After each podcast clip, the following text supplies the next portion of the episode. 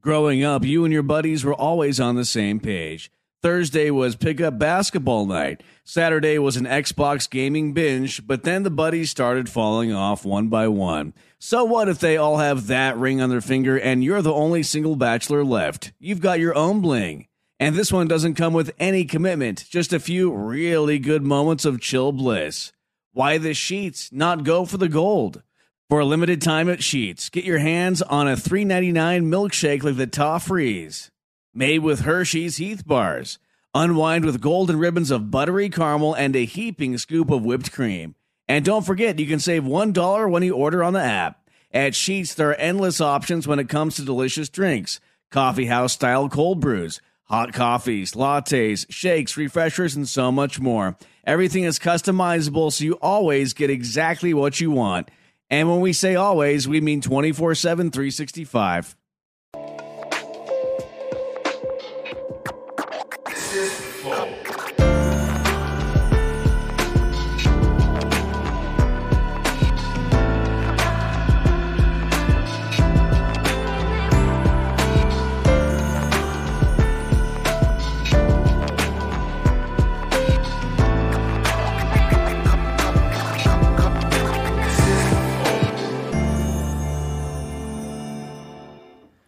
Estamos começando mais um Flow, eu sou o Monark, do meu lado tem o Igor. Sassá família. E hoje nós vamos conversar com o Augusto Bex. Backstreet Boys. É. Exatamente. Everybody! Everybody.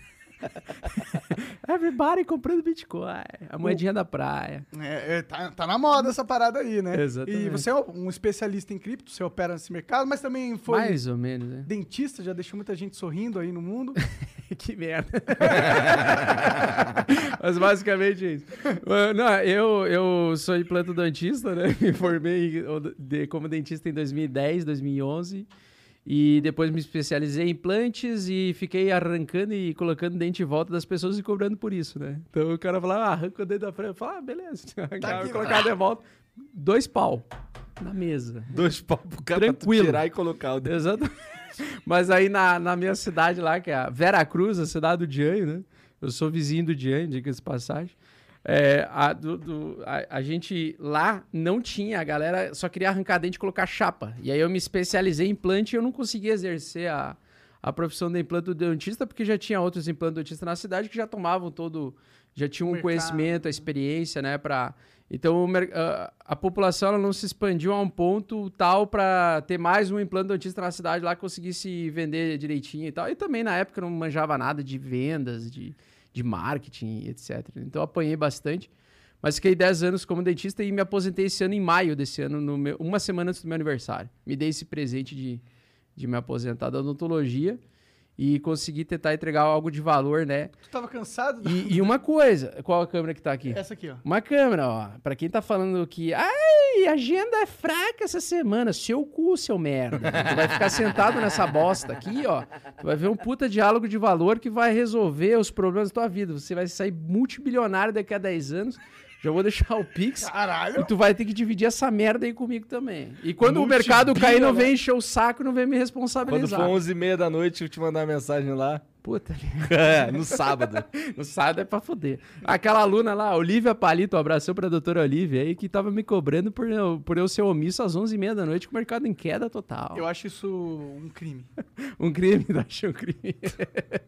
11h30 da noite, tu sabe o que é um crime? Ele ser omisso ou perturbar os outros 11h30 da Não, noite? se eu mesmo, imagina, 11 horas da, da noite no sábado, ele tem que estar voltado as atenções a todas as pessoas, menos a família dele. Essas Pois são é. as pessoas importantes no mundo. Tá. Bom, ô, ô, é, é, obrigado, cara, por ter Eu vindo te aí. agradeço, cara. Eu agradeço. É um sonho estar aqui com vocês. Eu sou um dos primeiros inscritos do Flow, pra quem não sabe. Aham. Eu acompanhei os primeiros episódios do Flow, sempre gostei de podcasts, né?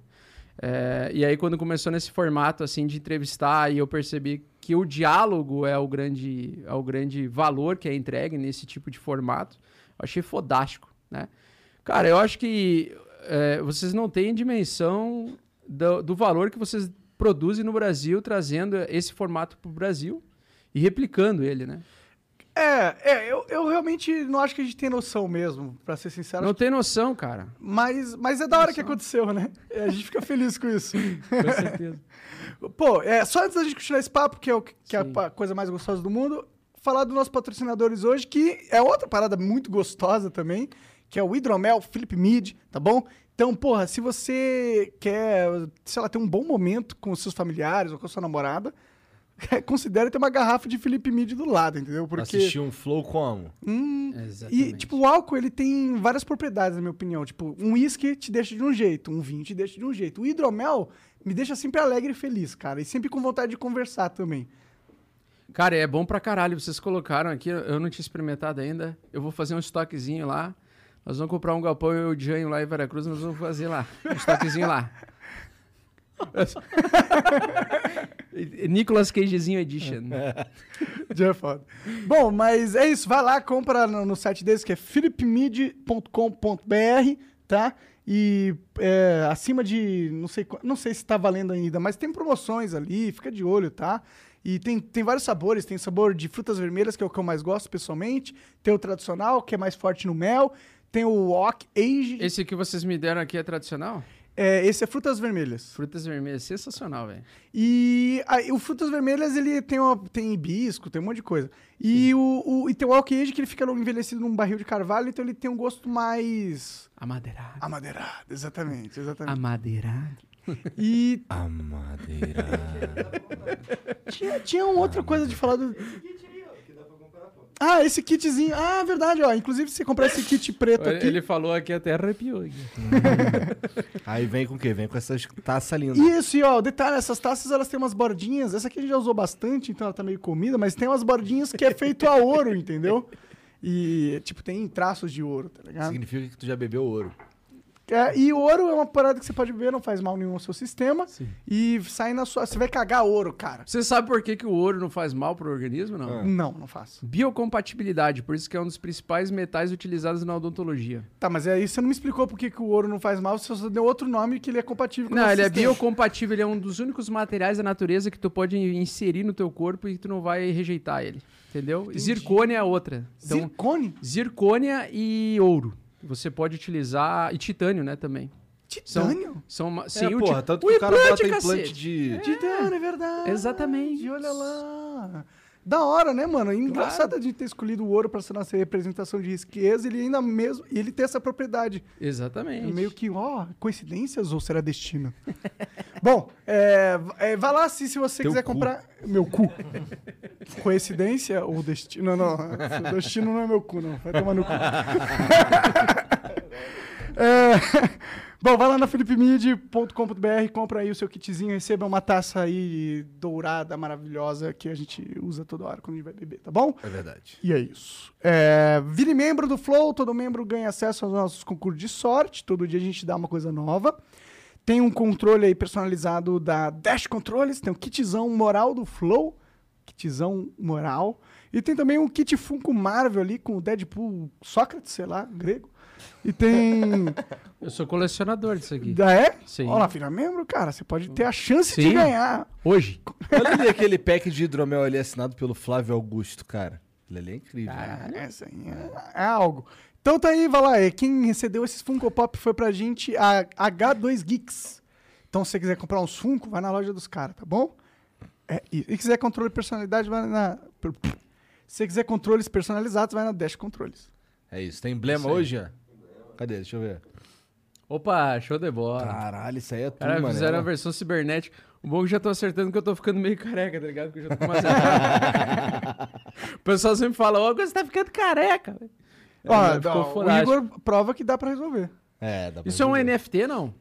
Cara, ele, Podia, né? ele não. Ele podia ser. podia Vamos ser. falar NFT. sobre isso. Mintar. Vamos conversar. Vamos fazer uma min- mintar no, na rede Solana, que é uma das redes hoje que mais vende NFTs. Pois é, né? Tem a galera que fala que, que, que associa o NFT diretamente ao Ethereum, mas eu descobri outro dia que não precisa ser. Não, tu pode usar qualquer blockchain que tenha escalabilidade e que ofereça contratos eh, eh, inteligentes para você desenvolver e você criar algori- eh, não algoritmos, mas dados descentralizados, né? E você pode ter NFTs em outras redes. Tem Solana, Avax, Cardano, Ethereum. Como que cria uma rede dessa?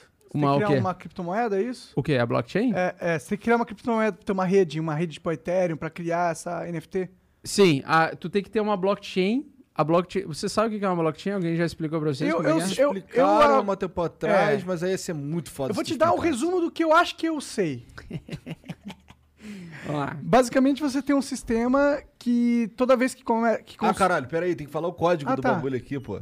Mestres do Bitcoin é o código dessa, desse emblema aí, beleza? Então vai entrar lá. Se você perder isso daqui, que vai estar disponível só nas próximas 24 horas, o único jeito de você conseguir emblemas que já passaram da- do prazo é no mercado de emblemas, que é mercadodeemblemas.com, onde você pode comprar e vender emblemas lá, sei lá. Top tem, tem vagabundo vendendo emblema aí, a gente já transacionou dinheiro pra caralho. Gente não. Vocês já transacionaram dinheiro Sparks pra É caralho. verdade, vocês, nosso. A gente não tem nada a ver com isso. A gente só é o. Não, a mar- gente tem alguma coisa a ver com isso. Não, tá, mas a gente é só ali o espaço ali onde as É, a, paradas gente é, a gente é o mercado.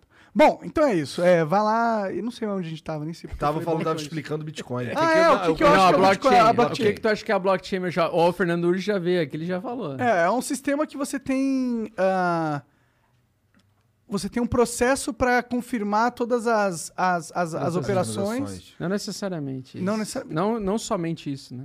E, e tem um sistema com escassez de. De... Ah, cara, explica fa- você que eu acho que você Beleza, sabe melhor. Vamos falar da origem, né? Eu sou dentista, mas por muito tempo ali eu estudei é, Bitcoin e criptomoedas em 2016.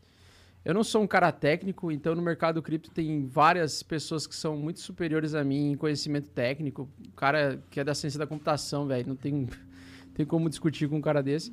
Mas basicamente, blockchain, ela surgiu em 2008 e ela, ela, ela surgiu junto com o Bitcoin, ou seja, o Bitcoin, ela funciona por causa da blockchain. A blockchain nada mais é do que um livro razão e um banco de dados colocado em blocos, encadeado e que é distribuído em um determinado período de tempo, a cada 10 minutos surgem novos blocos. Ela é um livro razão contábil no início. Atualmente a blockchain não precisa necessariamente ser um livro contábil, ela pode ser um banco de dados digitais, por exemplo. Mas vou tentar simplificar a explicação para vocês tentar entender, porque a minha missão é até um dos motivos que, para mim, é muito importante eu aparecer né, em lugares onde tem bastante alcance de pessoas, principalmente é porque eu tenho a missão de desfuder o Brasil. Né? Desfuder o Brasil Tu tem uma missão é, impossível. exata- é, então. não, é a missão possível, a missão possível. Sabe como é que é? É, Quando eu tive a percepção de que, ao invés de eu começar a terceirizar a responsabilidade para que um terceiro, um político, imbecil, resolva o problema da minha vida e da comunidade onde eu vivo, eu percebi que se eu é, procurar a solução por mim mesmo, e eu vejo que as outras pessoas procurarem por si mesmas também essa solução, utilizando essa ferramenta maravilhosa que é a internet, a gente pode fazer com que os brasileiros sejam inteligentemente mais ricos. Porque, na verdade, o fator riqueza não é o dinheiro que você ganha do Estado, mas é o dinheiro que você consegue gerar através da sua inteligência, da sua capacidade intelectual, que toda vez, em todos os indivíduos é assim, você é, adquire através do esforço, né? E o Bitcoin, as criptomoedas, para mim, ela foi a melhor ferramenta depois da internet, depois do surgimento da internet, porque, gente, cara, vocês viveram os anos 90 ou não? Monark, Eu nasci neles. tu nasceu em que 90. 90? Tá. E o 85. 85. Então, o, Igor, o Igão vai saber bem o que eu passei também, e tu também, Monark. É, como é que era a nossa vida em 1995, 94? Vocês conseguem dar um rewind aí? Voltar atrás aí? 1995, cara, eu tava com 10 anos, eu minha vida basicamente era ir pra escola e jogar flipper, Tá, e quando chegava em casa, o que, que tu fazia? via TV. E o que, que passava na TV? É, passava TV, como é que era o nome daquele bagulho do Cruz, Cruz, Cruz, Ah, é, tá. TV Cruz. Mas ah, é, tu, morou, tu nasceu em- no Rio de Janeiro, né? Tá. É, eu não sei como é que eram as transmissões de TV, televisão lá, mas na nossa cidade, na, na, na minha do Janho, Veracruz, a gente só tinha acesso à Globo, que era colorida. O restante era preto e branco, pegava muito mal. Então o SBT era Que preto e branco. viagem, sério? É. Nos anos lá. 90? É, anos 90. E eu tinha que dar porrada na TV, nós tínhamos uma TVzinha amarela. É, meus pais eh, recém tinham mudado de profissão, porque eles vieram de uma, de uma geração de ag- agricultores, né? E eles se transformaram em professores, eles estudaram para isso. E desde então eu tenho exemplo em casa de que a- o que muda a tua vida é o nível de conhecimento que você tem o desejo de ter. Então, o que muda o ser humano, o que torna o ser humano um ser humano melhor ou bestial, é o tamanho da fome dele. E se tua fome e o desespero for tão grande o suficiente para que você não aceite a tua própria realidade, essa tua fome vai te impulsionar a você estudar e buscar a solução. É como se fosse um rato fugindo, né? É, de, um, de uma armadilha.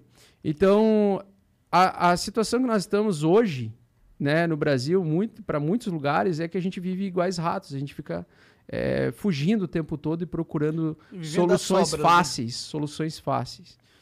E na verdade, a, a gente tem que não é procurar soluções fáceis nem em abundância, mas as soluções certas, né? E cara, nos anos 90, eu lembro muito bem que sábado e domingo a gente olhava tipo banheiro do Gugu, tá ligado? Banheiro do Gugu. É maneiro o Era- banheiro do Google. É, eu assistia preto e branco, vocês assistiam colorido, talvez, nas outras, nas outras regiões do Brasil. E na época só tinha a Globo e tinha, tipo, a Band ali que pegava mal e porcamente e SBT, por exemplo. Então, para uma grande parcela do- da população, a gente ficava refém no que a Globo determinava e decidia mostrar as opiniões pessoais e importantes, os políticos que eles exaltavam, a gente exaltava. Então a gente vivia naquele. Naquela, bolha, né? Nós estamos na penumbra aqui. Ah, naquela penumbra, né? Ou seja, nós vivíamos naquela nada. bolha É onde nós tínhamos um poder central na comunicação, que era a Globo. E a Globo ditava mais ou menos o que o consenso das pessoas tinha. E naquela época não tinha internet ainda. Quando você também comprava um CD de música, por exemplo, você ficava limitado ao número de tiragens das músicas e assim por diante. Com o surgimento da internet, o que que aconteceu com o surgimento da internet? Você tirou o monopólio da mídia, né? Exatamente. O que que é esse monopólio da mídia? É, Descentralização. da- da narrativa, né? Descentralização. Ah, ah, o que é o. você tirou o poder Assim, de um poder central, você descentralizou para outros. Qualquer otário, tipo, a gente pode ter um programa na internet agora. Exatamente. Descentralizou. E com a descentralização começou o processo ao longo desses anos, a descentralização do rádio, da televisão, da música. A gente começou a poder ouvir a música que a gente queria, o tempo que, a gente queria. Porque eu e o Gão lá, nós que ter uma fita com A e B, espera a nossa música favorita passar no rádio lá. E aí tu tinha que dar um tempo de sair correndo e conseguir gravar aquela merda. E ainda às vezes ficava cortado uma, uma música na outra, tá ligado? Não, e várias músicas que tu gravava, tu assim, sete melhores, Jovem Pan. Exatamente. E os caras ainda faziam essa sacanagem, a filha da putagem com a galera que gostava de música que botava um, um- copyright lá. E aí a gente tinha, então, é, a, rádio centralizava, é, você tinha uma limitação de acesso às músicas, ao que você queria ouvir, às opiniões pessoais que você queria ouvir. Então você ficava refém e você virava ma- mais ou menos um zumbi, né? Você aceitava o que a grande mídia poderosa te dizia. E a internet ela descentralizou tudo, até que em 2008 ela descentralizou uma das últimas coisas que faltavam, que era o dinheiro. Porque até 2008 foi quando veio o É, bot blockchain. o Bitcoin- Começou, isso. a, começou, né? Exatamente. Porque até 2008, né? O que que tu dependia para movimentar dinheiro? O banco. Guardar dinheiro. Ah. poupar, é, tentar investir, o que que tu dependia, né? Com o tempo começou a surgir as corretoras e tudo mais e as pessoas começaram a entrar nessa vibe de investidor.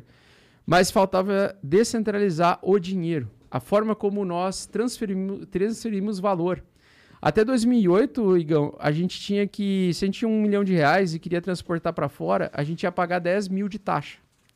Porque o ban e você teria que se justificar para o seu banco, mandar uma carta explicando por que você fazer essa operação para a Receita Federal e assim por diante. Tanto o, o país que envia quanto o país que recebe. Então, altos valores eles eram muito complicados, complexos de você fazer transferência de uma pessoa física normal. Se fizesse pessoa jurídica, talvez era mais fácil, mas pessoa física era muito complexo.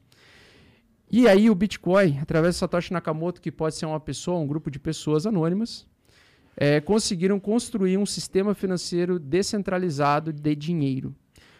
Até 2008, toda vez que você transferia dados do ponto A para o ponto B, tipo, eu tinha uma música do Blink 182, Adam Song, e eu queria te mandar, certo? Era só eu copiar, abrir o MSN e te enviar, certo? Você ia receber Demorava a mesma milhões, mas chegava. isso, demorava uma caralhada, mas chegava. Mas o que, que, o que acontecia até aquele período? A duplicidade, a internet, ela era livre em duplicidade de dados. Se você tira uma foto sua hoje com o teu smartphone, teu celular, quando você tira a foto, A- essa foto ela está e ela está na internet, ela é propriedade tua ou ela é propriedade da internet? Eu acho que ela é propriedade da internet. Depois que eu Exatamente. joguei lá, já era. É. Exatamente. Então, se você mandar essa foto na internet, você perde o direito dessa foto. Só que como é que você poderia fazer para você criar, tirar uma foto, colocar num ecossistema em que se certificasse que você é o dono daquela foto, que você quem bateu aquela foto e que só você pode movi- movimentar aquele dado específico de foto? Blockchain. Tá, mas isso não impede as pessoas de reproduzirem a tua foto. Não, não impede. Se alguém tiver acesso à foto e quiser copiar e clonar, com print screen, por exemplo, ela consegue. Mas a gente tem que ir além disso. Para tu movimentar o dinheiro, um dinheiro digital, se quisesse criar um dólar digital, como é que tu criaria um dólar digital ou um dinheiro digital se toda vez que você transferisse ele, ele pudesse ser duplicado para cada pessoa que você enviasse? Fudeu, não consigo nem pensar na a inflação ia, não ia acontecer, não ia funcionar. Então, por muitos anos, desde 1994, surgiram vários eh, pesquisadores de criptografia e cyberpunks, e influenciados pela cultura cyberpunk, a desenvolver um dinheiro digital, onde você pudesse transferir do ponto A ao ponto B, ou dados, algoritmos que representassem um valor. Então o Bitcoin ele foi o primeiro projeto bem sucedido, ele não foi o primeiro projeto tentado, que nós tivemos, acho que é o. Putz, agora não lembro o nome do, do, do, do que surgiu em 94 e depois tentou em 2004, mas eu sei que o Bitcoin foi o primeiro bem sucedido. Nossa, eu fico pensando, quanto dinheiro será que tem esse, esse Satoshi Nakamura aí na, Nakamura? Nakamoto. É, existe, se ele é um cara, ou mesmo se for um Sim. grupo, o quanto de dinheiro esses caras têm, porque eles criaram a moeda que hoje vale, sei lá quanto dinheiro tem no valor do, do Bitcoin hoje em dia, entendeu? Sim. E, e- e se eles estavam lá no começo, né? Se tipo, o cara que comprou Bitcoin cedo ganhou milhões, imagina eles, tá ligado? Exatamente. Pois é, mas esses caras. Qual foi. Por que será? Por que, que você atribui o, o- a vontade do Satoshi ou dos Satoshis de ficar anônimo? Porque o nosso sistema. O, o, de vontade de ficar anônimo. Pô, claro. que Porque eles eles, porque se eles criarem um sistema financeiro que vem para acabar e liquidar com o sistema financeiro tradicional, eles poderiam ser perseguidos, É isso? entendeu? Porque Como você você para oferecer a liberdade para é? as pessoas, uma ferramenta de liberdade, você tem um preço muito alto para você batalhar com aqueles que já estão os macacos da bola azul, né? Porque o sistema tradicional é o macaco da bola azul, é o cara que o boss, o que Já manda. dominou o sistema. Exatamente. Sim. E todos eles são sistemas estilo piramidais, né? Porque sempre tem a ponta da galera que tem muita grana e a base da galera operária fudida. Né? Não que isso não vai acontecer com o Bitcoin também. Não, não, porque a- o sistema dele é distribuído. Ele não é um sistema distribuído de uma forma injusta. Ele foi, na minha opinião, distribuído de forma justa. Como assim, o Bitcoin? É, Bitcoin. Mesmo ele pagando os mineradores no início mais, e esses, esse valor, esses Bitcoins que foram minerados no início tiveram uma quantidade maior, a gente sabe que o livre mercado consegue, com o tempo, equilibrar isso. Como? Eu não enxergo Porque as pessoas vão comprando e vendendo, porque vão surgindo corretores, porque vão surgindo ferramentas de negociação que facilitam essa troca das pessoas. Mas o- a facilitar a troca é uma coisa, mas Sim. construção de riqueza é outra. Sim. Tipo, é, não é porque a troca foi facilitada que as pessoas vão conseguir é, Não, ela- mais facilmente. Não, mas você dá, pelo menos, você consegue dar a elas essa chance. Eu acho que a- n- nesse sentido, o melhor argumento da descentralização é é porque eventualmente vai acontecer uma hierarquia de pessoas que têm mais dinheiro e outras não, do mesmo jeito que a gente tem nesse Como sistema assim? atual. Hierarquia de. Ah, tu quer dizer, tipo, hierarquia, mas no que sentido? De dinheiro. Tipo, tem, Quem vai tem ter mais dinheiro. vai ter um grupo pequeno de pessoas que detêm a maioria da grana Certo. e eu acho que vai acontecer no Bitcoin também. Não, mas já tem, já acontece isso. Exato, porque isso não é um fenômeno é, é pensado da sociedade, é um fenômeno natural. Sim, é um fenômeno natural. Tipo, dentro das árvores, numa floresta, por exemplo, Sim. tem uma hierarquia. é uma separação divina natural. Exatamente. E então isso vai acontecer. Eu acho que então o melhor argumento do Bitcoin não é que ele vai gerar riqueza para as pessoas, e sim Não. que ele vai é, tirar alguns empecilhos de você gerar riqueza que você Exatamente. tinha antes, pode facilitar a tua vida. Vai te facilitar a vida e, na verdade, vai tornar a brincadeira um pouco mais justa. Porque se você se esforçar, inevitavelmente você consegue ser recompensado no mercado financeiro volátil. Com a volatilidade. Com essa movimentação de valores. É, se você tira as Só que- travas, né? Se- só- exatamente, se você tira as taxas, se você tira as limitações com o seu dinheiro. Cara, depois que surgiu o Bitcoin, o que, que é o Bitcoin, né? Na verdade, ele é um livro-razão, ele é a blockchain. A, ela é um livro-razão digital, onde são adicionadas informações, onde assegura publicamente que a carteira do Igor tem um Bitcoin e o Igor quer transferir esse um Bitcoin para a carteira do Monark. E quem faz isso é a blockchain, ela que assegura publicamente essa transferência e assegura que você abre mão direito dos teus dados digitais para você dar para outra pessoa. Então você quando abre esse direito com a blockchain, isso é registrado de forma pública através de um site na internet que você pode entrar, que é a- da blockchain mesmo.com. Lá você consegue acessar os, o- todas as transações e ver elas de trás para frente, de frente para trás, tal como um livro razão de um, li de um livro igual ao físico. Então, por exemplo, no papel contábil, né? Explica pra galera que não entende muito de empresa o que, que é um livro razão. O livro razão é onde você anota a entrada e a saída das transações, ou a entrada e saída do valor, tá? E aí você coloca lá, ah, é, Igor, no dia 12 de dezembro, transferiu mil dólares para o Monark. Monark recebeu, agora Igor está com zero e Monark está com mil. Se for para pensar, é uma parada bem simples que o blockchain faz, né? Mas Não, o mas- jeito que ele faz é, é genial. né? Exatamente. Qual é a genialidade ali? A genialidade é que eles usaram é, de programação. Como é que a gente cha- chama mesmo a palavra? Que agora eu tomei um traguinho, agora fiquei aéreo. Pior que eu não vou saber. Como é que é o nome mesmo? É. É. Porra.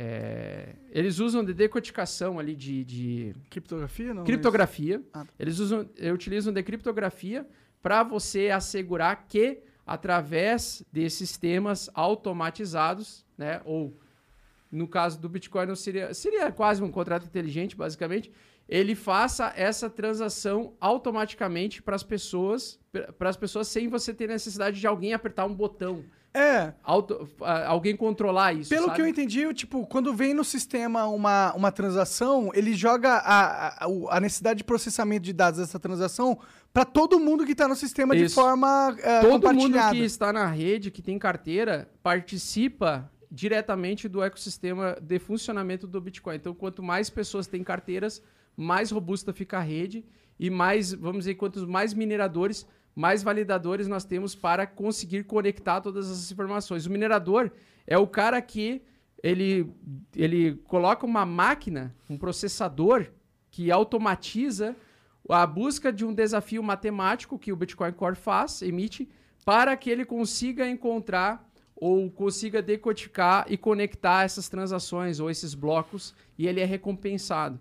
E à medida que vai passando o tempo e ele tem uma limitação, ele tem uma limitação de, de pagamento, digamos assim, ou seja, cada quatro anos paga pela metade o valor e isso faz uma pressão no preço do Bitcoin, por isso que o Bitcoin tende a valorizar a do infinito, né? Ou seja, ele tende a ser cada vez mais escasso, mais difícil de ser minerado, mais difícil de ser distribuído. Pelo que me falaram, o assim por Bitcoin tem um momento que ele não dá para ser mais minerado, né? Que ele tem um limite Não, é dois- matemático é, de seria- quantos... Se é Mas- muito grande... Aproximadamente 2142 vai ser minerado o último, BT, o último Satoshi. Então, isso pa- pode parecer muito tempo, mas em escala de sociedade é pouco tempo, pouquíssimo tempo. é. tá ligado? Então, eu acho que é interessante saber e que ela não... Eu acho que isso dá mais valor Mas, a ela. o, mas o, eu, eu, acho legal se falar essa parte técnica, técnica, mas eu não acho tão interessante pra pessoa que não entende bosta nenhuma disso, porque isso pra mim me confundia muito, né, no início. Pô, passei quase três, seis meses pra entender essa, essa galhofa. Só que o que, que é importante entender? Importante entender que até 2008, pra gente transferir nosso dinheiro e não ter limites, ou seja, você... Cara, hoje os bancos têm limite de... a- Até o Pix, depois das seis, você não pode mais transferir mais que mil reais, É verdade. tá? Mas Então, eu entendo porque eles a- fizeram isso. Então, até lá, até lá, nós éramos refém de um sistema centralizador que ditava como você deveria usar o seu dinheiro. Na verdade, não é o seu dinheiro. Ele dá a falsa sensação que aquilo é o seu dinheiro, porque se você, numa situação muito dificultosa, você saiu do país lá nos anos 90 e precisou, de alguma forma, movimentar dinheiro e não conseguia por causa do, do limite do banco, você estava fodido. Então, em 2008, o que começou a acontecer? A galera começou a perceber isso. Em 2010, o Bitcoin foi trocado por pizza pela primeira vez, e aí começou a ter um valor em centavos. Esse valor de centavos mensurado em centavos começou a fazer com que os grandes investidores, as pessoas muito grandes, começassem a, ah, eu tenho dificuldade de mandar um milhão de dólares para fora do país, eu vou fazer o seguinte, eu vou transformar Bitcoin. um milhão de dólares em Bitcoin e vou transferir para outra pessoa. Ela vai receber em 20 minutos sem ninguém saber. Entendi. Foda-se. Olha lá, Ninguém- não tinha essa por- percepção. por isso que eu tô te falando. Força motora. O mais importante é o, é o conceito, é o, o motivo da, da existência, Uhum. não a parte técnica. Claro. A parte técnica a gente pode falar, debater assim, ah, não, mas é isso é importante saber da mineração. Cara, bem na real, foda-se isso. Você tem que entender que, assim, até 2008 nós tínhamos o dinheiro centralizado.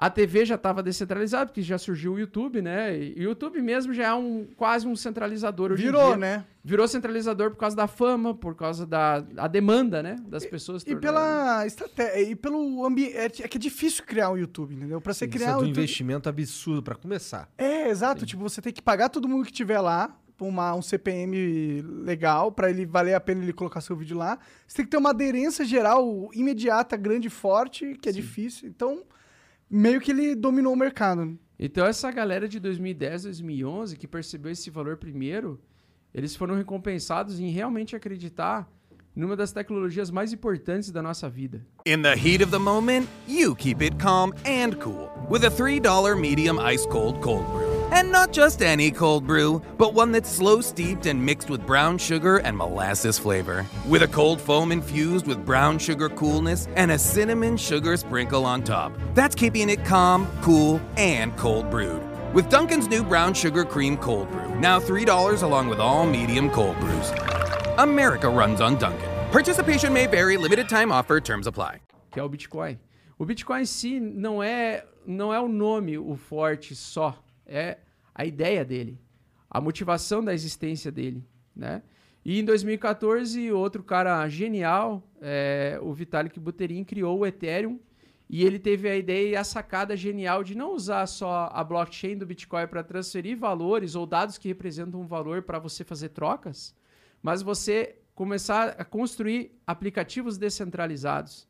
Ou seja, você ao invés de construir aplicativos que uma empresa rege esse aplicativo, que uma empresa diz, dita o- as regras desse aplicativo, simplesmente Vitalik Buterin pensou assim, cara, vamos começar a desenvolver aplicativos abertos para que qualquer pessoa consiga copiar, e eh, eh, colar e copiar o código-fonte e aprimorar ele.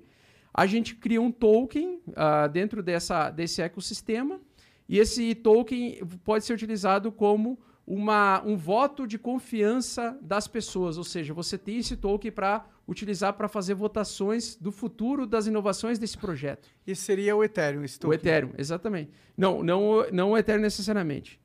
O Ethereum, ele é a plataforma, ele é a blockchain. Ele é a blockchain semelhante à do Bitcoin, com uma diferença. Consegue fazer desenvolvimento de contratos inteligentes. Você consegue colocar programadores, pessoas que conseguem programar, famosos garotos de programa, os garotos de programa para desenvolver aplicações lá dentro e fazer com que esses, essas aplicações funcionem de forma automatizada e sejam regidas por uma comunidade, uma sociedade delas mesmas, dos próprios DEPs. É como se fosse o Facebook, você distribuir o Facebook, ao invés do Mark Zuckerberg ser dono do Facebook, ele dá o Facebook aberto para todo mundo poder utilizar, o que, é que as pessoas podem movimentar, mexer, alterar de regras no Facebook e dá poder a elas através do, de tokens. Ou seja, você dá uma fichinha ou uma fichinha que representa o poder de voto que você tem sobre, ou o poder de influência que você tem sobre o projeto. Então, não sei se eu tô claro, se tá ficando claro para vocês, Igão. Mais ou menos. Ou tá muito complexo, tá muito complexo, né? Vamos lá. Qual é a diferença do, do aplicativo? Ô, esse- Não, não, mas é normal? Por quê? Tu acha que isso não fritou minha cabeça? Isso Deve é muito fritado. difícil. Não, mas tá complexo Não, pra mim também. Mas, Mas- se liga, mas é Você complexo, tava né? falando do cara que inventou o Ethereum, o nome dele é Vitalik. Vitalik Buterin. Por que, que ele cagou pro anonimato? Por... Não sei. Tá ligado? Excelente pergunta.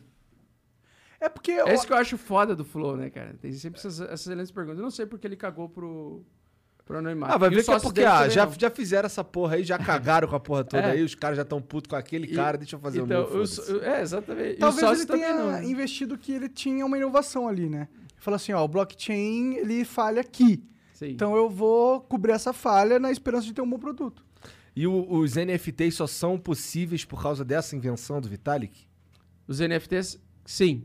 Eles começaram por causa desse desenvolvimento de aplicações descentralizadas na rede blockchain do Ethereum. Pô, e é legal que o próprio O- blockchain ent- seja descentralizado, En- né? Entenda que o Bitcoin ele descentralizou o dinheiro, Aham. mas o Ethereum ele descentralizou as aplicações, os aplicativos. Uhum. Mas Assim, ó, explica um quando, quando você cria um aplicativo, Aham. vamos pensar racionalmente aqui.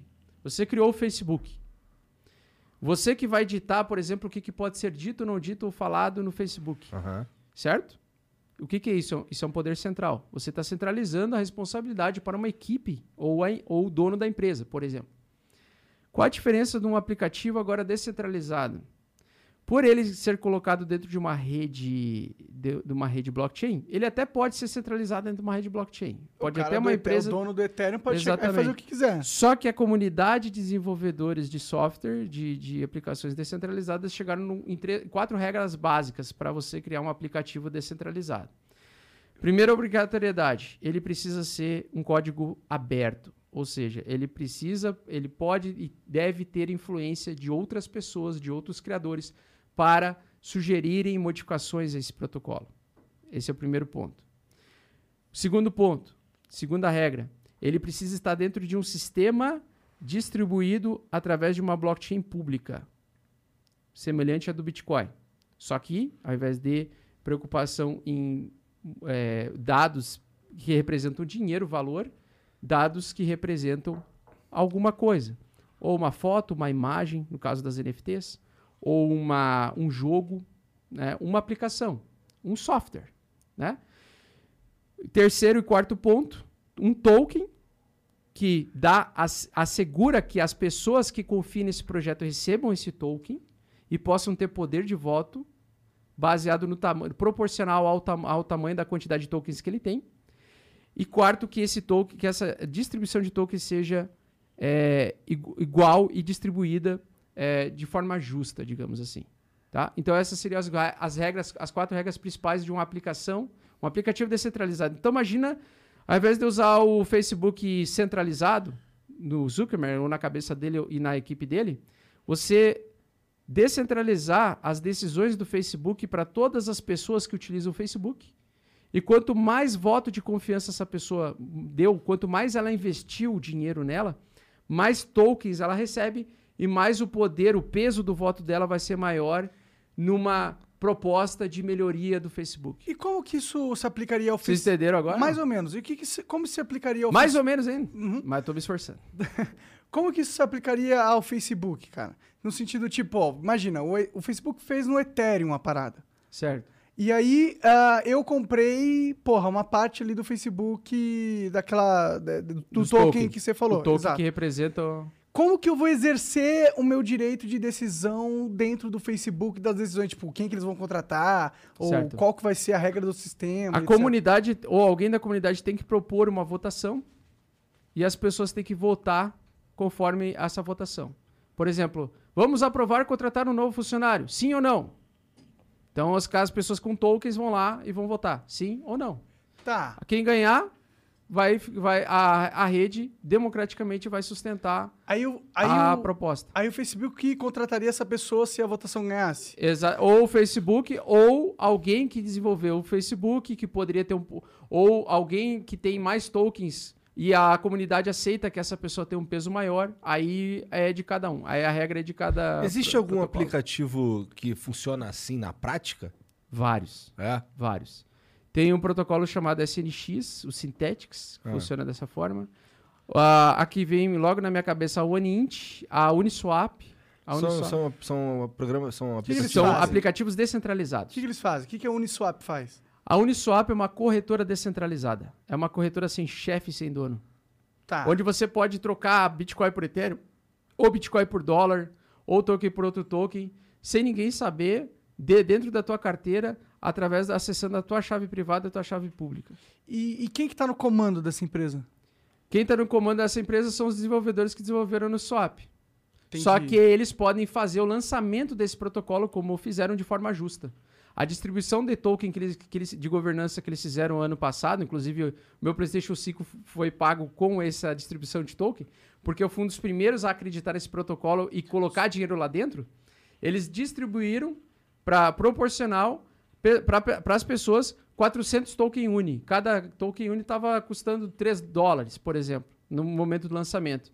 E aí lá para mim deu 5 mil reais, eu fui lá e troquei pro PlayStation 5. Aí eu me fudi, porque 20 dias depois o, o troço foi para 40 dólares por unidade. Então eu vendi por 3 e foi para 40. Né? Mas o, o que acontece? É, você cria o com a blockchain, você não se limita a distribuir dados para valer o dinheiro, você pode distribuir aplicações e arquivos de música, por exemplo, ou arquivos de dados de imagem. Mas só, só voltando um pouquinho, nesse caso da Uni... Uni- Da Uniswap. Uniswap, é... Por exemplo, quem contrata no Uniswap? Quais são as decisões? Quem que Eles têm uma isso? equipe, eles têm uma equipe que desenvolve no início. Tem que ter alguém que gera isso. Não é Entendi. uma máquina, não é Matrix que vai, tipo, É, é as não. máquinas que vão desenvolver Não, não, o é, aplicativo. é porque eu só fico pensando no controle. Porque, ó, se a gente tem lá uma plataforma que dá Sim. o controle, mas Uhum. você tem uma pessoa que pode só falar, cagar pra você e fazer do jeito que ela quiser, você realmente não tem o controle. Sim, só que no caso da blockchain, você tem que se livrar das chaves quando você quer. Você não quer mais ter o controle. Então, as chaves que fazem Mas o você tem o desenvolvimento. controle mesmo? Essa é a pergunta. Porque, tipo, nem As- se eu comprar o Unicess, eu vou lá e invisto 2 bilhões de reais no Uniswap, compro tudo. Certo. Eu vou poder chegar lá e falar, ó, a empresa vai funcionar assim, desse jeito aqui agora. Tu, tu- ah, tu vai sempre ganhar a votação. Com 2 bilhões de. de- Mas eles são obrigados a, a exercer a minha votação? Isso que eu tô perguntando. Hum, Excelente pergunta, não sei. Entendi. Não sei. Entendi. É porque cada protocolo descentralizado, supostamente descentralizado, deveria ter essas premissas. Só que a grande maioria desses protocolos não tem essas premissas. Pode crer. Tanto que a rede Solana, e a gente chama isso de tokenometria, que é a forma como você distribuiu os tokens, né? você tem que ver se ela foi justa ou não. Por exemplo, no momento da distribuição dos tokens, ela foi distribuída só para as comunidades de usuários de pessoas que utilizam e que apostaram no projeto, ou ela foi distribuída com 10% equipe de marketing, 20% equipe de desenvolvimento, 30% equipe, sei lá, corretora tal, ou elas foram distribuídas por igual, né? Então teve um token chamado YFI que, na minha opinião, foi o mais é, bem sucedido nisso na história até agora, que é o token que roda em cima da rede blockchain Ethereum, que, na minha opinião, foi distribuído completamente justo. O cara, ele, ele não ficou com nenhum token, ele farmou os tokens, farmar é outra expressão que a gente utiliza, que quando você bota, eh, pega esses tokens e cria piscinas de liquidez, você empresta dinheiro e age como se fosse um banqueiro do protocolo, você recebe eh, como recompensa taxas desse, de- das transações entre tokens diferentes. A coisa é bem complexa para a gente, tipo assim, conseguir falar num flow, explicar tudo, sem o cara da, atrás da tela ficar com sono. Tá? Porque é um processo de aprendizado. Sim, sim. A Mas, gente, eu- a gente tá tentando dar uma geral, né? claro. Mas eu, eu entendo que É vocês que você vão falou que, tipo, ele criava realmente. É porque já- essa ideia é muito, é muito legal. Eu gosto Uhum. muito dessa parada de você ter, tipo, uma empresa que existe e que controla é todo mundo que participa da empresa mesmo, tá Sim. ligado? Eu acho interessante essa ideia. Eu queria criar um experimento nisso. Sim. Mas aí você falou que, tipo, esses tokens, eles meio que proporcionam isso. Sim. Por isso que eu queria entender. Podem proporcionar ou não. Vai porque- depender das regras pré-estabelecidas. Então, mas é é essa a questão. É tipo, eu acho que eles são uma ferramenta, mas eu não sei se eles realmente asseguram isso, entendeu? Tipo, Também no, não sei. No, no caso do, do Satoshi Nakamoto, pelo fato dele não existir e Exatamente. não existir uma empresa e nenhum núcleo Exatamente. central, ele tem muito mais nesse Por isso que sentido. o Bitcoin sempre tende a ter um valor muito maior do que. Porque ele é uma ferramenta. Todas as outras, elas são. Por exemplo, o Ethereum, ela até é uma ferramenta de eh, descentralização do sistema financeiro. Então, uma é de descentralização do dinheiro, que é o Bitcoin, e o Ethereum é descentralização do sistema financeiro. Por quê? Porque através de você desenvolver eh, contratos inteligentes na blockchain, você consegue produzir projetos que façam empréstimos automatizados para você. Você pode fazer empréstimo, você pode pegar dinheiro emprestado e as- se as condições, se você não devolver até determinado período de tempo ou determinado valor, você não consegue destravar o teu dinheiro lá dentro, entendeu? Até você pagar a tua dívida. Entendi. Tudo de forma automatizada, sem ter alguém necessariamente, um- uma pessoa física para você pedir. Não, olha lá, eu paguei a minha dívida, me devolve o, agora o É uma dinheiro. garantia maior do É, que o dinheiro emprestado. Exatamente. Então nós temos algumas limitações boas e ruins dos, no- nos mercados descentralizados, mas atualmente eu vejo uma liberdade das pessoas de poder fazer o dinheiro que elas quer, o que elas quiserem com o dinheiro. Por exemplo, com protocolos DeFi, que são as finanças descentralizadas, que foi esse assunto que a gente entrou agora, esses protocolos, né? a gente pode simplesmente emprestar dinheiro para o mercado. Ou seja, a gente pode emprestar, por exemplo, ah, posso emprestar metade Ethereum, 50 mil em dólares convertidos em Ethereum e 50 mil dólares. Toda vez que alguém quiser o meu dinheiro emprestado ou quiser pegar um empréstimo, a pessoa pode ir lá pegar um pouquinho do meu dinheiro, só que quando ela devolver, ela vai devolver com uma, um- uma porcentagem um pouquinho maior do que ela pegou. Então, se ela pegou 100 emprestado do meu dinheiro, ela vai ter que devolver 110. Entendi. E aí ela vai Você ter que... garante liquidez pro sistema Exa- creditário, né? Exatamente. E aí você vai ganhando dinheiro com isso automatizado. O que, que acontece hoje no mercado cripto, né? Muitas pessoas, muitos de nós, temos diversos protocolos de DeFi que emprestamos dinheiro, tokens, e a gente recebe várias rendas passivas dessas, todas essas taxas e trocas que acontecem, né? Desses sistemas de, de empréstimo pessoal, é, cara, de várias coisas aí, tem várias ferramentas e aplicações descentralizadas. Você vai poder ah, fazer. Cara, eu acho que o futuro você vai poder até eliminar o fator. é, como é que é a- a- aquele o escritório que a gente registra as coisas? Cartório. Cartório. Vai eliminar o cartório. Nossa, graças a Deus, porque isso é um Imagina tu chegar num antigo. ponto que, não, eu vou lá através de um algo- um algoritmo automatizado, através de contrato inteligente, num protocolo tal, vou lá assegurar que entre, eu preciso pagar durante 35 anos 500 dólares por mês. Se não pagar, eu, enquanto eu não conseguir pagar, eu não vou ter o direito do meu imóvel, entendeu? Uhum. Então você pode fazer isso de forma automatizada. Ah, sim, nesse sentido eu acho que, pô, Entendeu? demorou até pra galera fazer um cartório online, tá ligado? Isso, mas é- eu acho que isso é o que vai acontecer com o tempo. Já tem, já tem Tem os cartórios online? Não, já tem, já tem gente querendo oferecer esse tipo de serviço. Entendi. Só que ainda é muito complexo. Porque aqui, por exemplo, no Brasil, se você não tem lá o Carimbão. o carimbo, já era, né? É, aqui o que vale é Entendeu? o... Exatamente. É a lei. É a lei. Mas se tiver uma outra ponta que aceitar, realmente você pode descentralizar. Cara, eu acho que o, o futuro a gente vai cada. Com a internet, a gente vai descentralizar cada vez mais, as- mais as coisas e as pessoas vão ter cada vez mais a mesma oportunidade. É, isso é uma parada legal, na minha opinião. Cara, tu não concorda que, assim, por exemplo, era uma pica estudar em- com a internet lá em 2004, 2003, com a internet escada. Bom, isso se você estudasse, que não foi o meu caso. Exatamente, eu também não. também não, foda-se. Mas eu também não. Aí o que Pô, acontece? tu fez, tu fez, tu fez ensino superior, caralho. É, É? cara. Cara, Tu fez ensino superior, Não, Não, pô. tu estudou, você foi dentista. ah, Essa é uma profissão difícil de eu passar. estudei, mas eu não. Mas eu gostava de papo. Tá, mas tu estudou, pô. Eu conversei pra caralho. Tu não é burro, eu sou, tu não é burro. Não, não é não. E aí é o seguinte, Monark. Aí o, o- a, a, a gente hoje vê que qualquer pessoa, quase qualquer pessoa, com pouca grana, consegue ter acesso a uma boa internet minimamente viável para estudar. Se tiver na, na cidade dela. Se estiver na cidade dela.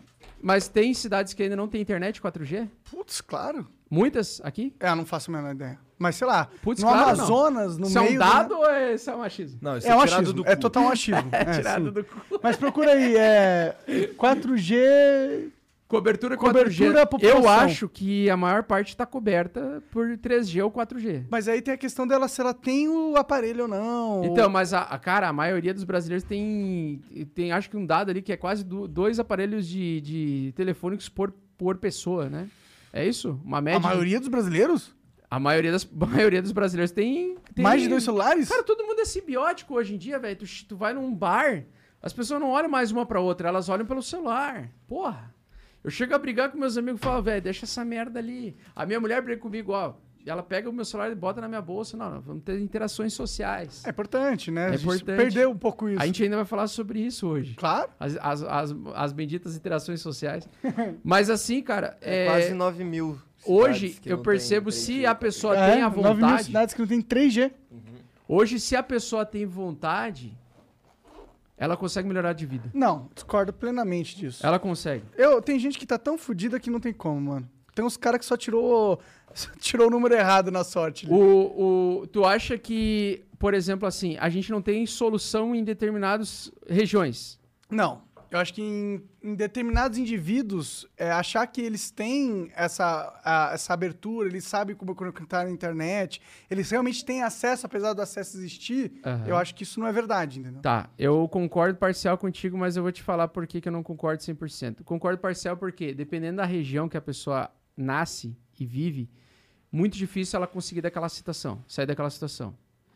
Mas um dos pontos que eu acredito realmente que diferencia as pessoas que conseguem sair de uma condição Tal como o Dianho conseguiu sair. Não é que saiu, né? Não que a, si- a situação dele era ruim, porque ele morava com a mãe dele e. Cara, já foi muito ruim, ele foi pra cadeia É, tal, já, foi, ele já mas, passou por mas, mas vamos dizer assim, ele melhorou a condição. Sim, né?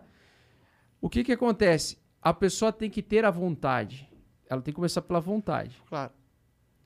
Se ela, se ela tem a vontade, o que eu quero dizer é que hoje uma grande parte, ou a maioria da população, mesmo a população mais pobre, mais carente, tem acesso ao mesmo nível de informação que eu e você temos. Eu discordo. Tem. Monark, por causa do YouTube, cara. O Não, YouTube não, mas é, é o YouTube, YouTube- tu não as pessoas, a pessoa que tá na favela, o cara ganha mil, mil por mês. Mas o acesso da informação não vem só de fora. Não, eu sei. Mas a, a pessoa que ganha mil reais. Ah. Tá, eu entendi. Mas a pessoa que ganha mil reais, ela, ela, não, ela não consegue acessar o mesmo YouTube que o teu? Consegue, mas a, todo mundo em volta deles é, condicionou ele pra um ambiente que ele ficasse interessado para as coisas que são não, realmente. sabe por quê? As pessoas, elas só não conseguem as coisas porque elas não acreditam. Eu, eu, eu acredito pra caralho nisso. Eu acho que a única coisa que te impede de você conseguir ou, ou não uma parada Sim. é você acreditar. Eu acredito nisso. Não, Porém, não é que mas tem vai... certas situações que isso não é necessariamente verdade. É, eu concordo. Principalmente em regiões em que a pessoa nasce num ambiente que não tem essa, não tem acesso à internet, por exemplo, como nós falamos, mas também não tem acesso a desenvolvimento em volta. Eu concordo contigo.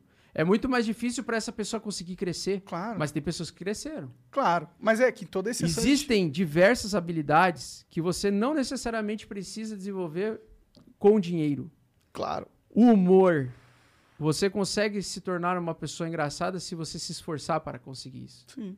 Você consegue treinar o humor, certo? Ou Até a musculatura, se for pra Então, pensar. Você consegue, dentro da tua capacidade, você consegue qualquer coisa que um ser humano normal consegue. O problema é as pessoas, elas não acreditam que elas conseguem. Isso é o que eu bato na tecla muito. Quando você vota num político, num terceiro, para tomar decisões importantes para ti e para tua comunidade, para melhorar de vida, você está, de- você está não primeiro não confiando em você, no sentido de você melhorar e você fazer a diferença, mas você está confiando a um terceiro. E isso no Brasil é o que impede da gente ser desenvolvido, na minha opinião. Ah, a gente fica na. Porque a gente não consegue acreditar em si mesmo. A gente fica naquela espera do Salvador, né? Uma coisa que eu percebo é que os países, alguns países que são bastante arrogantes, eles são muito bem sucedidos. A França, os Estados Unidos, geralmente são países que conseguiram percorrer vivos durante a história e em crescimento. Por quê? Porque eles têm uma população um pouco arrogante. Ah, mas ser arrogante é bom? Não. Ser arrogante não é, não é necessariamente bom nem ruim. Mas se essa arrogância é justificada pelo fator da pessoa acreditar em si mesmo, e isso pode parecer arrogância, a pessoa realmente vai achar, pô, o cara é arrogante, mas provavelmente esse cara vai ser bem sucedido. É, é que é, o que, que é arrogância, se for para pensar, né? Porque. Agora já valeu papo. ps- Agora é filosófico fudido. Agora é. Né, Igão? Assim que é bom. É porque aqui no Brasil a gente tem essa, essa Eu mania consigo de... mais schnapps aqui, não? Consegue, consegue. Eu queria mais um schnapps aqui. Tá bom esse schnapps. É, a, a gente tem uma questão no Brasil de, tipo, se você não fizer o que eu quero, você não é humilde. Tá ligado? Exato. Ah, o cara que é humilde é o cara que fez o que você quis, tá ligado? Basicamente. A gente confunde o que é Perfeito, humildade e arrogância. Puta que pariu, perfeito, O velho. monarca é inteligente às vezes. Perfeito. Ele se. Porque, porque uma coisa, né, Monarque da Massa, é o seguinte. Eu e tu, nó- nós, nunca vamos concordar em 100% Cara, tu tomou o de tudo. schnapps do cara? Caralho, eu tomei o pode- do cara. Não, mas não tem... Foi mal, mano. Não, eu mas tô- pode, eu tô- pode ser uma co covidzeira aqui, pelo é... Vai Eu ser já um, tô no vai modo ser um, aqui, vai ser um, eu um Schnaps. Covid famosinho. A gente se testa. Pô, o cara dia. já conversou com bilhares de pessoas aí que, que fizeram diferença, né, velho? Pô, pior que a gente nunca pegou Covid, né, cara? Pelo menos eu nunca testei positivo, tá ligado? Exatamente. Graças a Deus. Mas do que, que a gente tava falando? É, do Schnaps, mentira. A gente tava falando do cara que a gente no Brasil acha que o humilde é aquele cara que fez o que você quis, tá ligado? Tem um detalhe muito importante que eu acho muito engraçado. É, cara, tu concorda comigo que é impossível. Eu, a gente pode concordar em muitas coisas, certo? Mas é impossível eu concordar com 100% das coisas de vocês, né? Por exemplo, eu torço pro Inter, time vencedor. Tu torce pra merda do Flamengo, não, Tá de sacanagem. saca Bronson, né? Não, mas vamos dizer assim, a gente pode gostar de... Eu e tu gostamos do Dream Quest. A gente acha o Dream Quest o melhor videogame de todos os tempos, ou sei lá. A gente jogou Jet Set Radio, a gente gosta das mesmas músicas, digamos. A gente gosta até do mesmo time. Mas não quer dizer que a gente vai concordar com tudo, certo? Certo. Mas por que que quando você não concorda com um bolsonarista ou um petista, tem que ter tanto atrito e tu não pode ser melhor amigo de um petista ou de um bolsonarista, por exemplo? Por exemplo, eu sou libertário hoje em dia, eu cago e ando pra políticos de estimação, certo? Não gosto de nenhum político de estimação é, e eu não quero nunca assumir, terceirizar a responsabilidade para alguém melhorar a minha vida, né? Mas o meu melhor amigo é petista. Por que, que eu vou deixar de ser melhor amigo dele se eu gosto de várias coisas que ele gosta em comum? Porque ele tem uma- um viés diferente, um pensamento diferente em um determinado, uma determinada coisa. Então, muitas vezes, quando aparecem nos nossos canais alguns haters, né? O cara, pô, filha da puta, não sei o que, o cara fica naquele ódio mortal.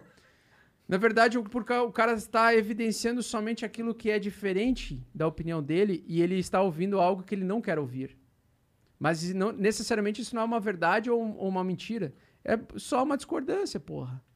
Então eu não sei por que, que tem tanto atrito nas pessoas. Por que, que elas têm que quebrar tanto pau? É, enten- não querendo entender o, o todo da pessoa, tá ligado? Então eu acho. Eu, eu as pessoas não têm muita fé na, na, na nova geração. Desculpa aí a galera mais nova, hein? mas, mas eu tenho fé na nova geração, cara. Porque eu tô achando que a internet vai criar um, uma- um- humanos que vão conseguir lidar melhor com as diferenças. E com opiniões alheias. Eu também acho, é, pelo simples Inclusive, o fato- trabalho de vocês aqui, de diálogo, causa isso. Me- meio que é um pouco do nosso objetivo, inclusive. Eu acho que o simples fato de a descentralização da mídia ter acontecido, né?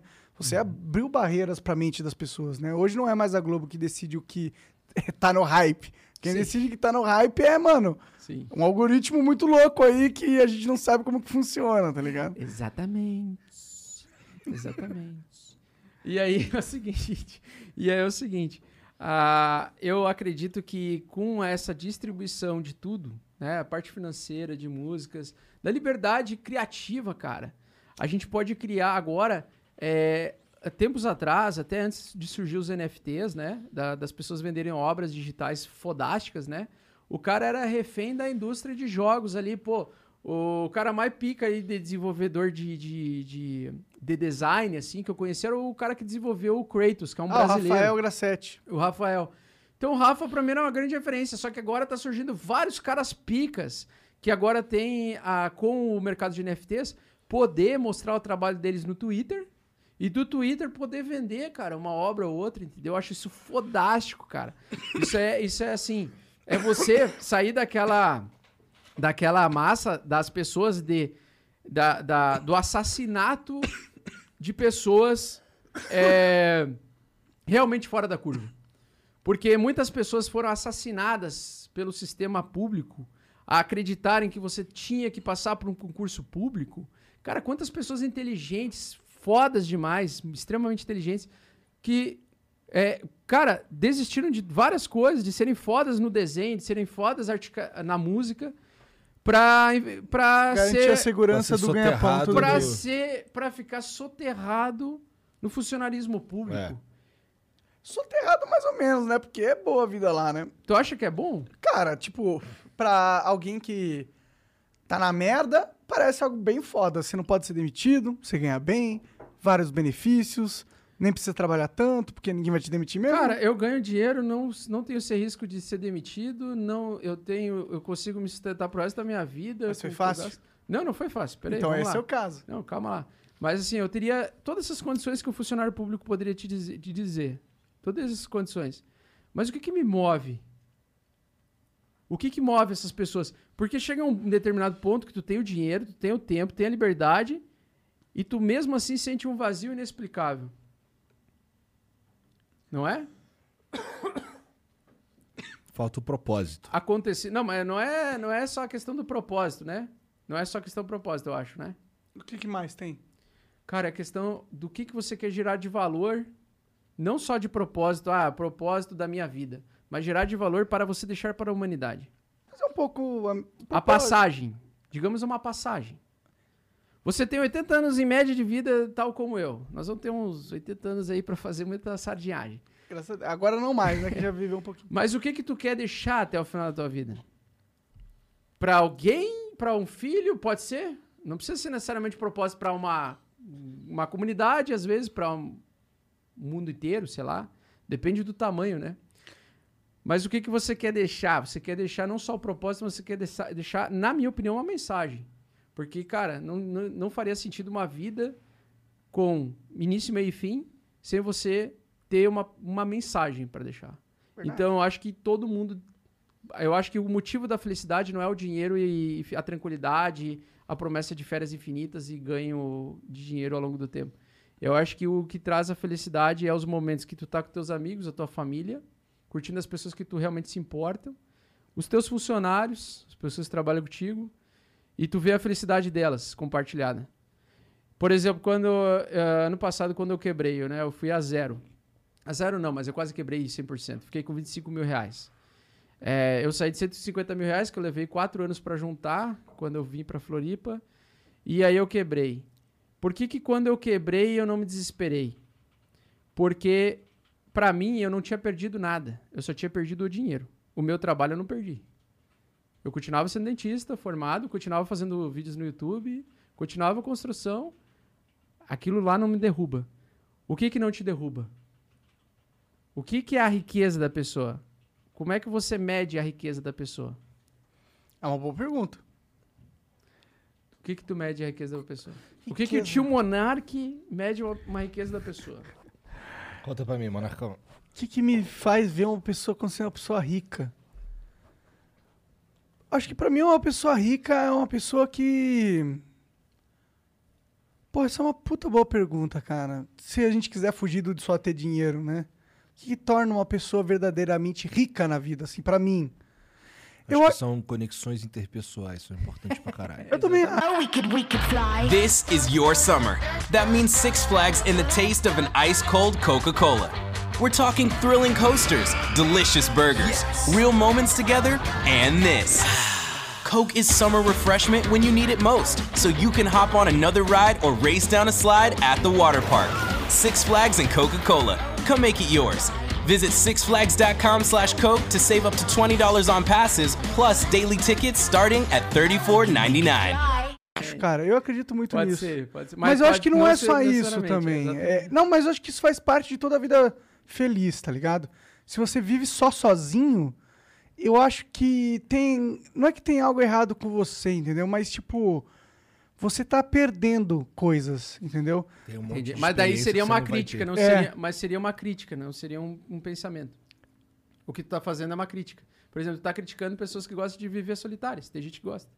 Não, eu- eu não tô criticando essas pessoas, eu tô só falando que eu acho que tem algo importante que elas perdem de não ter uma, um convívio, entendeu? Perfeito, perfeito. Só- Pois é, mas aí tu tá falando, elas estão perdendo algo porque elas não têm convívio com outras pessoas. Claro, mas eu não tô Então, é criticando qua- as não, pessoas. Não, não, tá? mas é como se fosse um pré-julgamento, um julgamento, digamos. um, um julgamento Tu da acha, ação. por exemplo, né? assim, que a pessoa que não vive com outras pessoas pode ser menos feliz do que uma pessoa que vive com, outra- com conexões? É Não isso? necessariamente. Eu só acho que uma pessoa que vive com outras pessoas, ela vai ter acesso a experiências que podem trazer informações que uma pessoa que vive solitária ou não. E do mesmo se aplica a pessoa solitária. Isso, a pessoa... isso se aplica a uma porrada de coisa. Por exemplo, é, a gente tava falando aqui sobre tu é Inter, eu sou Flamengo. Sim. O Monark não é porra nenhuma, ele é Flamengo por imposição, entendeu? Então, assim, tem sensações que eu e você temos que ele não tem, nunca vai ter. Exatamente. Tá ligado? Homens suados no, no estádio. Mas pode ser mulher Aquele também. cheirinho de asa de busão, maravilhoso. Ah, isso eu já passei bastante, porque eu andei bastante de busão. Eu também. Mas eu falando mas respondendo, respondendo, respondendo a pergunta. O motivo de felicidade é aquilo que cada indivíduo enxerga de valor. Por exemplo, eu assisti ah, o meu, com meu pai o Inter todo domingo de tarde durante 20 anos. Para mim, é um motivo de felicidade que me torna feliz tanto quanto se eu estou com pouco dinheiro, com muito dinheiro, com muito sucesso ou pouco sucesso, ou muito ou ser muito famoso ou pouco famoso. É um motivo de felicidade plena. Quando eu estou com vocês aqui, cara, é- é realmente, eu estou muito feliz e é uma motivação de felicidade plena quando tu senta na mesa com teus amigos e bate um bom papo. Então, depende do valor que você dá para, para as coisas que você escolhe dar o valor. Então tem pessoas que acham que vão ser felizes somente quando elas forem famosas Ou ricas. ou ricas, mas é porque elas não conseguem enxergar as verdadeiras motivações de felicidade. E aí quando elas ficam ricas e famosas, elas descobrem que isso não era motivo de felicidade, que elas já tinham a felicidade Mas essas e elas não enxergavam. Mas essas verdadeiras motivações, elas são algo é, é individual, ou seja, cada um tem a sua? Ou é uma parada que, tipo, existem motivações de felicidade que são universais? Ou seja, que todo individual, mundo tem? Monark. É individual. Por exemplo, o que que te faz ficar feliz, velho? Por exemplo, se tu se fosse sozinho no podcast, fizesse tipo estilo Arthur Petri da vida, teu podcast não fosse com o Igão, vocês não tivessem essa relação, você acredita que você é mais feliz gravando com o Igor ou sem o Igor? Cara, ou não mudaria muita coisa? é, é difícil saber porque eu não tenho outra experiência, né? Tá, então o Flow morreu. Acabou. Tô brincando. Não, não, tipo, eu gosto muito da minha experiência atual. Eu não quero mudar ela. Pra mim tá bom Então, do jeito tá- que mas tá. tu tá feliz, não tá? Tô, Tá satisfeito? tô. Mas mesmo assim, tu tem outras coisas pra buscar. Tenho. Tem Mas tu consegue dar valor pras coisas que tá te deixando feliz. Claro. Só que tem muitas pessoas que elas só querem elas querem projetar a felicidade nela das coisas que elas ainda não possuem. E o problema é quando elas passam a possuir e percebem que não era ali que ela queria chegar. Perfeito. E, o, e quase todas elas chegam na mesma conclusão. Não sei, vocês. Aí eu agora vou fazer a pergunta pra vocês. Vocês já entrevistaram centenas de pessoas bem-sucedidas nas próprias áreas, determinadas áreas. Vocês conseguem. Não precisa falar nomes, obviamente, mas vocês conseguem, por exemplo, lembrar de pessoas que vieram aqui muito bem-sucedidas e ricas e muito tristes, Sim. infelizes, ou muito bem-sucedidas e ricas e muito felizes. Vocês Sim, conseguem também. separar? Também, os dois. O que, que separa essas pessoas? Tempo de sucesso. Mas só o tempo de sucesso ou é o motivo da felicidade? Eu não sei, eu acho que é o motivo da felicidade também. Tem uma pessoa que eu vejo, eu não vou falar o nome também, mas eu vejo que é uma pessoa bem, muito bem sucedida, mas que eu não vejo que ela tá feliz, tá ligado? Quando eu converso com ela. Mas, pô, acho que faz parte também. Eu, eu teve um momento que eu não tava muito feliz com a minha vida, tá ligado? É, eu acho que é um caminho de aprendizado aí pra todos nós. Eu acho que apon- aponta que algo, tem algo tá errado do jeito que você, vive e tem que ser mudado. Foda que ele não diz, essa sensação não diz o que é, né, mano? Isso que é foda, né? Mas o que, que mudou? O que que mudou em que sentido? De quando tu não tava feliz pra quando tu tá feliz? Propósito. E qual é o teu propósito? Pra mim, eu, eu, eu tenho. Pra mim, eu tenho vários, entendeu? Mas um propósito muito importante pra mim é aumentar a liberdade individual das pessoas. Esse é o meu propósito também, toca a ficha aí. E por isso que nós estamos aqui no Flow Podcast falando de criptografia. Porque a criptoeconomia, na verdade, ela está inserida dentro de um ambiente de liberdade das pessoas. E quando você dá liberdade para elas, você dá a chance delas buscarem o seu próprio propósito dentro daquele ambiente, seja financeiro ou não, né? Então, é muito ruim tu chegar num banco e falar só porque tu ganha 1.500 reais por mês que tu não pode comprar uma casa de 150 mil reais. Não é uma merda? É uma merda. Não, não esmaga teu sonho? Esmaga o sonho de Mas se pessoas. tu não precisa comprovar que tu vai ganhar 1.500 durante 10 anos, só que se tiver um contrato inteligente que te dá os 150 mil e enquanto tu estiver pagando ele você vai ter acesso a esse dinheiro, isso não te dá um pouco mais de liberdade? Com certeza. E, Não, aí, eu- e aí passa, a tua decisão já não passa mais por um juizado especial de um órgão central. Centralizado. É. Então, a- o mercado cripto, a gente fala em liberdade real das pessoas. A gente sabe que é volátil, só que as pessoas elas, elas não sabem lidar com a volatilidade.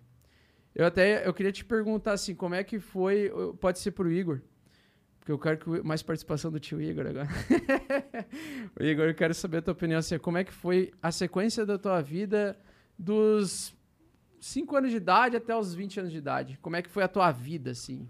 Cara, eu basicamente estudei o tempo inteiro. Tu foi numa escola? Fui numa escola. Tu é, estudava mesmo? Tu, tipo, porra, estudava? Eu tinha que estudar. Mas, mas, mas tudo bem, as pessoas, a sua mãe te obrigava a estar sentado com um livro, mas tu prestava atenção, tentia, tentia entender, tá, tá, você, você era engajado no que você fazia? Cara, a minha principal motivação era passar de ano, tá ligado? Eu precisava aprender ali pra eu passar de ano, fazer uns concursos aqui ali pra eu poder estudar numa escola pública. e que tivesse uma, uma, um- Bom, bom uma nível. boa escola, Sim. né? Uma escola técnica federal, que foi onde estudei o caralho. Na Cefet. No Cefet, lá, aí eu estudei, pra, só estudei minha vida inteira até 17. Até, até 18 anos eu estudei e eu trabalhava um pouquinho, mas ajudando meu pai. Eu não, não costumo contar isso como trabalhar, não. Era mais que. Sim. Deveria ajudava meu pai. Mas tudo acho. bem. E depois eu fui pro quartel. E com 20 anos eu comecei a trabalhar de novo. Então eu só, só trabalhei e estudei. Mas a- do- quando tu estudava, né? Ainda bem que você não perguntou essa parada pra mim. Quando tu estudava, é, quem dizia que dia tal ia ter prova? O professor Que fazia parte do da escola? da escola. E a escola faz parte No colégio? do Estado? Ou Hum, era não. particular? Não, é do, do Estado. Não, do Tá, do Estado.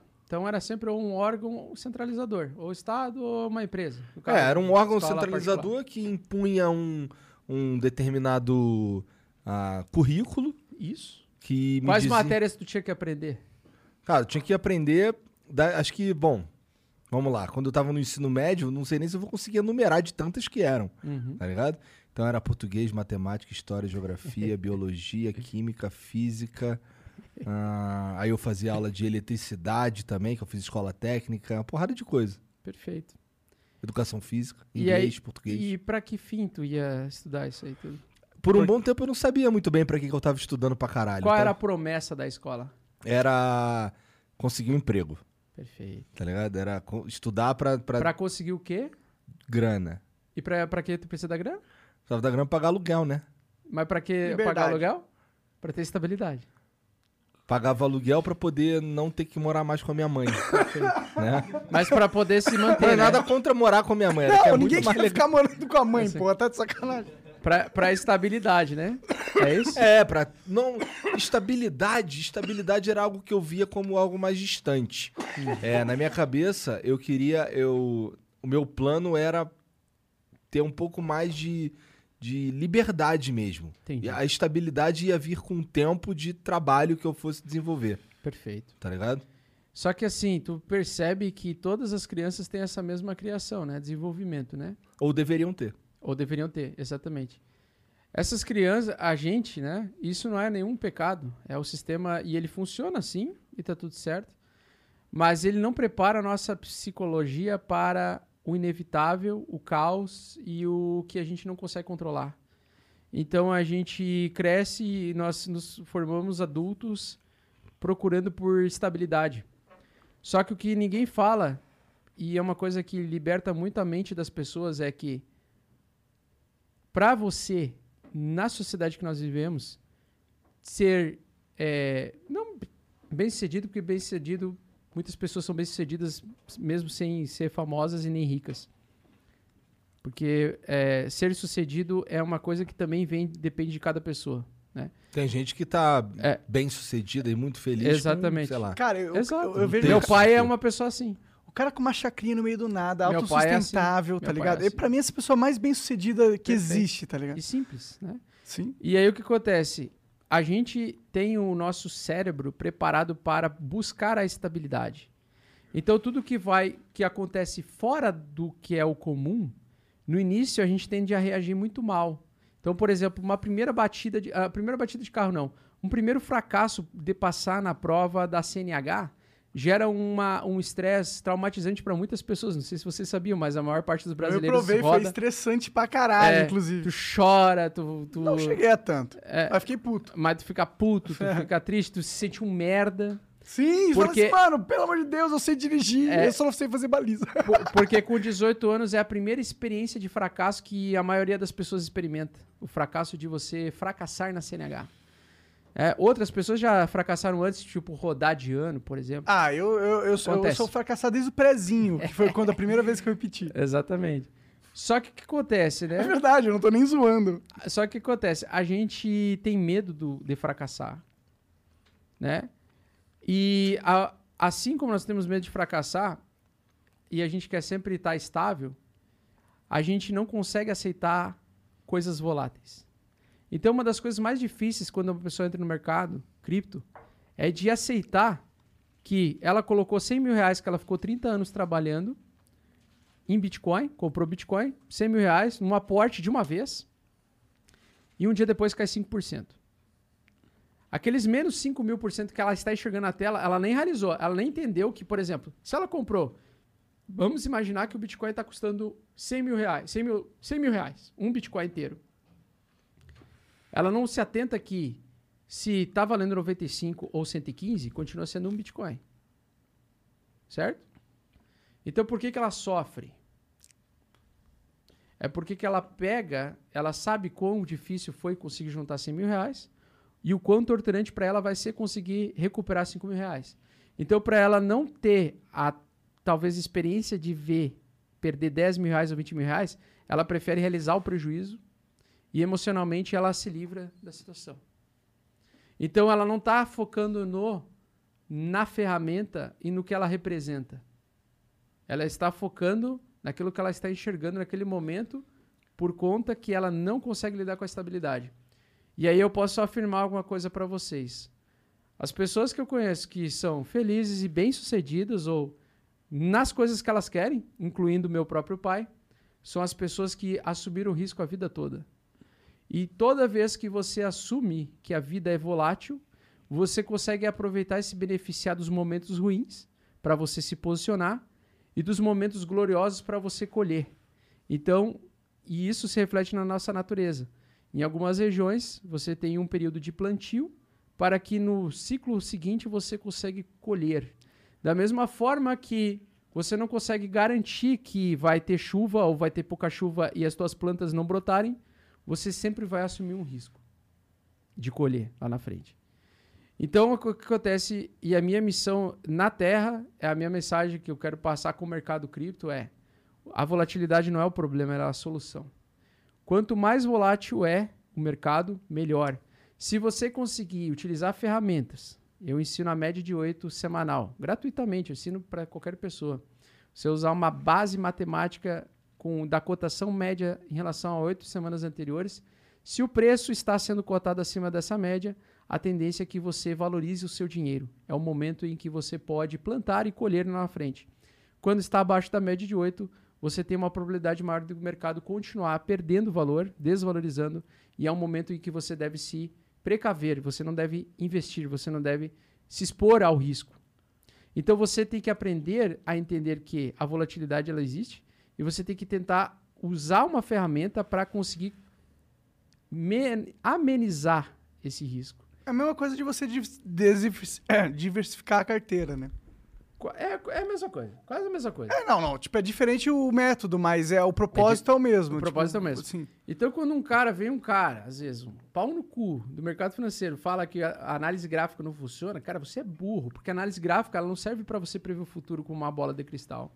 Não é pra você se tornar o Laio do Thundercats, colocar a espada justiceira no meio da testa, falar, oh! e Espada Justiceiro me, vê, me dê a visão além do alcance. É o olho de Tandera que dá visão o olho além de Tandera. Todo mundo acha isso, né, da análise gráfica, né? Ah, você desenha lá e você projeta. É o identificamento de padrões, né? É o identificamento de padrões. Análise gráfica é para identificar padrões repetitivos e aumentar a tua probabilidade. E essa probabilidade tem, às vezes, 80% de que der certo pro teu caminho e 20% que dá errado. Mesmo com a probabilidade de te dar 80% de chance de dar certo, a existência dos 20% se mantém a mesma. E a probabilidade se mantém a mesma. Então, ao longo vai do prazo, se você usar a estratégia, dar 100 você vezes, ganhar. 20 vezes vai dar merda. Ah, Então, por isso que você tem que ter um setup. E não tem como você ser lucrativo no médio e longo prazo sem um setup. Um setup é você tomar uma decisão com base no que o gráfico está te mostrando. E é isso que eu basicamente ensino diariamente para todas as pessoas que eu consigo. Porque se você consegue dominar o mercado volátil, você consegue dominar a si mesmo. E você come- começa a sair do papel de vítima, de que fatores externos rolam contra você, que é o que acontece muito comum quando a pessoa entra no mercado, ela fala assim: "Ah, o mercado caiu, fiquei tranquilo, o mercado caiu porque eu comprei". Ou o mercado subiu porque eu vendi. Isso é o primeiro pensamento de uma mente ansiosa, uma mente que não sabe lidar com a volatilidade.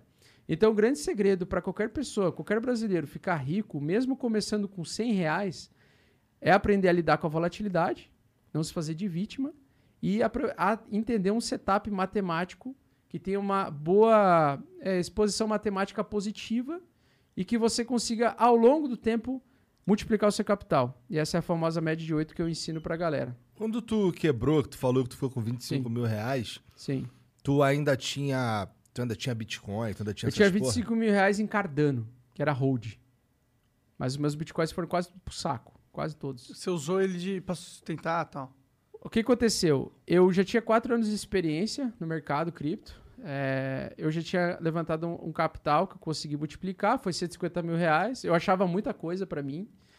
É, 150 mil reais eu nunca tinha conseguido juntar na minha vida inteira. E era a entrada do meu apartamento. Só que daí aconteceu o Covid, né?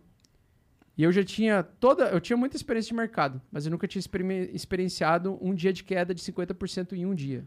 Você nunca tinha experienciado uma pandemia, né? Uma pandemia. Eu acho que ninguém, né? E aí o que acontece? É, na hora de tomar as decisões, quando você. Quando o mercado já andou e mostra que eu estava errado, é beleza. É fácil você falar, apontar o dedo e falar: ah, se fudeu, vendeu na baixa e agora se fudeu. É burro. Por que, que seguem esse cara? Mas na verdade, quando você tem um- uma situação em que você vê o seu capital derreter 50% em um dia e ele pode no outro dia derreter mais 50%, você fica apavorado.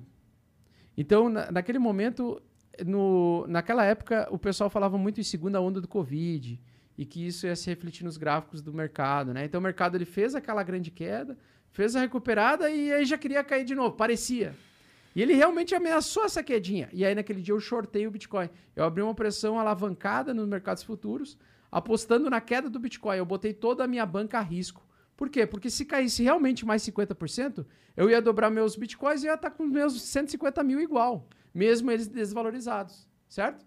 Eu ia ter, tipo, ao invés de ter é, 100, 100, 150 mil reais em bitcoins que eu comprei a 3,200, eu vou. A, a 4 mil dólares eu vou ter 200. bi- ah, eu vou ter dobro de bitcoins valendo metade.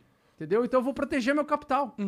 Então foi essa a ideia. Não, Mas parece. Se fudeu. Mas Só que pare- daí eu me fudi. É, mas é parece gostoso inteligente, demais. Mas fudeu. Mas me fudi. Foi gostoso demais. Pô, tu não pôde prever o mundo, foi mal, É, cara. quatro Tu me- não é o mago Merlin. Exatamente.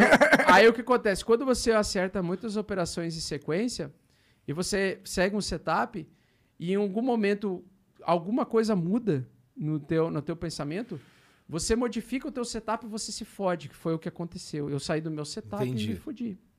Porque aconteceu um fator que eu não esperava e eu é, fui, digamos assim, ludibriado pelo, pelo acontecimento, digamos assim, pelo cisne negro que a gente chama, né? Então aconteceu aquele evento inesperado, eu tomei a pior decisão possível na época, mas para mim era uma, uma para mim era muito acertada a decisão na época. Só que o mercado ele mostra com o tempo que eh, às vezes ele só te dá o resultado futuro. Então quatro meses depois eu fiquei quatro meses quase sem dormir e tal. Então eu fui liquidado, perdi o dinheiro da entrada do apartamento e ia ter que sair do apartamento. Putz, que cenário horrível. E aí, em seis meses, eu consegui me recuperar. Por quê? Porque os 25 mil reais que eu tinha em ADA, que eu tinha comprado lá em 2019, acabaram se transformando em um pouco mais de um milhão. Quase dois milhões, na verdade. E, basicamente, eu consegui Esses também... 25 conto virou quase 2 milhões? Quase qua- um milhão e pouco, um milhão e 250 mil, por aí. Eu não sei, assim, porque Não, tava subindo já é muito um- rápido oito já meses. é um Maluco. salto É, insano. sim. Mas era um hold de uma promessa que eu tinha lá de tempos atrás, entendeu? Então, ela subiu um- 6 mil- 6.800%, mas eu fiz mais aportes no meio do caminho, porque eu ainda trabalhava, eu ainda ganhava dinheiro, né? Então, eu fui aportando, comprando mais hadas. Então, eu comprei hadas a 10 O centavos. que, a que você 30 fazia? Você centavos. tinha uma clínica? Você Eu tinha, eu tinha uma clínica odontológica lá na, na cidade do Janho, lá. lá Ah, é? Que da hora. Aí eu saí de lá pra... Ah, esse cara falou isso no começo, cara. Cara, é, Não, mas- você tá é, cobrando memória de um maconheiro? Pô, eu lembro. Show de bola, Igão, mas, mas, assim, aí a, a princípio a gente a gente acha que o mercado está contra nós às vezes, né? A gente entra num período só que na verdade é, é porque a gente está sem conhecimento, a gente não sabe em que momento a gente está comprando no mercado. Por exemplo, hoje, hoje entrar no mercado cripto é muito perigoso porque isso eu tô falando, um cara que está falando que há duas semanas atrás era alta infinita, né? Porque realmente para mim os padrões técnicos é que o Bitcoin ia continuar subindo a 100 mil dólares agora final do ano, mas não aconteceu. E foda-se, eu vou ter que mudar de opinião conforme o mercado anda. O mercado veio abaixo da média de 8. Então, ele entrou numa probabilidade de baixa, mas por quê? Porque, na minha opinião, começou a surgir tantas startups com jogos, metaverso, caralho, quatro promessas de jogos e não sei o quê.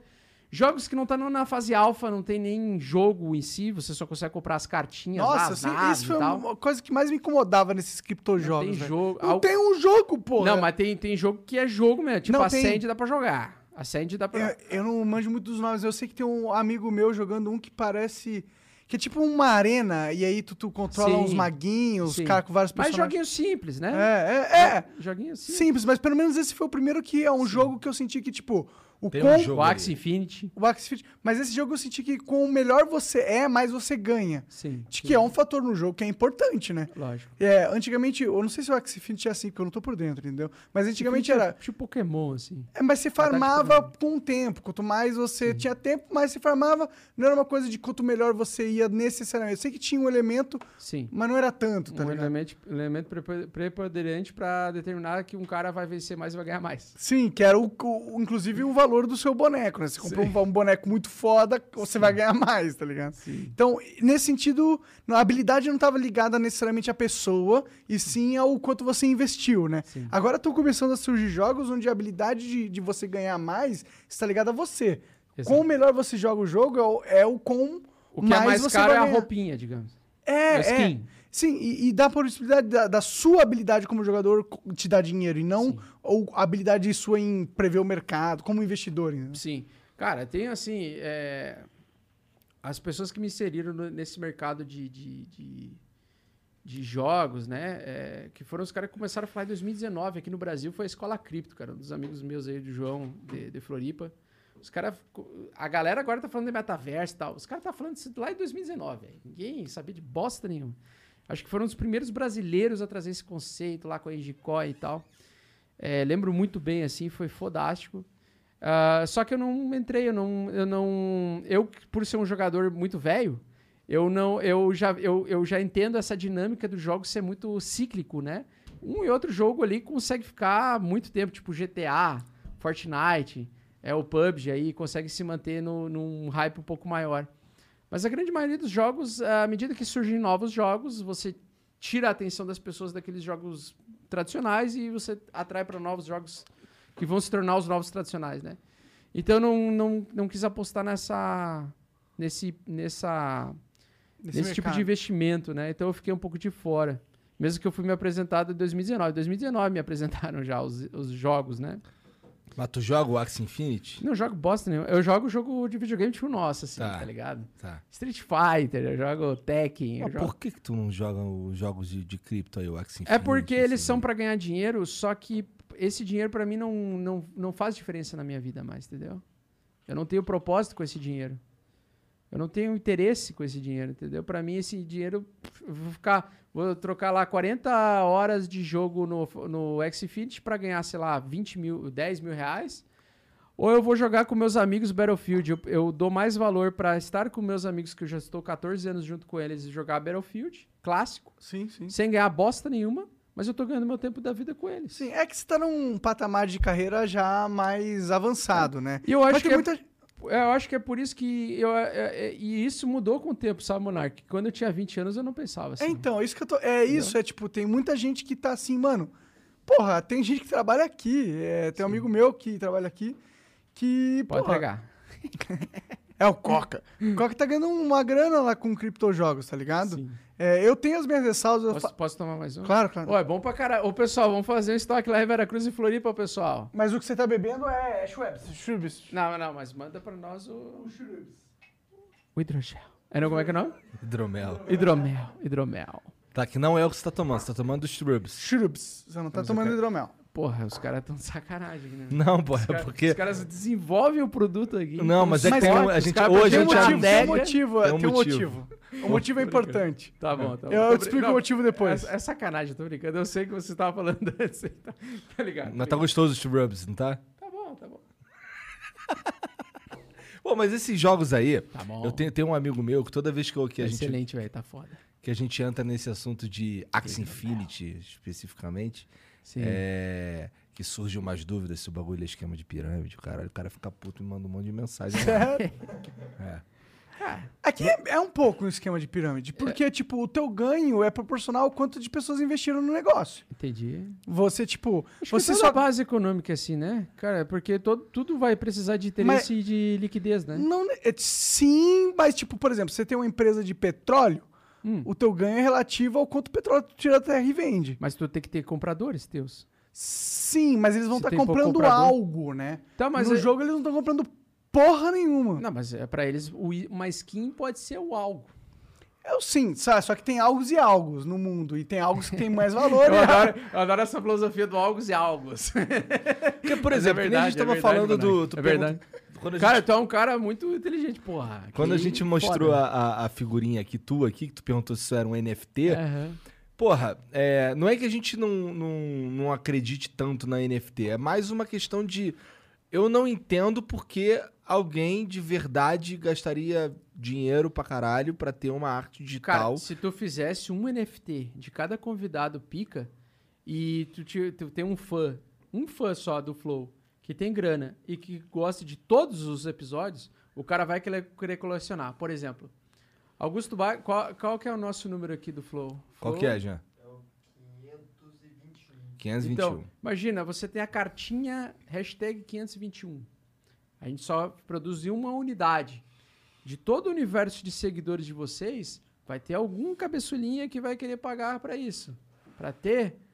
Ah, mas o Flow, o Flow vai continuar crescendo, o Flow vai continuar ganhando valor, o Flow vai continuar tendo convidados mais fodas. Vai chegar algum momento que vocês vão olhar lá pra trás e vão falar: pá, velho, eu queria ter aquela cartinha daquele filho da puta, aquele seguidor que pagou cartinha a 540. Entendeu? Não, entendo pra caralho você falou. E tá um pouco acontecendo com a gente, tá ligado? A gente tem os emblemas, eles estão à venda no mercado, tá ligado? Uhum. E, e tem uma escassez do emblema, porque a gente só disponibiliza as pessoas resgatarem em 24 horas de- depois que o episódio começou. Então, tipo, depois de 24 horas, acabou. A gente não dá mais pra resgatar o emblema, tá ligado? Sim, E aí, legal. como que você faz se você quiser ter o emblema? Você tem que comprar de outras pessoas que resgataram. Legal. Então a Entrar gente pro meio- mercado secundário. A gente meio que que simulou isso, só que Sim. sem ter a tecnologia foda Mas, que mas a gente usa o. NFT, usa uma rede Solana, por exemplo, que é uma re- taxa baixa, barata. então, eu tava conversando com outro cara e ele tava falando que o, o Ethereum, a taxa tá bem escrota, né? É, é que daí tu vai, tu vai segmentar muito o teu público para poucas pessoas que vão ter muita grana para gastar, entendeu? Porque é muito cara a taxa. Vai, o cara vai pagar 500 reais só para conseguir ter o direito de dar uma proposta pro teu NFT. assim. Parece caro Uma demais. bosta. É muito Pra uma arte digital que as brasileiro pessoas é... é... Pra todo mundo. Eu vi um vídeo do, Pra do Keanu Reeves, velho. Ele falou, o que, que você acha dos NFTs? Aí ele dá, ele dá uma risada assim, "Ah, um, um produto digital que todo mundo pode copiar. Vai ter valor. eu não sei se eu não concordo com ele, mas foi engraçado. Mostra a percepção da maioria das pessoas sobre essa parada. É que entendeu? o que assegura a originalidade vai ser a rede e vai ser o emissor da, do NFT, né? Sim. Então, se é o Keanu Reeves que emitiu aquele NFT, que ele tem aquela conta verificada, vai ter um peso. E ele vai, viu?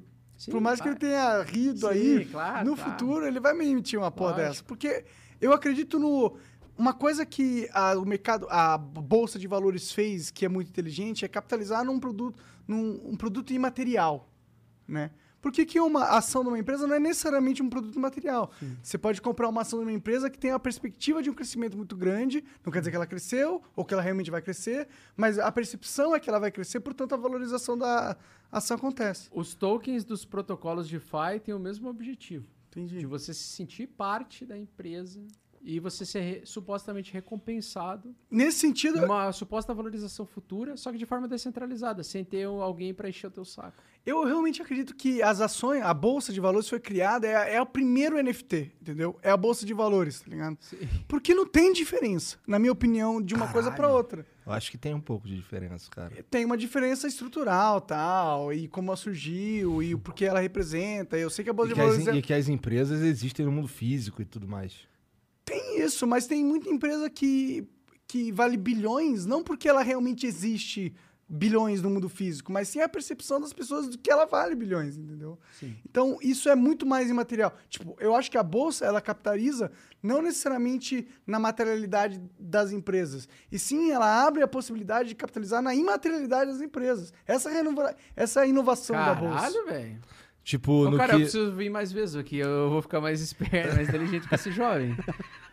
Porra. Ele foi numa vibe muito louca e deu muito certo, velho. E Tá bom, isso acontece vários flows sentido. isso, velho. Isso acontece com vários flows. É, à medida que ele vai bebendo, É, vai a ficando... vai Caralho, desbloqueando As os loucuras saem, né? Cacete, mano. Não, mas, Mas ficou isso muito daí- isso foda daí que isso, você tá falando A tem a ver com- expectativa, né? É, tem a ver com, por exemplo, a Petrobras está explorando o pré-sal e esse pré-sal tem a expectativa de gerar dinheiro pra sabe caralho. como é que se terminou, já. É. Mas... nós estamos só supondo aqui. É, é, tem a expectativa de, de gerar dinheiro pra caralho. E aí as ações E valorizam. aí agora ela começa a valer pra caralho, porque no futuro ela provavelmente vai fazer dinheiro pra caralho. Exato. E isso é algo Mas, interessante. mas o que, que isso tem a ver com, com uma figurinha que a gente lança? Porque é por exemplo? exatamente isso. O valor da figurinha não é o, o- a arte em si, É o necessariamente. valor intrínseco É, é o, e extrínseco. é o quanto ela vale realmente. O valor intrínseco, o que, que é, Igão? É isso aí, ó. Tu criou um, uma arte minha, digamos, desse episódio. Aham.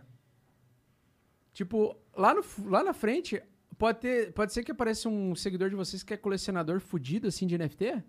E o cara fala, velho, tá faltando a minha cartinha 541 ali.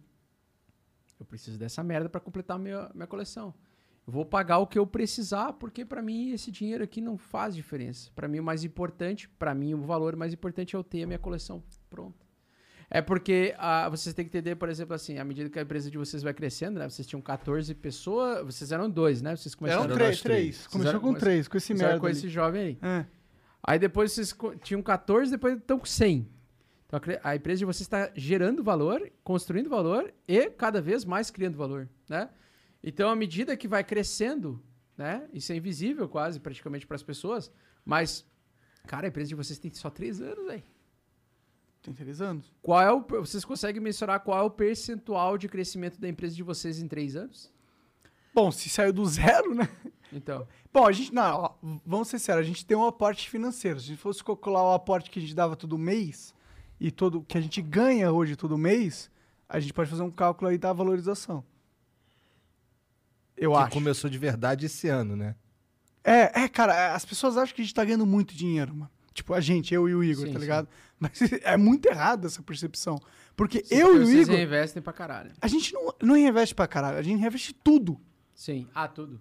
Eu sei porque, não cara, é, eu já vi uma- tipo, tem uma, um salário que a gente Sim. ganha. É um salário. A gente tem salário como o Jean tem salário, Sim. como o nosso CEO tem salário, como Perfeito. todo mundo tem salário. Que é uma, uma empresa organizada é assim mesmo. Senão ia ser uma baguncinha, né? Sim. Senão a gente ia pegar e tacar tudo no bolso. Foda-se. É, exato, e comprar carros e sei lá. Mas, tipo, a gente não. Putas Ferraris, Lamborghinis, iates e Balneário Camboriú. É, não ia ser esses carros merda que a gente tá comprando agora. Tipo, Não, eu, eu tô comprando monociclo, o Igor tá comprando Ai, pai, os carros velhos. para! O- o- uma vez, a primeira vez que pediram a minha participação pra vocês foi num, num, num flow que eu fui surpreendido, eu nem sabia dessa porra. Eu tava olhando o Jacan, né, porque eu sou fã do Jacan. Aham. E aí no final o cara falou assim: Ah, Igão, chama o Augusto, ele me fez ganhar muito dinheiro e tal. Ai, pai, para. E aí tu leu, eu achei massa pra cá. Mas é porque assim, é que quando o mercado tá subindo sem parar, eu tenho um bordão chamado assim, ai, pai, para de me dar tanto dinheiro. Chega, eu não consigo mais lidar com esse dinheiro. Eu vou ter que ir pra Balneário Camboriú, Camboriú virar vizinho do Neymar Júnior, pedir açúcar na cobertura do Neymar Júnior. Iates, Ferraris, putas, Lamborghinis, desfilar que nem um idiota a 2 km por hora com uma Ferrari na Avenida Atlântica. De Balneário. Não, Vocês já foram pra. Avenida Atlântica de Balneário Camboriú? Eu fui uma vez. Sempre tem um merda, filho da puta, de um gordinho satânico, com uma, dentro de uma Ferrari, com o nariz lá na puta que pariu, se achando o foda, que, atrás de uma vila. o que tem pra caralho ali é argentino, né? Também. Argentino Puta pra raça caralho. do cara. Não, tô brincando, eu gosto, eu gosto de Argentina. Eu gosto de, não me batam quando for pra Argentina, pô. Eu gosto de Tem uns prédios do Vedavan também. Tem, tem os Do prédios da- da- Mas, mas lá eu digo assim, lá quando eu, eu me criei indo pra lá. Então, tipo assim, a minha cidade, porra, a galera lá se esforçando pra conseguir juntar mil reais, dois mil reais por mês, três mil reais. O cara mais pica lá ganhava tipo 15 mil reais por mês na época, lá em, do- lá em 1990 ou 2000. Ou 2000. Aí eu ia na, em Balneário Camboriú, meu, era outra realidade. Já era uma cidade, tipo, exponencial, assim.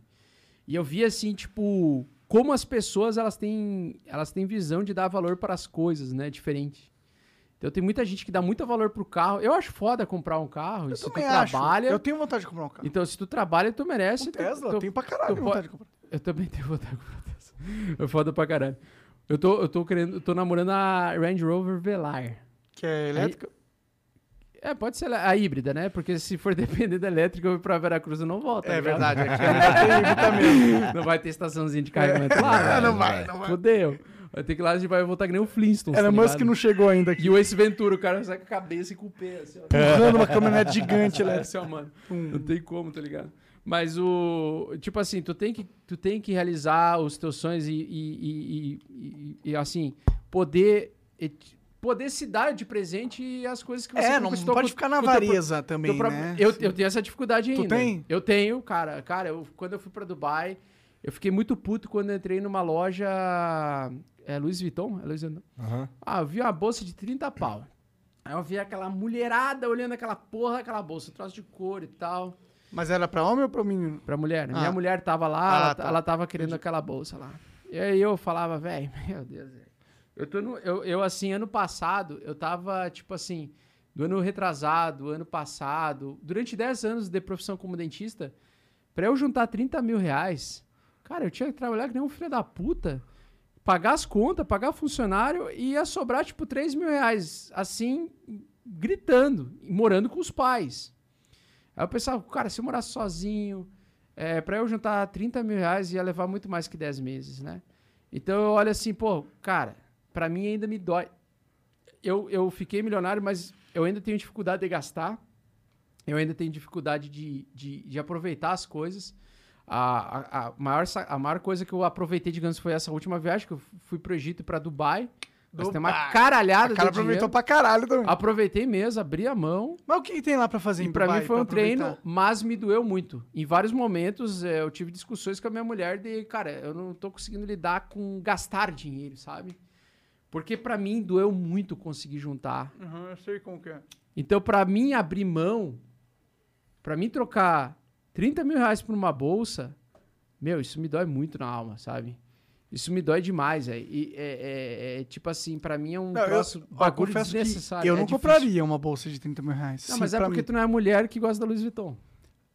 Tá. Mas eu, tipo, Mas eu tu não... compra um- uma roda de 20. Mas tu compraria uma porra de um carro. Mas eu não tô Tesla. comprando a roda de... vi- Eu compraria, mas eu não tô comprando o Tesla porque ele é caro, tá ligado? Eu tô comprando o Tesla porque... Tu acha foda a tecnologia. Porque é uma inovação foda, Exatamente. é. E a ideia do, do Mas cara... você já teve uma bolsa da Louis Vuitton? Tu não Cara, sabe o que tu ela vai faz. ficar uma boneca com uma... Cara, talvez no linda. futuro eu dê uma bolsa do Louis Vuitton pra alguém. Não tem, não é esse caso, é... É foda, né, cara? Eu também sou assim igual você, cara. eu, tenho não- muita não- dificuldade de gastar, mano. Sim, Cara, coisa olha, que eu não olha tenho essa dificuldade minha de gastar é camisa. droga. Olha a minha camisa. Camisa da Renner. 40 reais. É bonita a camisa. Ela tem... Ela é que nem, tipo, tu vai na Renner, é que nem o Homer Simpson, tá ligado? É todo mundo de camisa igual. E aí, tipo assim... Cara, eu uso isso, eu gosto disso, eu acho bonito isso, Posso- velho. E a minha camisa? Então, a De Adidas- presente que eu ganhei do dia. É da Adidas, né? Então, A minha eu ganhei de presente também. Então, tipo assim, é muito difícil para uma pessoa que saiu do, da dificuldade extrema é, conseguir dar valor pra, por exemplo, grife, por exemplo. Eu sei que, que, porra, tu pode se permitir isso, o cara trabalhou pra isso, teve méritos com isso, beleza, bah, bah, bah. Mas é é muito confuso, velho. É muito difícil, tá ligado? É muito. eu Não, eu sei sei se exatamente como é que é. Porque assim, é, igual você falou. Porra, demora um tempão fudido pra tu juntar.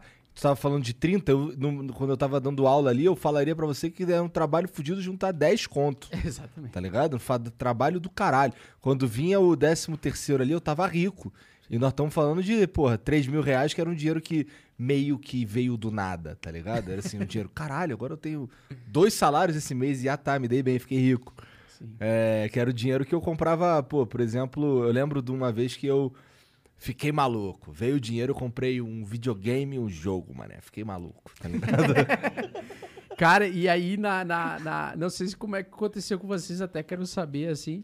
Mas como é que foi, tipo assim, pra mim a transição, né? De. de, de- é, porque em 2000, 2021, 2011 eu já via muita saturação nos mercados das pessoas que são da faculdade. Porque eu também saí da faculdade com dívida, né? Eu, eu fiz aquele. O, Fiéis. não, o FIES, Ah, fez. 50%, né? E o, teve muita gente que saiu com o ProUni, por exemplo. Aham. E aí teve uma galera, encheu assim todos os mercados, né? A mão de obra ficou muito cara e muito inqualificada, porque tem muito pou- pouca mão de obra, porque todo mundo agora tem, tem Tem uma diploma, faculdade digamos. muito mequetrefe aí, né? Então, vamos dizer. A minha foi excelente, assim, foda. Mas o que eu quero dizer assim, é, eu, eu tive que lidar com eh, sair formado com a expectativa de fazer dinheiro o mais rápido possível, mas sem ter, porra, nenhum paciente entrando na porta durante três, quatro meses. Muito difícil, muito difícil pra pra uma pessoa começar, né? É a pessoa que todo mundo que sai da faculdade hoje passa por, por esse mesmo caminho. Então eu comecei a procurar outras co- ah, habilidades que eu tinha que desenvolver, principalmente no mercado financeiro. Então eu entrei na B3, comecei a ler muito livro de desenvolvimento pessoal, autoajuda, essas porra. Augusto Cury. Eu virei um coach praticamente. Eu fiz um curso de final de semana de coach que foi bem, é, bem Você gastou bosta, quanto nesse curso? bem pequeno. Tipo, 4 mil reais. E aí, durante o curso, eu, eu percebi que E não foi era bom pra mim. você? Não. Não, eu- não, porque eu tinha feito um treinamento chamado Dale Carnegie, que é um treinamento de liderança. Hum. Eu recomendo todo mundo que tem empresa fazer. Que é como você se tornar um líder, não um chefe, né?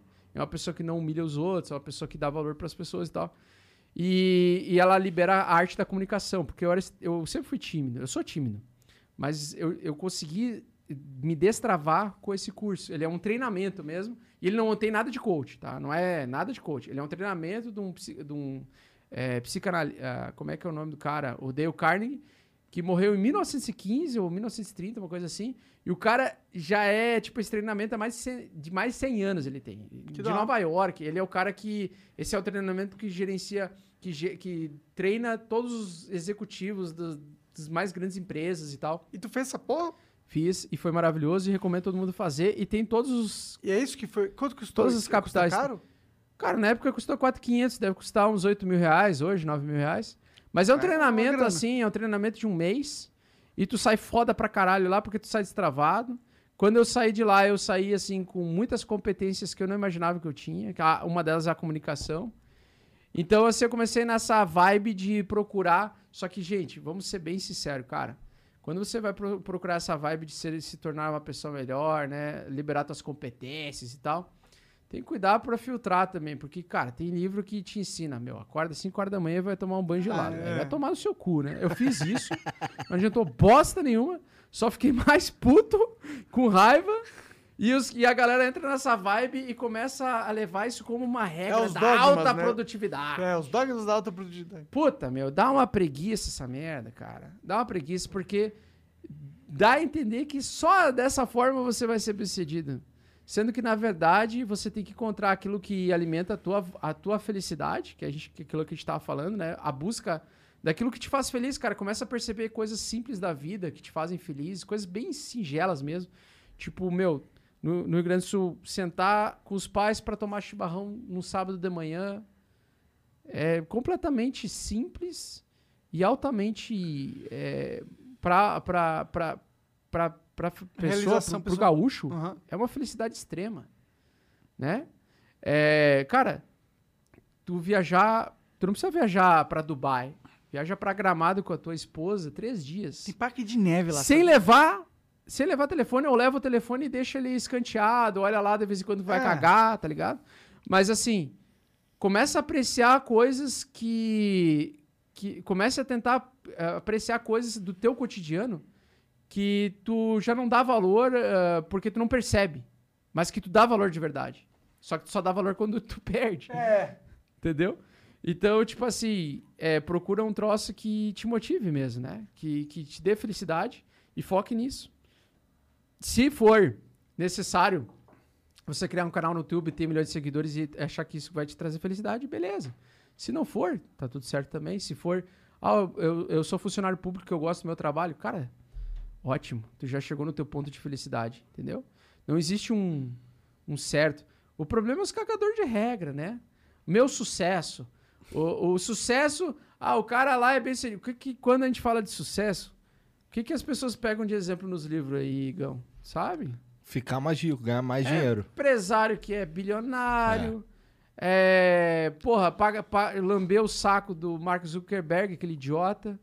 É ficar Tu não gosta chupando o pau do Elon Musk, aquele outro imbecil. Você acha ele um imbecil? Não acho ele imbecil, eu acho o cara extremamente inteligente. Só não acho ele um cara, um deus na Terra, como as Ah, pessoas. Claro, isso é, alguém achar que ele, ele é um deus na Terra, eu acho Só meio- que Mas é que ele é influente pra caralho. ele é influente né? para um caralho. É, é que eu acho que eu, uma coisa do Elon Musk, sem querer defender o Elon Musk aqui, mas defendendo um pouquinho ele. Ah, vai lá, chupa o saco Deixa eu Elon chupar um pouquinho o Mas saco deixa dele eu te aqui. perguntar, Ah, quem tu fica mais feliz de enxergar? enxergar? Que que tu teria, assim, um espasmo de, porra, não acredito que o cara tá aqui? Jordan Peterson. Não, o teu pai Ah. ou esse cara que tu acabou de falar? Ou o Elon Musk? É que meu pai eu vejo direto, entendeu? Então tem Tu essa não dá coisa valor do- porque não é escasso.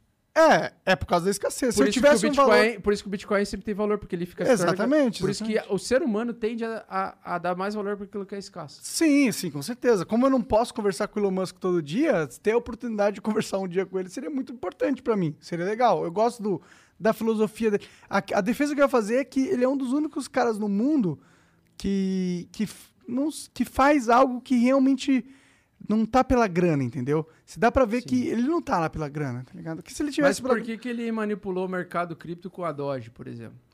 Ah, cara, ele sabia que ele fazia isso. não, eu, eu acho que ele, ele não é um Ou santo. seja, ele não é um santo. Sim. Então, com todos os, os- os- os- as virtudes e defeitos, você pode gostar dele. Sim. Só que eu acho muito desperdício você achar que o cara é Deus na Terra. Ele também caga, ele também tem cu, ele também Sim. peida. Mas é que se tivesse outro ser Bilionário humano não, entendeu? que quer ir pra Marte e tá literalmente fazendo algo pra isso, Sim. tipo, qual outro cara no mundo tem uma, tipo, talvez o, o Satoshi O Satoshi Nakamoto. talvez esse seja um cara que eu também queria muito conversar, tá ligado? Que eu ia, caralho, Já pensou se ele é o Elon Musk?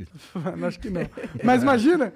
é, então, esse cara eu mijaria também em Guaraná se eu conversasse com o Satoshi, tá ligado? Eu falei, caralho, tô conversando com um cara que, porra. Revolucionou a porra toda. Sim, eu, eu, eu ficaria feliz com isso, entendeu? Mas. Não é que eu idolatro o cara. tu eu lamberia acho- as bolas do Satoshi, vai.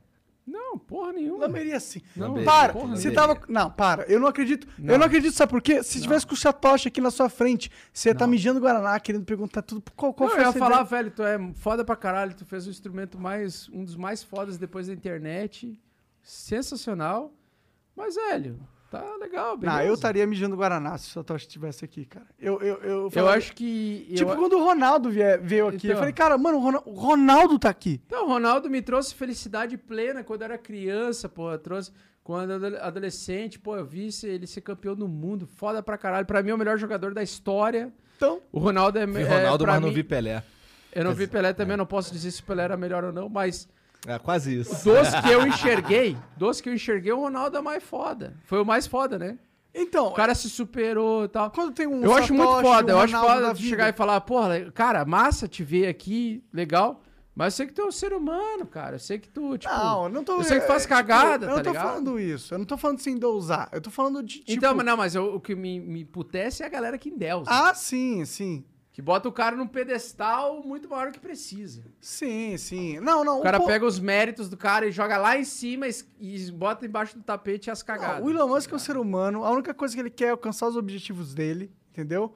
O, o que acontece é que os objetivos dele são legais. Eu gosto dos objetivos deles. Eu, eu, Eu gosto da ferramenta Facebook do Mark Zuckerberg, mas eu acho uma bosta essa história de vender dados das pessoas e, É. e fazer e vender para os algoritmos ficarem te, te seguindo até o inferno. Sim. Você fica pe- pesquisa uma vez lá, bolsa Luiz Vital. Ah, eu quero bolsa Fudeu. Luiz Vital. Fudeu aquela merda vai te seguir até o inferno, mano. Tu vai entrar no Xvideos vai estar lá, Luiz Vital. Mas qual que, é o Promoção 80% desconto. qual que é o propósito do Facebook pra você? O propósito do Facebook, pra, na minha opinião, é lucro em cima de lucro e venda em cima de dados de pessoas e monopólio. Cara, centralizar o poder. Exatamente, é, é isso. Eu, não- eu não sinto que do, do Elon Musk, eu não sinto isso, tá ligado? Então, pra que, que eu vou apoiar uma porra de metaverso que ele quer desenvolver? Não, pau no cu do metaverso, pô. Pau no cu do metaverso. Cara, vocês estavam fazendo uma live com o Bruno Perini, né? Eu, ó, viu que eu sigo vocês, né? Acompanho vocês, vocês eram com o Primo Rico, o Bruno Perini. Aí o Bruno Perini que eu vim no avião, inclusive, hoje.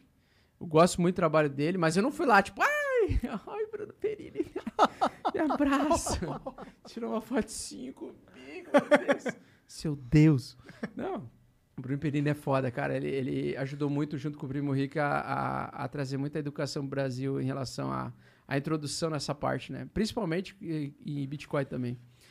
É, mas ele falou, ele tem essa opinião muito forte e, e muita gente tem. Eu, eu- uma vez eu fiz uma enquete no meu Instagram. 50% das pessoas, 51% das pessoas acham que o metaverso vai vingar. Metaverso como foi apresentado ao Facebook, do Facebook, né? E 40%, 49% acha que vai flopar. E aí o Bruno Perini fala que não, metaverso vai ter várias aplicações, vai ser foda pra caralho. Eu vi que tu falou que não. Tu achava que ia flopar porque nós temos mais ou menos a mesma experiência de jogos.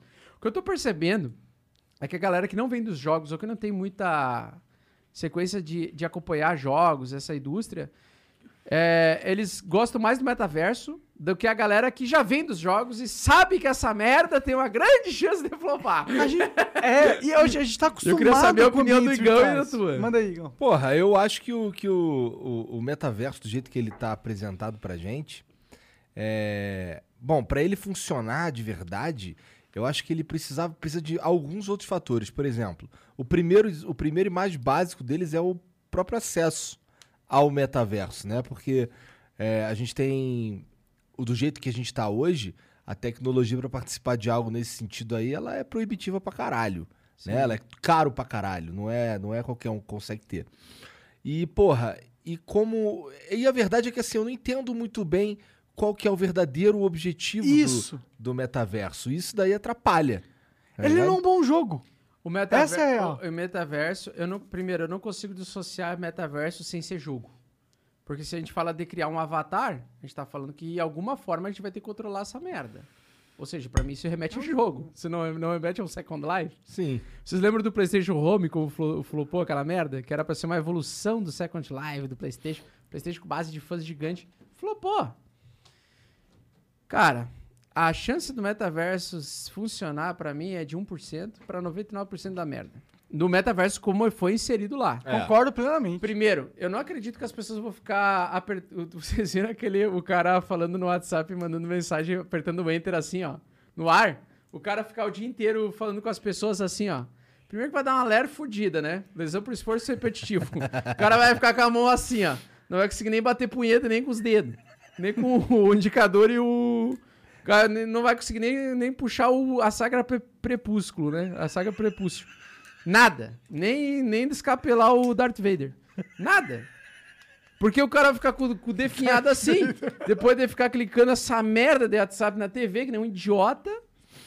E as pessoas acham que essa merda vai dar certo, mas tudo bem. Esse é um primeiro ponto, né? Mas qual que é o verdadeiro objetivo dessa porra? Cara, o eu objetivo eu é que ter uma inovação pra vender. Então, mas isso É, não é o suficiente. É isso. O Elon- o- É o Musk. desespero. As pessoas não percebem isso. A gente não precisa dessa merda. A gente não precisa de um metaverso. A gente, pelo contrário, a gente precisa de cada vez mais conexões reais. Aproveitar, transar, fuder, enfiar o dedo no cu e falar: ai, pai, para. O cara, o cara tem que fazer coisas físicas que você sente, degustar comida, viajar. Coisas que ainda estão longe da maior parte da população Sim. mundial. De você pegar um avião e ir para outro continente.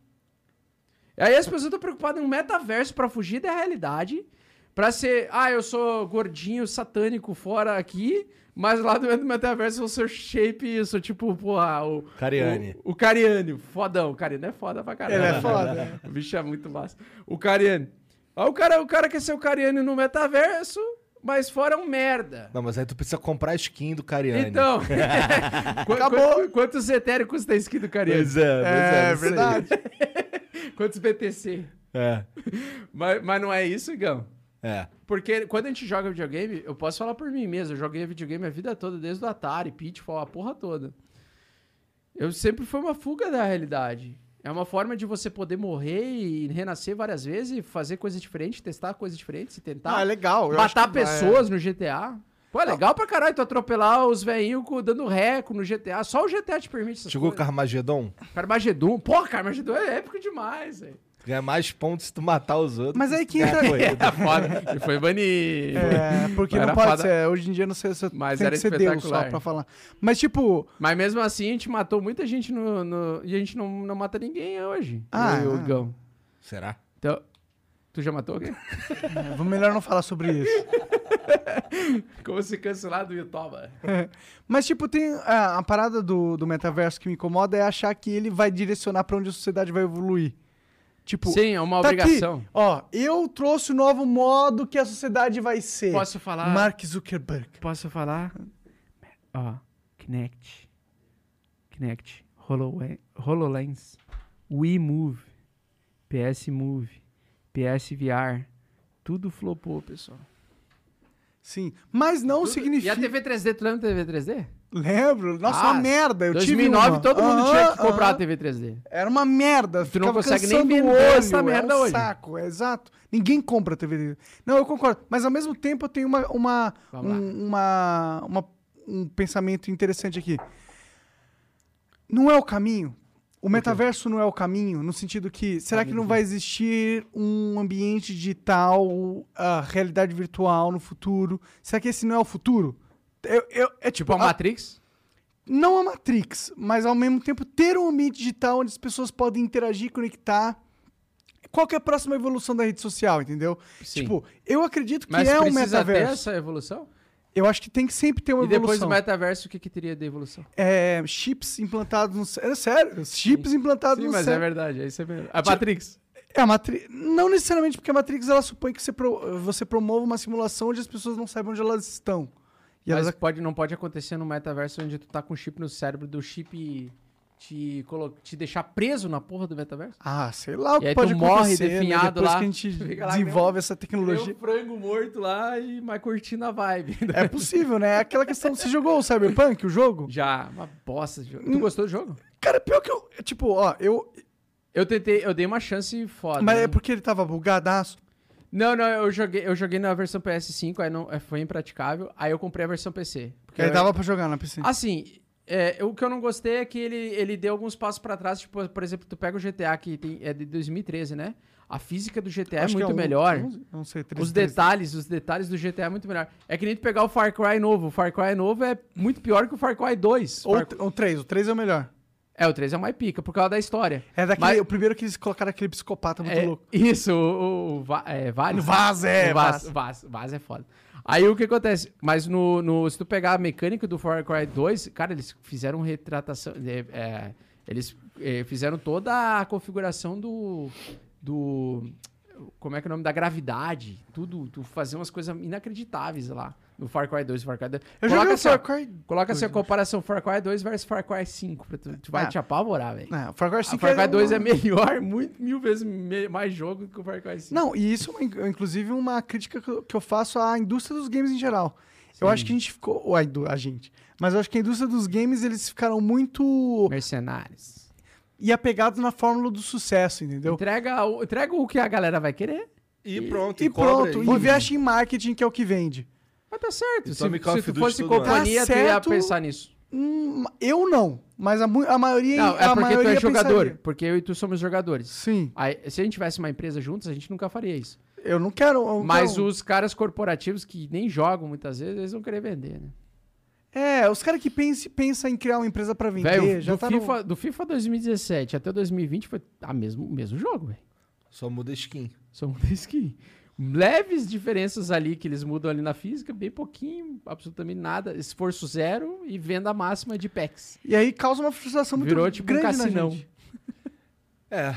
Bom, sobre o, sobre o metaverso ainda e sobre essas, essas tecnologias aí, porra, já teve algumas outras tecnologias que vieram que a gente. que são maneiras até, mas que elas vêm e foram embora assim, floparam horrorosamente. Tipo, porra, eu aposto que você tem uma TV 3D É, que você. tava falando quando você Ah, é? mijar. Quando é. tava dando uma mijada, a gente falou Que isso. merda. Então, eu tenho lá, eu tenho duas TV 3D lá em casa, mas que eu não ligo o 3D delas há muitos anos. E tu não consegue nem vender o óculos, né? Eu nem sei onde estão os óculos, tá ligado? O quanto ele se importou com essa é, porra. então, mas no começo, no começo lá eu jogava, eu Uau. lembro de jogar o, o Batman Arkham City em Aham, 3D, era aham. maneiro pra caralho. O... Não, é maneiro. É é maneiro, dar mas não é maneiro ao ponto de eu querer usar toda hora. É porque é mó rolé, tá ligado? E dói a vista Eu, po- também. eu posso falar por que o metaverso não vai funcionar? Experi- com experiência de jogos vocês também têm. Ah, Porque o metaverso não é uma tecnologia confortável. e precisa ser E igual, prática. igual a realidade virtual hoje em dia. Cara, todo mundo compra realidade virtual encaixota aquela merda de um mês. É verdade, a gente tem, eu tenho um HTC Vive aqui que eu usei algumas vezes pra ver A pornô. gente é fã. E nunca mais, nunca mais eu usei. Mas tu olhou pornô com essa merda? Porra, é muito. Cara, ó, É se legal? tem- Se tem, uma revolução no, H, no, no, no realidade virtual, é o pornô. Ô, Tá louco, ligado? sério? Muito melhor que em jogos pra minha aplicação, na minha, na minha Mas opinião. pra quem é casado, não tem condições. Por quê? Porque daí, como é que funciona isso? Ué, tu põe a vai porra do óculos e vê o punheta, pornô. Ô, vamos lá, amor. Fica lá de boa. Pô, tu, vê, tu bate punheta assistindo vídeo pornô com a tua namorada, porra, com a tua esposa? Eu não. Então, Nunca fiz isso. Nunca fiz isso, tá louco, velho? bater punheta? Não, não, bater punheta sim, mas eu tô Pô. falando é, é, transar com a minha mulher enquanto assiste filme pornô. Ah, pra não. quem que tu vai fazer isso, pô? Não, tô Ah, falando. não, mas não, tu perguntou se eu nunca tinha feito isso. Não, não, não. Perguntei se você. Tipo, tu abre o X-Vídeo, tipo, tua mulher nem tá, nem tá na cidade. Tu, pô, tô, tô com- cheio de tesão aqui, vou abrir o X-Vídeos. E aí, só que em vez de você abrir o X-Vídeos, você vai abrir um pornozão no, na VR, realidade virtual. Mas é que o problema é que o, o, pornô, ele é pra, tipo, principalmente pra quem é casado, ele pode ser uma doença que pode destruir o relacionamento. Ah, tu né? uns caras anti-porn?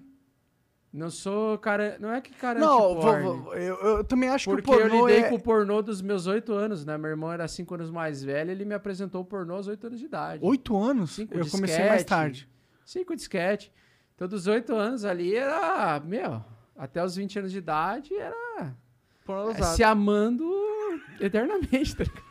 Quero entrar no banheiro, e falar, mãe, eu vou me amar agora. Esfolando Darth Vader. Cara, ficar. É, é isso. Mas isso acontece com todo homem, né? Sim, mas eu... É eu- porque assim, deixa eu, deixa eu relevar, porque a minha mulher tá assistindo essa live. É sério. Ela deve estar mandando superchat fa- faceiro, inclusive. Eu tô 14 anos com a coisa querida. Calma, coisa querida. Então, tu- é, então, é assim, não papo com- demais. Não compre uma realidade virtual e não veja pornô. Papo Pronto. demais. Não, não, ó, o meu... Ah, assim, a gente sabe que as mulheres batem siririca, usa Cara, vibrador. por favor, Pô, batem, de- né? vamos- vamos tipo, lá. pelo amor de Deus. É, não, vamos lá. É, vamos agora eu vou ser o, o cara veio pra do falar de mal Bitcoin, agora. tá falando de Eu vou- pornografia, Eu vou chegar em casa e vou, vou ter que ouvir um sermão ainda por causa de você. não, mas assim, não, vou ser sincero. Vou ser sincero, né? É uma das coisas básicas quando é, é adolescente ali, infanto juvenil, é você se descobrir, porra. Porra. Óbvio. Meu Deus. É, Né? claro. Se você não bater punheta, você tá perdendo alguma coisa, mano. Alguma coisa você tá perdendo aí. Você também, o cara tá doente, velho. Né? Tudo bem, então vamos lá. Mas assim, te- eh, tipo 3D por nunca usei, nunca vi. Não, não, tudo bem. Sou curioso, mas nunca vi. É legal, eu tô falando isso. legal? Que é legal, tá É? ligado? É legal porque, Tipo... Coisa querida, amanhã eu vou comprar o PlayStation VR de novo, vou recomprar. No PlayStation não tem, né? ah, não, é, como é que é o nome? É Oculus Rift? É, pode ser Cruz Coisa querida, pode ser já entra aí no site, compra aí o Oculus Rift. Vou achar um joguinho no Steam aí, bem legal. É louco, é louco, é louco. Mas, tipo, a melhor coisa é transar com a Pois sua é, esposa. onde que tu namorada. comprou essa, essa porra desse, desse vídeo pornô Você não compra, você pode... é, acho que no próprio Xvideos, sei lá, no Pornhub, tem essa parada. Cara, eu tenho certeza que o convívio com o pornô me atrapalhou muito nas minhas relações sexuais no início. Eu, eu acho que me atrapalhou porque, também, porque o cara, o, cara, também. o cara chega assim, velho. O cara chega, velho. O cara chega assim, o cara chega já se pelando, vendo a mulher. Fala assim, agora eu me consagro nessa merda, tá ligado? O cara fala- o cara fala assim, começa a imitar. Começa a imitar o que viu durante cinco anos essa merda.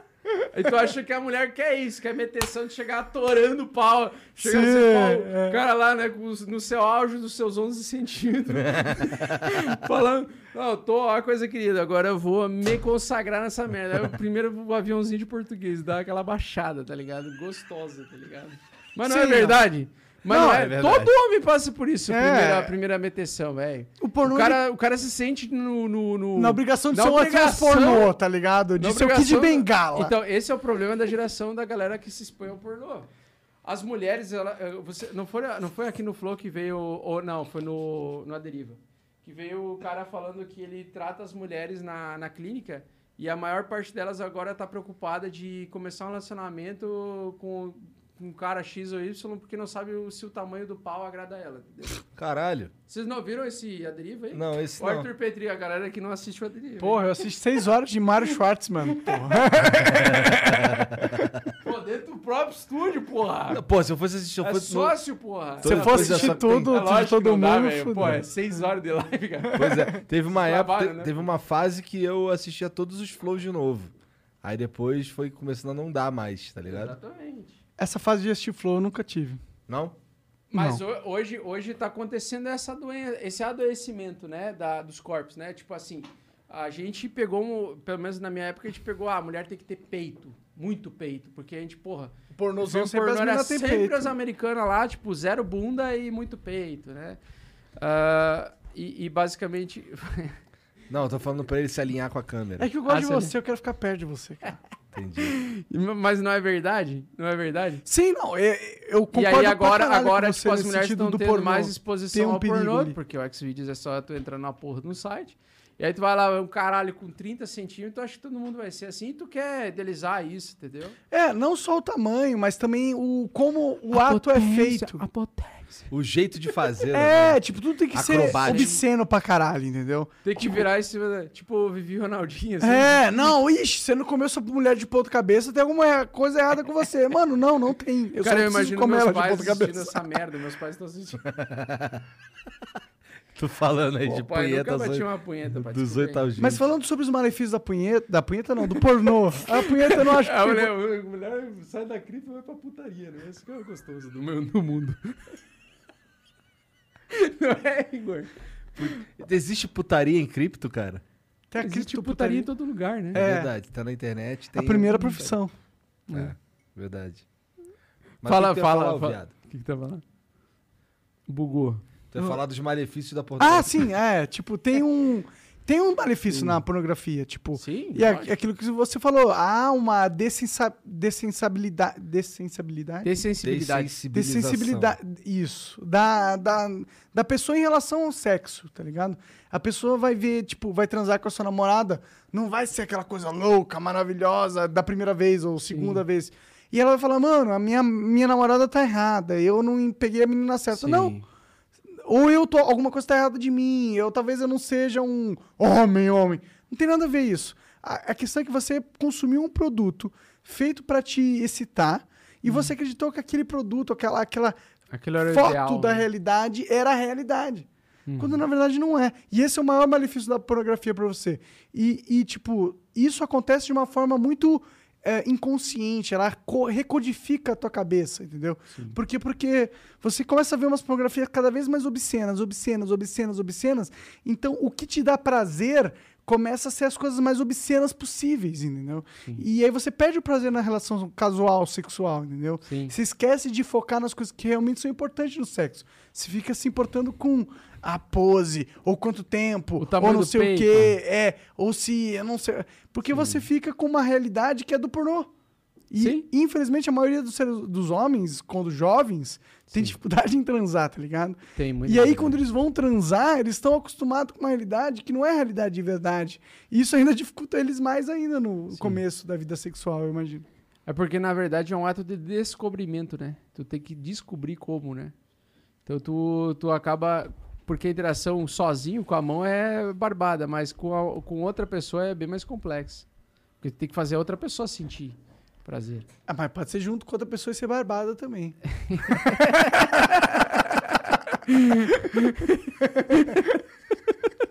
Cara, eu tô vendo que vai dar uma merda.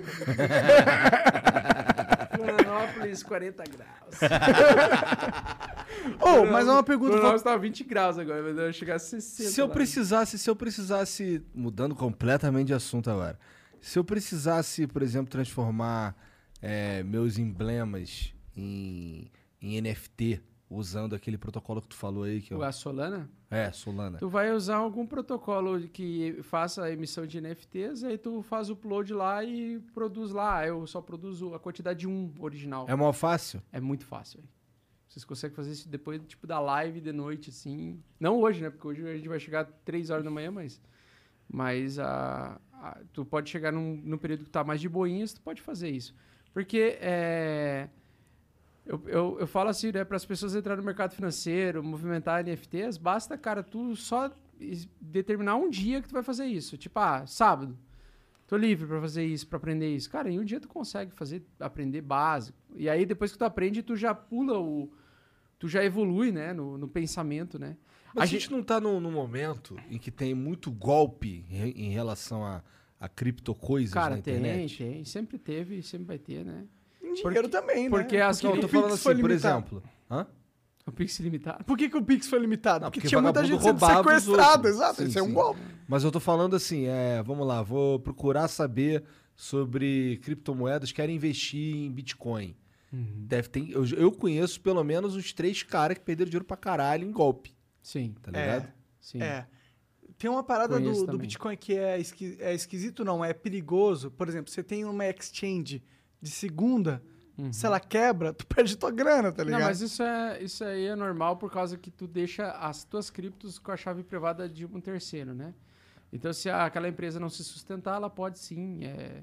Tanto que uma das recomendações do mercado cripto é você jamais deixar as tuas criptos na mão de um terceiro, sobre a chave privada de um terceiro. Sempre- Binance é um terceiro, por exemplo? É um terceiro. Entendi. né? É difícil ela quebrar, é difícil, mas pode acontecer. Mas uma coisa que acontece muito com golpes é o seguinte, vocês lembram assim, o golpe, ah, principalmente falando no Brasil, né? Mas no mundo todo acontece. É, mas no Brasil, vamos pegar. Quando teve aquela a novela Rei do Gado, o Igão eu acho que vai lembrar bem, né? Porque era famosa pra cacete. Ah, né? eu também, eu também. Eu sou tão novo assim. É, mas a, ali a Rei do Gado, até assisti, foi, acho que a última novela que eu assisti foi essa aí. Depois nunca mais assisti novela. E a Rei do Gado ela era tão famosa que os caras inventaram uma pirâmide baseada no, no fomo do momento, né? No, no- naquilo que, que as pessoas estavam com medo de perder a oportunidade ou, ou no hype do momento, né? Que era investir em gado. Então os caras pegaram é, supostamente uma empresa, um, uma, fizeram uma um esquema de pirâmide fi- financeira usando esse contexto. Mais tarde daí teve as comunicações, VoIP, tipo Skype. Começou a Aham. surgir o Telex Free. Aí surgiu o Telex Free com a mesma proposta de um Skype da vida, blá blá blá, você vender um pro outro e pirâmide financeira. E agora o hype foi as altas do Bitcoin. Então, lógico, eles vão usar o Bitcoin para atrair pessoas, né, para esses golpes. Só que, cara, como é que tu faz para não cair é, num golpe? Você tem que entender o seguinte: no mercado cripto, se as tuas moedas não estão com as suas chaves privadas, não são as tuas moedas. Então, você está numa corretora, você está assumindo o risco de se essa corretora quebrar e ela não quiser te pagar, ela não vai te pagar, porque as- os bitcoins que estão naquela corretora estão na chave privada daquela corretora. Então, você, primeiro, tem que mandar aquilo que você eh, prevê para hold, né, para guardar por longo prazo, tipo Bitcoin, você manda para tua carteira pessoal, carteira física ou carteira pessoal. Se aparecer qualquer pessoa, animal de seios, mamífero, que chegue para ti te prometendo rentabilidade fixa, sem te conhecer, falando que, ah, porque quer ser bonzinho, ou mineração compartilhada, ah, a gente vai fazer uma mineradora com um monte de pessoas, eh, se você dá dinheiro, a gente vai conseguir comprar X máquinas. Qualquer pessoa que aparecer com essa proposta de querer te ajudar, sem te conhecer, sem ter conexão emocional com você, e mesmo tendo conexão emocional, desconfie, é pirâmide financeira. Em 100% das vezes é pirâmide financeira. Mas os criptojogos não tem muito disso? Os criptojogos tá cheio de pirâmide, cara. É, é, É porque, que é porque eles vão usar o hype. Aparece metaverso, o pessoal vai, vai produzir metaversos, né? Ou eles vão criar um produto mais simples possível para atrair pessoas. Promessas. Cara, o que que acontece assim? É, o- qual é o grande problema que o mercado tem toda vez que nós temos esse ciclo de alta? E eu já ante- a- acreditava que isso ia acontecer no- novamente. Em 2017, o Bitcoin, ele saiu. 2016 para 2017, o Bitcoin saiu de mil dólares para valer 20 mil dólares por unidade. Quando ele chegou em 2018, ele caiu 80% em um ano. Né? Desvalorizou caiu, saiu de 20 e foi para 3,200. O que aconteceu ali no final de 2017? Começou a aparecer um monte de startups prometendo que ia ser o Bitcoin 2.0, o Bitcoin 3.0, que ia ser melhor mais rápido que o Bitcoin. Até entregavam. Só que, na verdade, cara, as pessoas, elas... eh, Todas essas empresas, elas têm uma pessoa por trás. Essa pessoa pode ser notificada. Essa pessoa pode ser caçada. Essa pessoa, não, não sabemos quais intenções elas têm. Muitas delas quebraram, porque são startups. São promessas de coisas. Então, você está trocando a ferramenta real, que está todo mundo utilizando, que não tem um dono, um criador, e que foi distribuído de forma justa, digamos assim, para os mineradores e também até para as pessoas que estão utilizando. E tu tá substituindo por uma startup, cara. E daí tu investe em uma startup. Qual é a probabilidade de uma startup quebrar? 99,9%. A gente sabe. Uma estatística. né, no mercado tradicional, pesquisa no Google, qual é a probabilidade de uma startup durar mais que um ano? A maioria quebra com um ano, né? Então não é toda startup que vai dar certo. E aí o problema é o seguinte, as pessoas com a vontade de ganhar dinheiro e encontrar um novo Bitcoin, acham que o Bitcoin é muito caro, eu não vou pagar. É, O cara se preocupa em comprar o Bitcoin inteiro ao invés de comprar a fração, né? Ah, não vou comprar ele inteiro, vou investir no metaverso, que o metaverso é o futuro, vou lá e compro os jogos. O cara bota a economia de uma vida, 50 mil reais, 100 mil reais, 200 mil reais, em um jogo, no metaverso, que é uma promessa. Ah, mas tem parceria com a Disney. Foda-se. Se não tiver demanda compradora, essa merda vai perder. No último mês, então, a gente saiu de uma condição de alta muito grande em várias altcoins dessas metaverso. Inclusive, eu tinha comprado várias delas. E todas elas perderam 60% do valor, cara, na última semana. Em uma semana. Então, o que ela levou um mês para subir, ela devolveu tudo em um mês. Em, em- em um dia. Então, tem que tomar muito cuidado com essas coisas, cara. Tem que... Tipo, as pessoas, elas têm que entender o risco que elas assumem quando elas entram, né? E por isso que eu acho assim, cara, a melhor forma de entrar no mercado, nos mercados criptos, é você entrar aos poucos e tentar entrar aprendendo, estudando e entrando nas maiores primeiro, para você entender como é que a dinâmica da maior, porque as maiores já são voláteis o suficiente. Quando a gente está falando das muito voláteis, aí você tem que ter uma experiência fodida para conseguir aproveitar alguma coisa e você curte um tempo ali, é aquele namoro de verão, é uma semana e nunca mais vê, sabe? É aquele, aquele namoro que tu tem ali. Namoro não, aquela ficante, né? Uma, terminou o teu relacionamento, ficou uma semana com outra mulher e voltou pro teu relacionamento antigo. Basicamente é isso. Tem que ser Você assim. não, não vê longevidade nessas novas, não né? vê longevidade. Elas não vão vingar, cara, porque o que acontece? Até essa curva de alta voltar, até o preço voltar, vão ter surgido novos outros projetos que vão tirar a atenção dessas pessoas. E esses novos projetos vão estar subindo, enquanto esses outros projetos vão, vão cair em esquecimento ou vão ter mais dificuldade de subir. Então é um mercado muito avançado, cara. Para um cara que está entrando um mês no mercado ou um ano no mercado, eu já acho avançado para quem está um ano e meio no mercado. Quem está um ano e meio no mercado só conhece alta no Bitcoin. Mas isso é positivo também, né? Porque significa que o mercado tá novo. É, e eu não tenho pena das, das pessoas que quebram. É, eu não tenho, não tenho dó de ninguém, é, não, me- não me estresso. Não queria que ninguém quebrasse, mas a bem da verdade é que nos mercados voláteis, para mim, pelo menos, que eu acredito, né? É uma, é uma crença, não é uma, não é uma estatística, não é uma comprovação. Você precisa perder para ganhar. É, eu Porque você precisa nisso. aprender a perder para aprender a ganhar.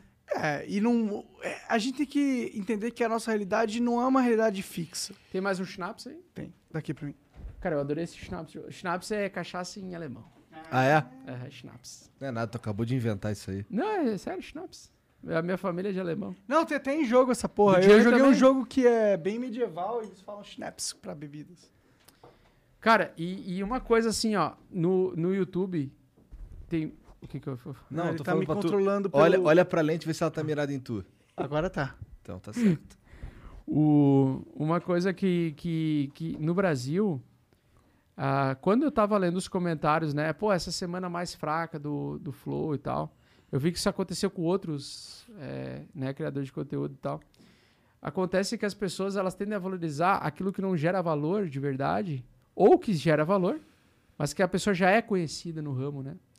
Só que elas têm que entender que muitas vezes o valor não está na pessoa que já, já ganhou valor.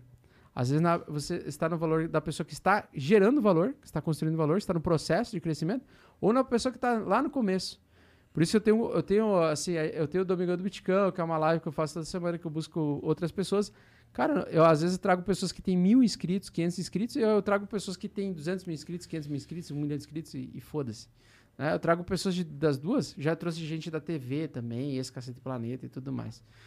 E, basicamente, o que eu vejo é muitas pessoas que as que mais me surpreenderam foram as pessoas que tinham menos e que estavam na caminhada, na jornada, né? E que estavam com aquela visão, cara, eu tenho que transformar o maior número de pessoas possíveis, né? Então, assim, ah, eu vejo que ah, o melhor país que existe, cara, de todos que eu já conheci, eu conheci já uma parte dos Estados Unidos, conheci o Chile, conheci o Egito, conheci Dubai. Ah, não conheci muitos, porque eu não, não tinha dinheiro para ir em, em vários lugares, eh, não conheci a Europa, por exemplo. Mas o melhor lugar e o lugar que mais falta é o Brasil, velho. eu fiquei um mês fora do Brasil. E eu tava morrendo de saudade do, do Brasil, tu acredita nisso? Acredito. Por- não por causa da empatia das pessoas, porque 99% das pessoas, mas cara, a gente tem tanto potencial. As pessoas elas têm que ver além do número de views, o número de likes, o número de pessoas que seguem. Elas têm que ver conteúdos de valores gerados, entendeu? Aquilo que gera, cara, o canal de vocês é um dos mais representativos da história do Brasil, porque você traz pessoas, dá oportunidade. Vocês estão me dando uma grande oportunidade. Porque eu tenho 200 mil inscritos, vocês têm, sei lá, 3 milhões. Vocês talvez 50 mil pessoas vão assistir só, porque é uma live de um alguém desconhecido. É bem mais que isso. É, não, mas, mas vamos dizer, mas vocês estão me dando algo muito mais importante que o dinheiro. Vocês estão me dando o espaço para eu mostrar o meu valor, para eu mostrar aquilo que eu quero trazer. Vocês trouxeram o Dianho. Dianho saiu do cara do meio do mato, velho, ex-presidiário, com um monte de dificuldade de crack, blá, blá, blá, blá, um monte de coisas e questões, né? E ele trouxe lições muito importantes. Ele tem um dos melhores stories que vocês têm no Instagram de vocês, que é o, a de dar é, valor para as coisas simples da vida. E o cara. Imagina um cara que não tinha nada de inscrito, nada de seguidor, né? Nada de nada, né? Nada de nada. ter, né? E pra tu ver que o cara tinha um poder muito grande do aprendizado da vida dele, de dar volta por cima, de para ensinar a gente. Pô, só o Entendeu? cara ter sobrevivido a tudo que ele sobreviveu e sobrevive até hoje é impressionante. Não é qualquer pessoa que lida Ele, com foi, ele experimentou o fundo para conseguir experimentar o topo. A famosa volatilidade. O batimento cardíaco ele sai de uma condição estável, ele vai muito para cima, vai muito para baixo, volta para a estabilidade. Certo? A estabilidade, a estabilidade, o inevitável, o caos, ele, ele convive na nossa natureza. Se a gente entende isso, cara, a gente consegue lidar muito bem e viver muito bem com o inevitável, tá ligado? Então, muitas pessoas, assim, ó.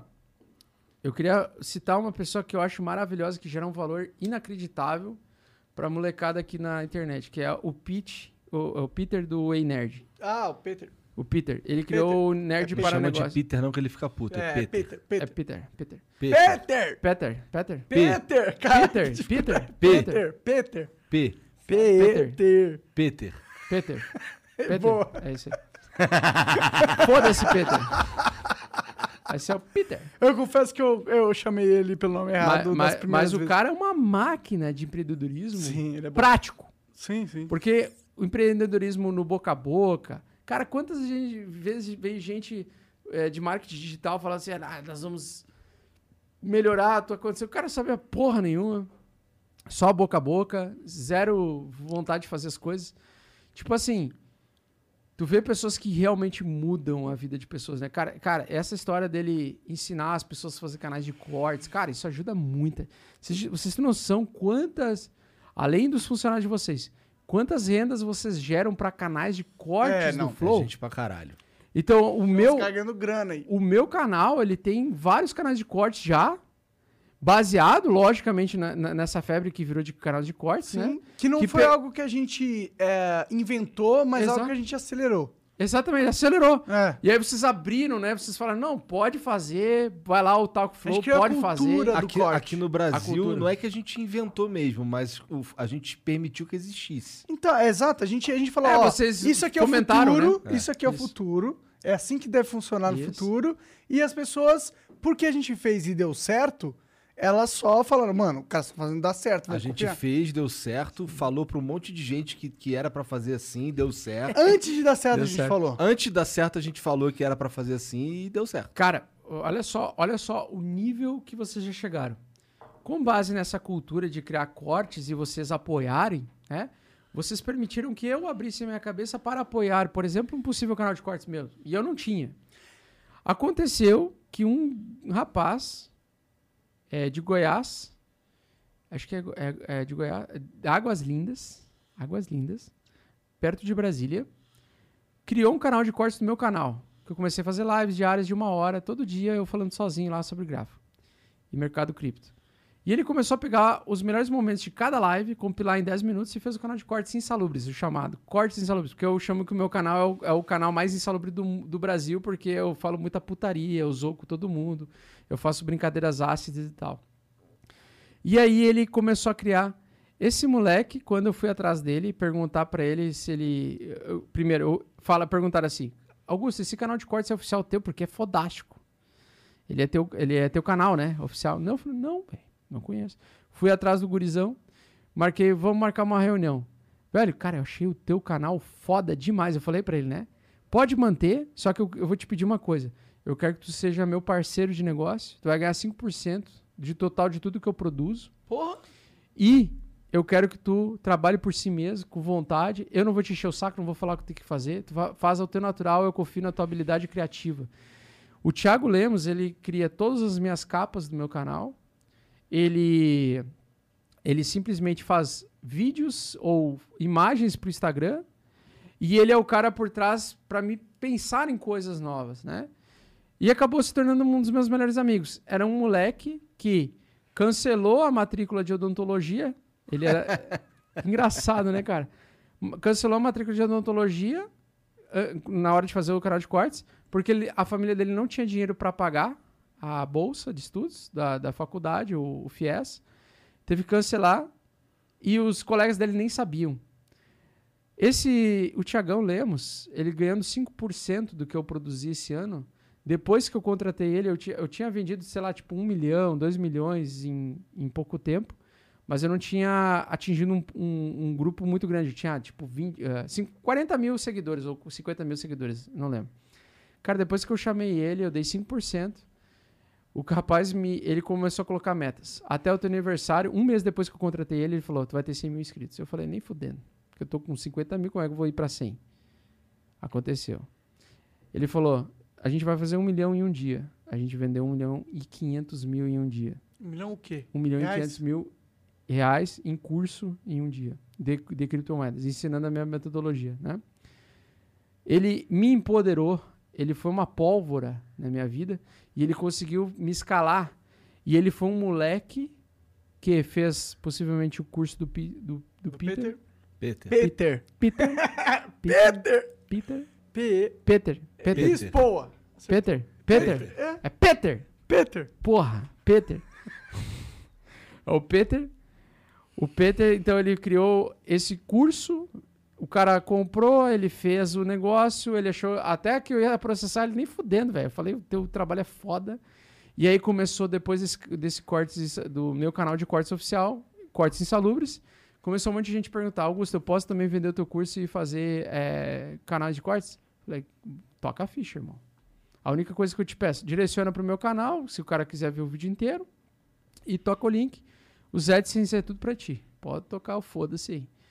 E acontece, cara, que tem uns 20 canais de cortes meus já com a galera ganhando tipo 2 mil, 3 mil dólares por mês.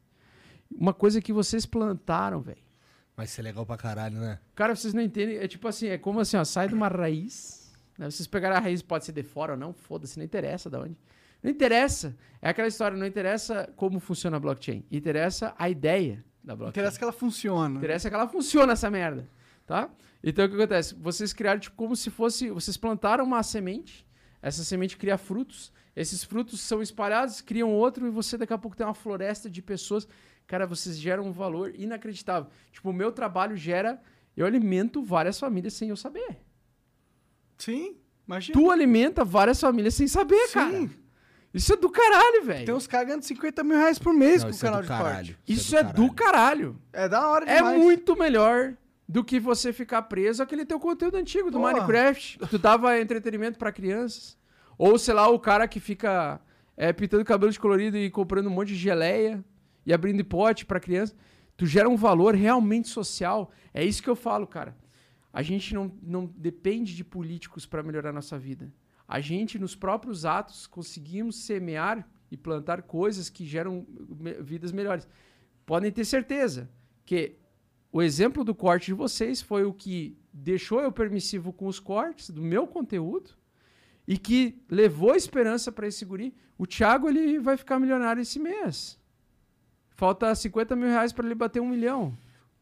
Porra, maneiro pra caralho. E eu fui para 10 milhões, do zero ao 10. Uma empresa de duas pessoas, falidas. De um ato simples. Simplesmente difundir o conhecimento E de permitir que os outros ganhem junto. E o que que eu quero, o que que eu mais gosto de receber? Mensagens, Cara, eu já recebi por alto, assim, umas mensagens de 200, mais ou menos 200 e poucas pessoas, tanto YouTube, gente que fez o curso ou não, ah, que ficaram milionárias por minha causa, por porque eu falei de Cardano lá em 2019 e o pessoal comprou Cardano a centavos e ficou milionário junto comigo. Uma menina da Receita Federal lá de Florianópolis ficou milionária por causa disso. Mandou mensagem, apoio, tal. Então o que acontece? É engraçado demais, né? Aquilo que a gente não percebe, a gente não tem dimensão de um pequeno ato que a gente faz no dia a dia, um pequeno trabalho, o quanto ele atinge. E nesse ambiente em que a gente está na internet de difu- difundir conhecimento, você atinge muitas pessoas. Eu acho do caralho a quantidade de canais que estão se criando de criptos, focadas, tipo, ah, só em, em metaverso, focado só em NFTs, focado só em não sei o quê, focado só em análise. Jogos. É, Jogos porque você vai, cara, você vai enriquecendo as pessoas, velho. Pela inspiração, tá ligado? Sim. Pelo Você, exemplo. você traz Você não precisa chegar na porra de uma TV, gastar 2 milhões em campanha a cada quatro anos pra você mudar a vida de alguém. É isso que eu quero dizer.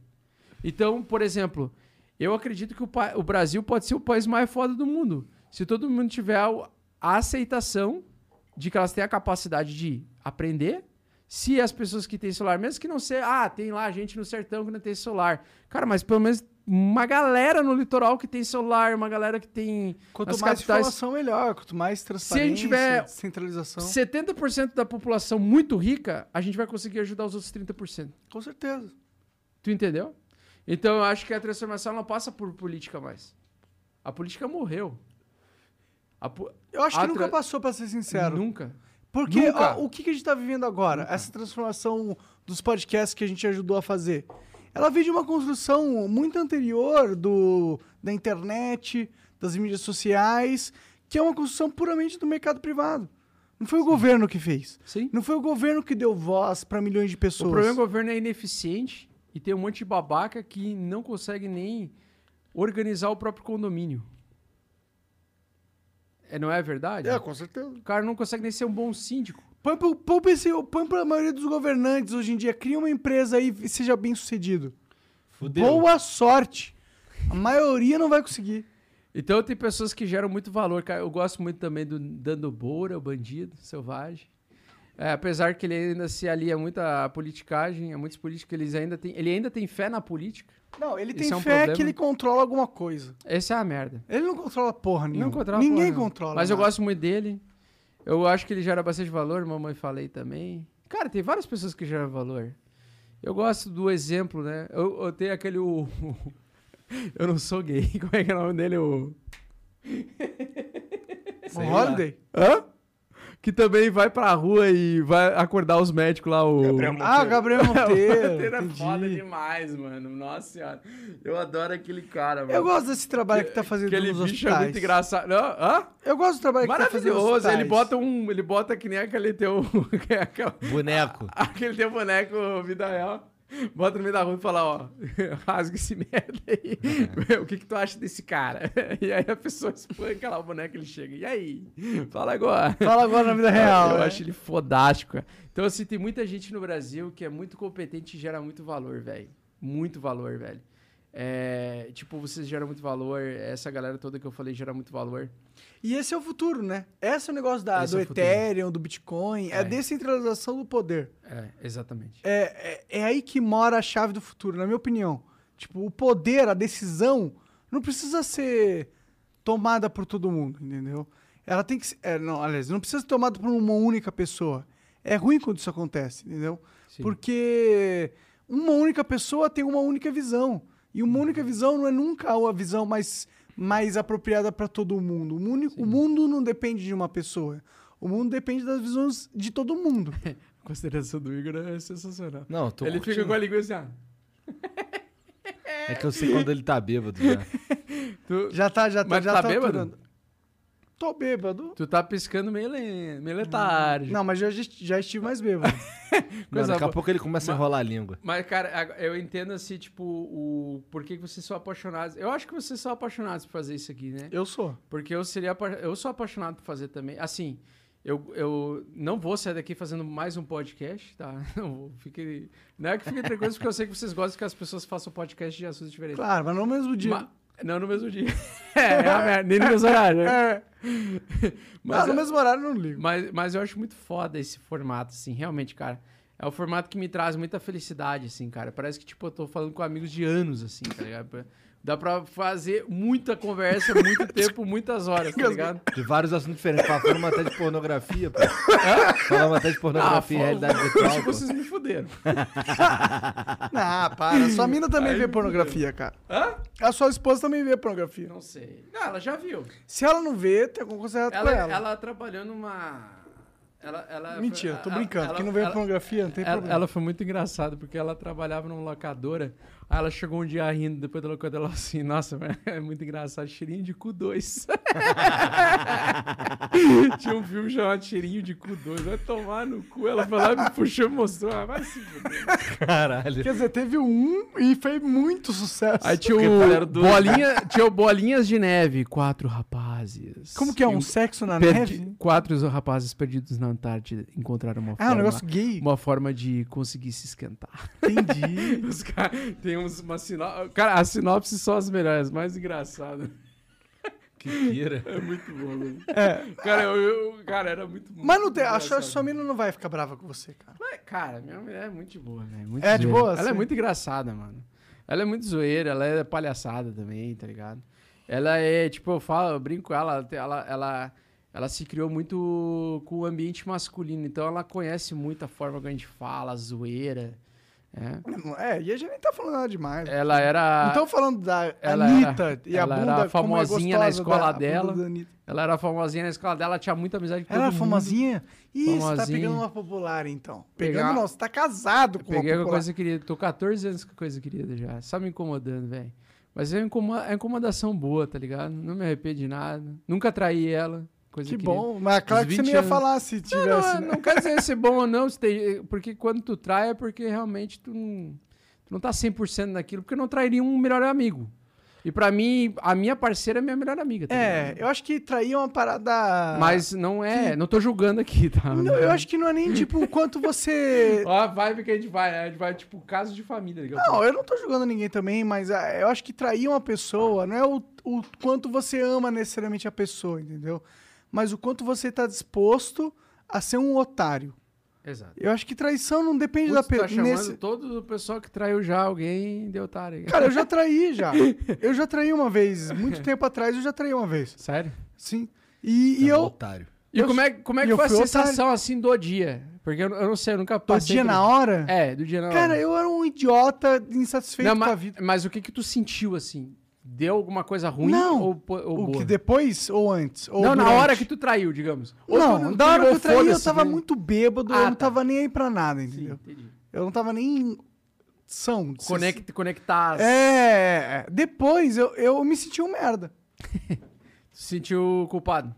Pô, demais. Eu falei assim, mano, como que, que tipo de merda que eu sou que faz algo assim? Tipo, Mas é porque tu fica baseado naquilo que tu vê das outras pessoas julgando, né? Mas. Não, não, não, não. Eu acho. Não, eu também tenho isso, mas ao mesmo tempo não foi porque ia me julgar. Ninguém ia saber. Eu, eu sabia que ninguém. Não, mas eu sei. Mas aí tu Mas tá é uma coisa merda eu- porque tu já viu que outro. Mas não foi por causa da Ah, tá, julgação das outras pessoas, entendeu? Tu acha que foi desnecessário. Não, eu acho que isso não é uma.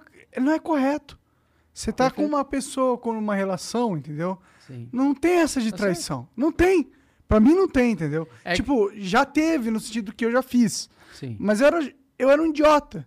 Entendi. E, e eu não acho que isso é certo, entendeu? E o fato de eu ter feito, pra mim, me sentiu. Eu me senti mal com aquilo. Sabe quando você faz uma coisa. Tem coisas que você faz e se sente bem. Sim. Pô, quando eu como uma picanha, me sinto bem pra caralho. Quando eu como um donuts com chantilly, não sei o que, não sei o que lá, me sinto bem momentaneamente, mas depois eu me sinto um merda. Sim. Eu fico assim, caralho, olha Sei o que eu é fiz. Eu, eu, eu, eu fiz uma, uma decisão idiota Cara, por impulso. Tem coisas que eu falo no meu canal, tem vídeos, algumas lives que eu faço, que, tipo, depois que termina a live eu me sinto merda. Porque, tipo, eu pensei, porra, eu machuquei alguém, tá ligado? Eu fico meio puto comigo mesmo. Eu penso, pô, a próxima vez eu vou tentar cuidar pra não entrar nessa vibe, tá ligado? Mas, cara, a gente comete erros o tempo todo. Todo ano a gente comete os erros. Ano que vem eu vou cometer novos erros. E, E faz parte da vida também. Exatamente. A gente tá vivendo hoje numa. Espera-se que, que sejam novos erros, né? É. Novos erros. Coisa boa errar um pouquinho, né, cara? É, bom. mas, Tem mas que ser desde que seja permitido. novo, né? Porque ficar errando igual é foda. É. Aí, errar, errar, errar e dife- é, fazendo a mesma coisa? É, errar porque- fazendo a mesma coisa. Errar uma vez, normal. Errar duas vezes é a é mesma boçal, coisa, é é meio boçal. burrice, né? é, filho da puta. tipo, mas, mas, é, cara, é exatamente. Cara, o- atualmente eu erro, eu, é- é- erro muito com, com o meu, a minha saúde. Porque, tipo, eu engordei 25 quilos aí nos últimos três anos trabalhando pra caralho. Tá magro ainda. Não, eu tô Você magro, até mas- tirou a camisa, Não, eu mas- vi suas tetinhas ali. Não, foi, foi gostoso, foi prazeroso. a gente conseguiu roubar um pouco da audiência do Xvideos nessa. Sim. O zero da noite peitinho de alemão é gostoso. Ainda mais que é parecido com o Jean. Imagina o peitinho do Jean é igual ao meu, velho. Muito parecido. É mesmo? É. Eu não vi o peitinho do Jay ainda. o- mas é igual, é rosa. Tá. Nossa, leva Mas é que tem peitos Deve ser. peitos. Ó, o meu peito, vou mostrar pra você. O meu Caralho. peito é um peito. Eu, eu sou um homem com peitos. Ó. Perfeito. Quando eu- se, eu, se eu ficar magro, eu ainda tenho peitos. Entendi. Os meus peitos, eles não somem. Eu sou um homem com peitos avantajados. Tipo, se tu fosse uma mulher, tu ia ser muito gostosa. Cara, os minhas, minhas filhas, se acontecerem no futuro, Tu quer ter filho? eu quero. Ah, coisa boa. Eu não Mas- sabia que tu tinha esse interesse aí, sério. Eu quero ter filho porque. Por muitos motivos. Mas Tu se tem elas... mulher hoje em dia? Tem namorado já? Tem uma namorada. Então já, ó, como é que é o nome dela? É Luana. Doutora Luana, te prepara aí com os da noite. Ih, pior que ela passou na OAB hoje. Procreation. Ela virou doutora agora. 2022 com nove meses, pansudinha. Não, não. Eu quero ter filho, não sei se é agora, mas eu quero ter filho porque eu acho uma experiência foda. De vários mo- motivos. Um, porque você tem algo que é mais importante que você. Cruz? Cara, ele, quando ele fala, velho, eu chego a arrepiar, devo dar, dar pra ele, velho. Juro. E eu- Sabe bote de bunda? Gaúcho tem esse problema, hein? Gaúcho Não gosta de dar. falei, hein? Gaú- Gaúcho gosta de dar bote de bunda, já tem esse fetiche. Boa, o gaúcho. Bote ele de é bunda é que nem gaúcho. a cobra jararaca, só com o cu. Às vezes ele atacar com a boca, ataca com o cu. Mas, tipo, e tem- Porra, velho, para de falar bonito assim, velho. Boquete pós-flow. Essa é a merda. Cara vinha aqui e não esperava que ele tava tão profundo. né? Não, mas tu tá profundo, velho. Você é louco. Você é louco, cachoeira. O cara me lembra toda vez. Você é louco, velho. Quem gosta, quem gosta desse papo muito aleatório é aquele cara ali, ó, a Criana.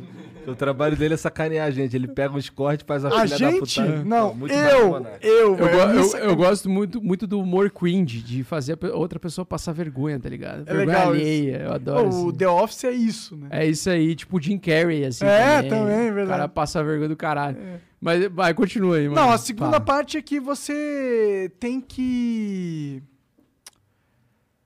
A primeira parte eu falei que você tem algo, algo mais importante que você. A segunda parte é que você vê você ali, entendeu? Tipo, um seu filho Sim, é metade você geneticamente falando. sim, sim, Mas ah, pra você não é metade, é, tipo você vê você, sim. entendeu? E, e isso é uma construção no sentido que você consegue ter o olhar pra uma para você jovem de Futuro. certa forma.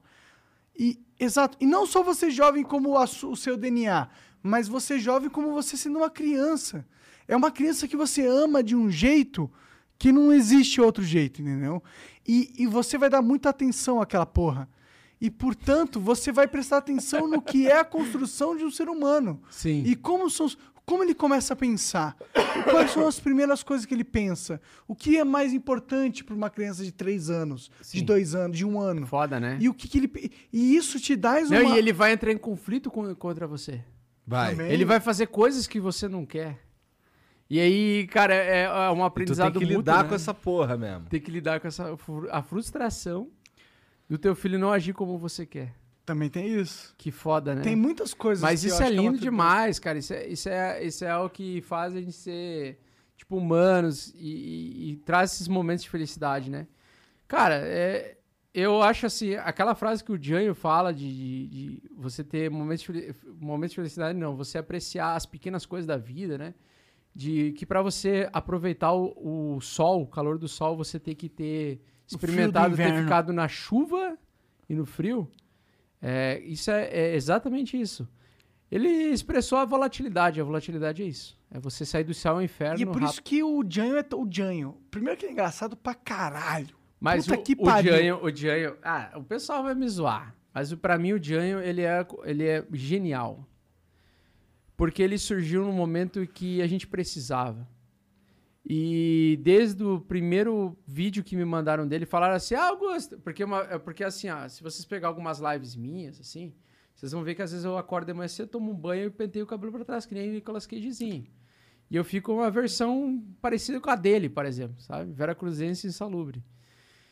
E aí o pessoal começou, Nicolas Cagezinho, Nicolas Cagezinho. Eu falei, que porra é essa que todo mundo fala Nicolas Cagezinho, né? Eu fui no Instagram, mandaram lá no Instagram, nem usava Instagram na época, eu a, a- criei a conta Instagram, mostraram. Eu falei, cara, esse cara vai bombar, velho. Ele não tinha um milhão de seguidores quando eu comecei a acompanhar ele. Eu falei, velho, esse bicho vai bombar. Porque ele tá trazendo a simplicidade, a felicidade da simplicidade da vida dele de forma espontânea. Me lembrou muito o, o Gugu Gaiteiro. Vocês já ouviram falar do Gugu Ga- Já, Gaiteiro? já, já, já. Me lembrou muito o Gugu Gaiteiro. A ascensão do Gugu, do Gugu Gaiteiro. Então, tipo assim, ele provou para nossa sociedade que estamos inseridas em, em YouTube e buscar dinheiro e, e ficar investindo, caralho, é quatro, que para você ser feliz você não precisa de muito. Você precisa ter um, uma plantação, não sei se é de milho, o que, que eles têm, na casa e a tua mãe com dois boi lá, um sapo. E você precisa disso. Ser feliz. É, a... Achei do caralho aquilo ali. Genial. Genial.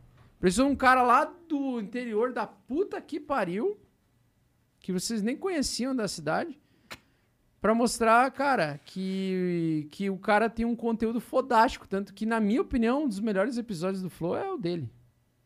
Não Acho que na opinião de muita gente, porque deu muita audiência. Eu eu tenho vários flows que eu sou muito apaixonado, né? Mas esse foi esse flow pra mim foi muito marcante, porque ele chegou a atingir muito. Ele atingiu outras pessoas, atingiu, acho que, não sei se o Nando Moura fez review ou, ou aquele outro, o Jesus lá que faz a- as reviews. É, Como é o nome dele? Sei lá. eu tô ligado que, de, de quem você tá É o- falando. Parece um Jesus Cristo lá, que só que faz react. Eu não tô lembrando o nome. O Jesus do react. Tá, tamo junto, irmão. Aí, o- aí o que acontece? Ele. Lá, Lázaro? Não. o Lázaro. É, Lázaro? É, é Lázaro. Acho que é Lázaro. Com? Gu- Gustavo Lázaro. Gustavo Lázaro. Então, tipo assim, chegou a atingir esses canais. co- Então, o cara, ele tem um senso de genialidade absurda. Porque ele foi do inferno ao céu E, e, saiu do inferno. saiu do inferno, Que é difícil. foi pro. Agora está no céu, digamos assim, está no. Não é No que céu, ápice mas no ápice, no auge. carreira né? profissional. Vamos dizer assim. Mas ele mostrou que com nada ele conseguiu muita coisa.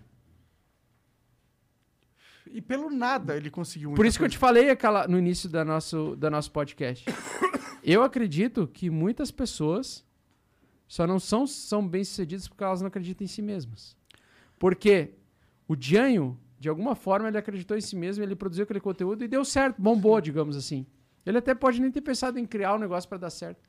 Mas deu certo. Sim. Só que ele usou é, o humor, a felicidade, a, a forma como ele leva a vida leve, feliz. Mas é que. Não, não, eu concordo pra caralho com você. Eu acho que todo mundo Entendeu? tem a possibilidade não de, de, de recurso, crescer. É. Não, eu concordo pra caralho com isso.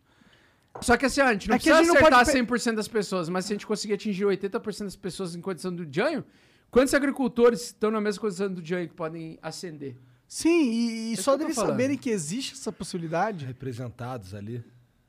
O que que, o que, que pra vocês é, tipo, conceito de sucesso? Paz. Foda, velho. Uma palavra só, bicho. Caralho. Vou ter que dar pro Igor também. não quero não. Cara, Ô, não. mostra o dedo pra ele aí, ó, Criana. Olha lá, ó, Criana. Deixa eu ver. Caralho, mano! não, mas peraí, mostra esse dedo aí, velho. Cara, não, mas isso aí. Não, não é um dedo, Caralho. são dois, um em cima do outro. Cara, não, mas sério, vem cá, vem cá, sério mesmo. Deixa eu ver o tamanho desse dedo, mano. Vamos comparar o tamanho do dedo aqui. Caceta, mano. O cara ainda bem que ele não é médico, tá ligado? o urologista, tá ligado? É, não, ele seria um bom urologista. Você vai com câncer, tá O uns meu parece 30 uma centi- simbiose entrando no teu cu, velho. faz toda, esse dedo dele faz toda a volta do reto. O Mas vai grosso que e o o câncer fino. tá. 2 centímetros além do alcance do outro médico. Não criando não vai ter esse Caralho, problema. mano. Tem esse problema. Mas tu, tu, sente, tu se sente bem sucedido com esse dedo aí? Esse dedo fez história já. Magic Hands. O Acriano, ele tá conhecendo os novos mundos recentemente. Mãos mágicas. É. Conheci com mãos mágicas. É isso? Ele arranjou Ma- até uma namorada. De começou a mostrar o, nome, o dedo dele, acabou. Mas, mas o, suce o, o sucesso pra ti é paz também ou não? Não. Pra mim, o sucesso não é paz. Eu não acredito muito na paz, sinceramente. Eu acho que quando você. Acredito na guerra, destruição do mundo. Não, eu acho que quando você tá em paz, será. Sem, sem... O que, que é paz? Entendeu? Pra mim. É você não dever nada pra ninguém, nem pra si mesmo, você não achar que você deve fazer mais nada, absolutamente nada, tudo- e você não precisa provar nada pra ninguém. Mas eu não sei Pelo se menos isso eu é... acho que é paz, é isso. É, Eu sei- mim é isso. Eu não sei se eu não sei se isso é paz, entendeu? Eu não, eu não consigo acreditar que eu não, eu não preciso provar nada pra ninguém. Eu não consigo acreditar. Precisa provar algo pra alguém? Não, eu preciso, cara. Eu preciso provar algo pra mim mesmo. Pra, no Mas primeiro. o que, que tu precisa provar? que eu não tô desperdiçando minha vida. Mas tu acha que tu tá desperdiçando tua vida? Agora não. Então, tu não tá em paz? Não necessariamente. Porque. O que que falta pra te encontrar a paz, digamos? Não, eu não acho que eu Falta morrer! não, eu não acho, Não, é sério. eu não acho que eu vou encontrar a paz. Eu não sei se eu quero encontrar a paz. Por isso que eu perguntei o que, que é paz, entendeu? Pra vocês. É que, tipo. O que, que é paz? Paz é estagnação pra ti? De certa forma é. I- in- Pô, inércia? não é, não é, nem o que, fudendo. que é paz, então?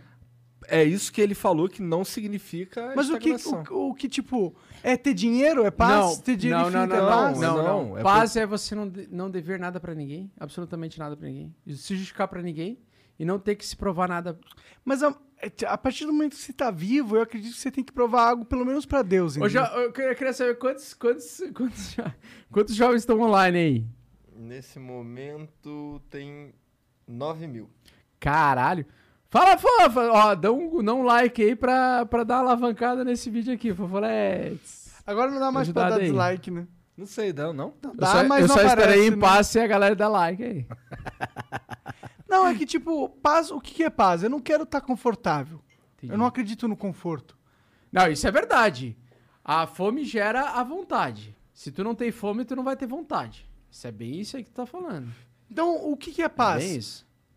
Se paz A é paz paz, é de espírito, é paz de é, consciência. a paz é, é, na minha cabeça, a paz é, é estar num, num, num estado que tem a ver com tudo aquilo que ele falou, que não deve nada pra ninguém, que é, que é não, não precisar bem se provar. e o cara Mas tá você, você mesmo. deve algo pra Mas- alguém. Você deve mas- pra tua mãe. Quando você. Quando, se você tá em paz, pelo menos quando eu tô em paz, é quando eu consigo é, extrapolar ou, ou sair do meu local, do meu lugar de, de segurança. É quando eu consigo. Tá, agora até aqui tá tudo bem. Beleza, tô em paz, aqui tá, aqui tá, aqui tá tudo legal. Agora eu vou inventar uma sarna nova pra eu me coçar. Tá ligado? Bem isso. é, é quando você não tá correndo atrás do próprio rabo. É, É, é. é exatamente isso. Pra você em seguida inventar algo pra você correr eu, atrás. eu, eu estou em estado de paz pleno, cara. Sério mesmo. Assim, eu estou em estado de paz no sentido assim, cara, quando eu viajei, tipo assim, eu tava lá, mas eu tava muito feliz e eu tava, tipo assim, cara, eu, tô, eu, eu tipo, tô muito feliz, assim, de ver meus cães de novo. Eu quero ficar perto dos meus cachorros, eu quero ficar perto da minha família. Quero passar mais um Natal com a minha família. Tipo, é isso. Mas eu sei que em 2022 eu quero, tipo, ah, vou lançar o meu curso novo lá, que eu vou extrapolar.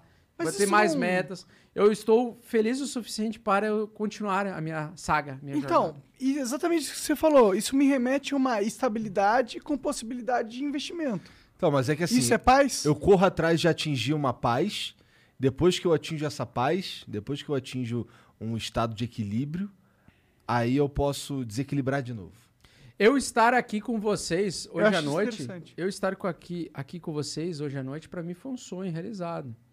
Porque o que aconteceu? Quando eu quebrei, é, e depois eu me reergui, e no início do ano, o, do nada apareceu lá, tipo, Studios Flow, está te, eu tá te convidando. Aí eu fui lá, vi a deriva, e eu já acompanhava a deriva, já acompanhava a Arthurzeira, né? Eu falei, porra, que do caralho, não acredito que os caras vão chamar alguém de cripto, ainda mais eu que sou todo pau no cu e zoeiro, não sou engravatado e tal. Tipo, os caras me chamaram com todos os meus defeitos e minhas virtudes e assim por diante, sem me julgar, digamos, ah, o cara não é tipo. Não é o Fernando Ulrich que anda sempre engravatado e de terno. O cara é uma versão insalubre do mercado cripto, né? Eu falei, pá, do caralho. Aí quando eu voltei, eu tava. Eu ainda era, eh, ainda era dentista quando eu vi no primeiro a deriva, né?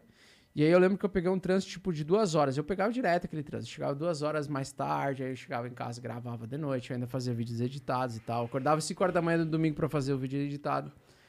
Aí eu falei pro Thiago, e eu conheci o Thiago naquela semana, eu falei, Thiago, é, cara, eu tô exausto do mercado, assim, do, do- da Odonto, assim. Gosto muito da Odonto, gosto de fazer cirurgia. Inclusive, doei ah, o meu salário para minha, pra minha assistente, a minha auxiliar, que ela ficou grávida, nasceu a filha dela com deficiência nas pernas e o único tratamento podia ser particular, poderia dar a possibilidade dela recuperar movimento e eu acabei doando tudo que eu tinha produzido em odonto para ela. Foi a coisa mais maravilhosa que aconteceu na minha vida. Foi no mesmo mês que eu pedi para sair. E dentro daquele mês, foi uma semana depois, porque eu conheci o Tiagão no final de abril. Então, no início de maio, eu falei pro Thiago, Thiago, é, cara, eu sou muito fã do Flow.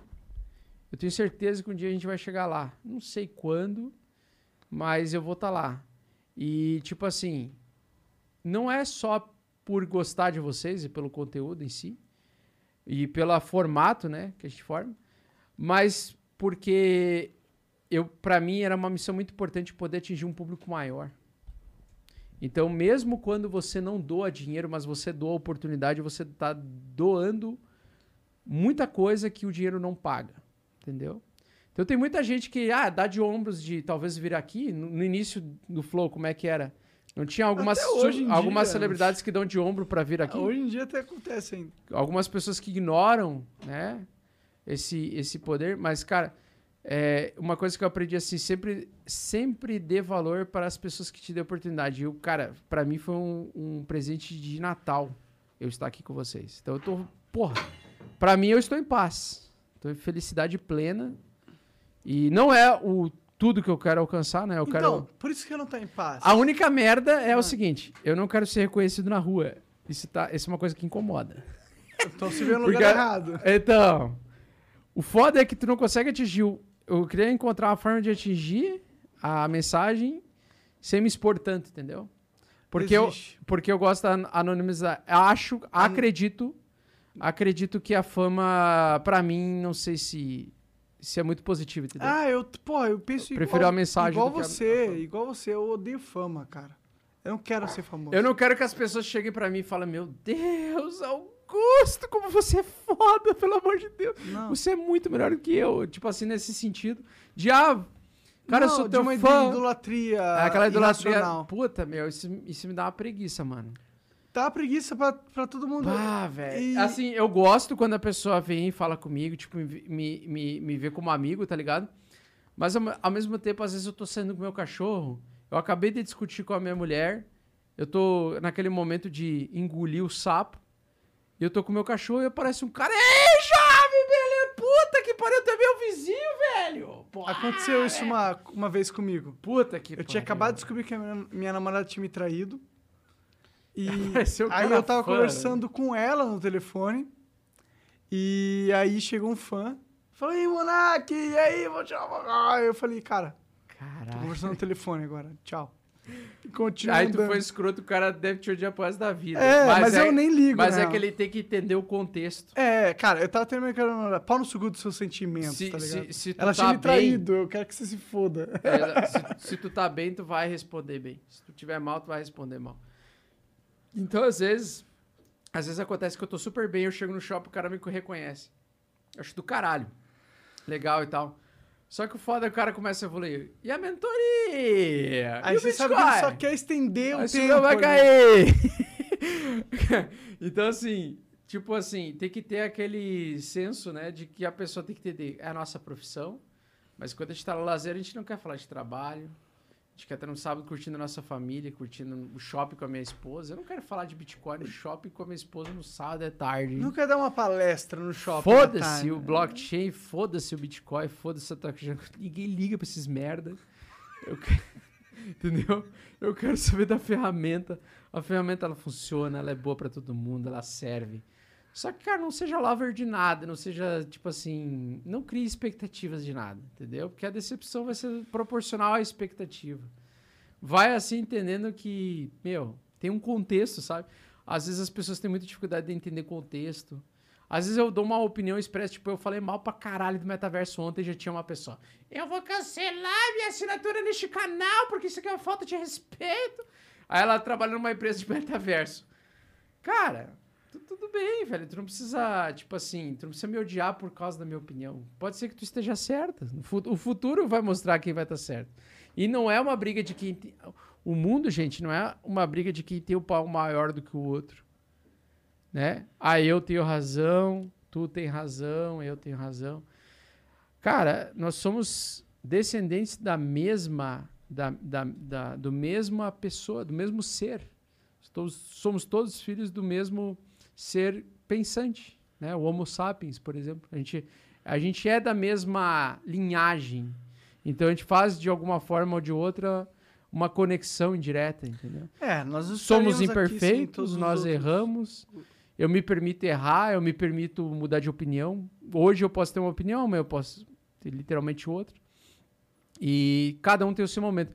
Eu E lamento essa é a beleza de ser humano. essa é a beleza do ser humano. E eu, e eu fico assim, às vezes eu entristeço, mas eu fico feliz no mesmo, ao mesmo tempo, porque eu penso assim, cara, eu fico triste que, tipo assim, alguns, alguns conteúdos de fofoca são tão imbecis e tem lá 50 milhões de pessoas assistindo, e tu quer entregar um conteúdo de valor, que tu sabe que a pessoa vai ganhar, enriquecer com esse conteúdo, e tipo, é 200 pessoas, 300 pessoas. Só que eu percebo e eu aprendi também uma coisa, né? Cada ser humano tem o seu, seu tempo. Então, eu já tive o meu tempo de dar atenção para fofocas. Eu já tive o meu tempo de dar atenção para, sei lá, banheira do Gugu, inerte de tarde. Eu já tive ah, tempo de ficar 12 horas jogando Battlefield com meus amigos e não dar atenção para outras coisas relevantes. Então, eu percebo que cada conteúdo ele é entregue no seu devido tempo. A pessoa que vai ter Escolhe o tempo. vai né? ter um momento dela Ah. que para ela vai ser mais importante, ela saber investir, saber mais importante. Então a gente tem que respeitar o momento das pessoas, né? A gente sabe que a maioria vai lá é, assistir coisa de fofoca, vai dar mais importância para isso do que tipo investimento, assistir o Primo Rico, por exemplo, né? Vai acontecer, mas a gente sabe que essas pessoas com o tempo vão evoluir, elas vão entender a importância desses conteúdos que são entregues, né, cara? É, A verdade é que se você tem um conteúdo que é importante a longo prazo, ele vai se destacar a longo prazo. Cara, uma coisa assim, tipo. É. Que eu vejo assim, né? A gente. É muito fácil você se perder, né? Porque pra mim eu cheguei no meu sucesso. Tipo, eu não esperava que 100 mil pessoas iam ass- assistir mercado Bitcoin, sobre cripto, nesse ano. Jamais imaginava que eu ia bater 100 mil esse ano. Eu tô com 200 e, sei lá, 30 mil seguidores. Muito aquém do Felipe Neto, que tem 50 milhões, por Mas exemplo. você tem os seguidores certos que precisam Exatamente. estar ali. Só que pra mim o meu sucesso é medido pelo tamanho da minha régua, né? O meu conteúdo ele é muito específico e ele é para um momento específico da vida da pessoa. Então isso vai atingir o- ao longo do tempo. Então as pessoas elas, elas não têm que medir mais as pessoas pelos números, mas pelas, pela capacidade de impactar. E não importa se tu impacta tipo um milhão de pessoas ou 20 milhões de pessoas no momento errado delas. O importante é tu impactar 100 pessoas no momento certo delas, né? e aí tu Concordo conseguir mudar a vida delas, né?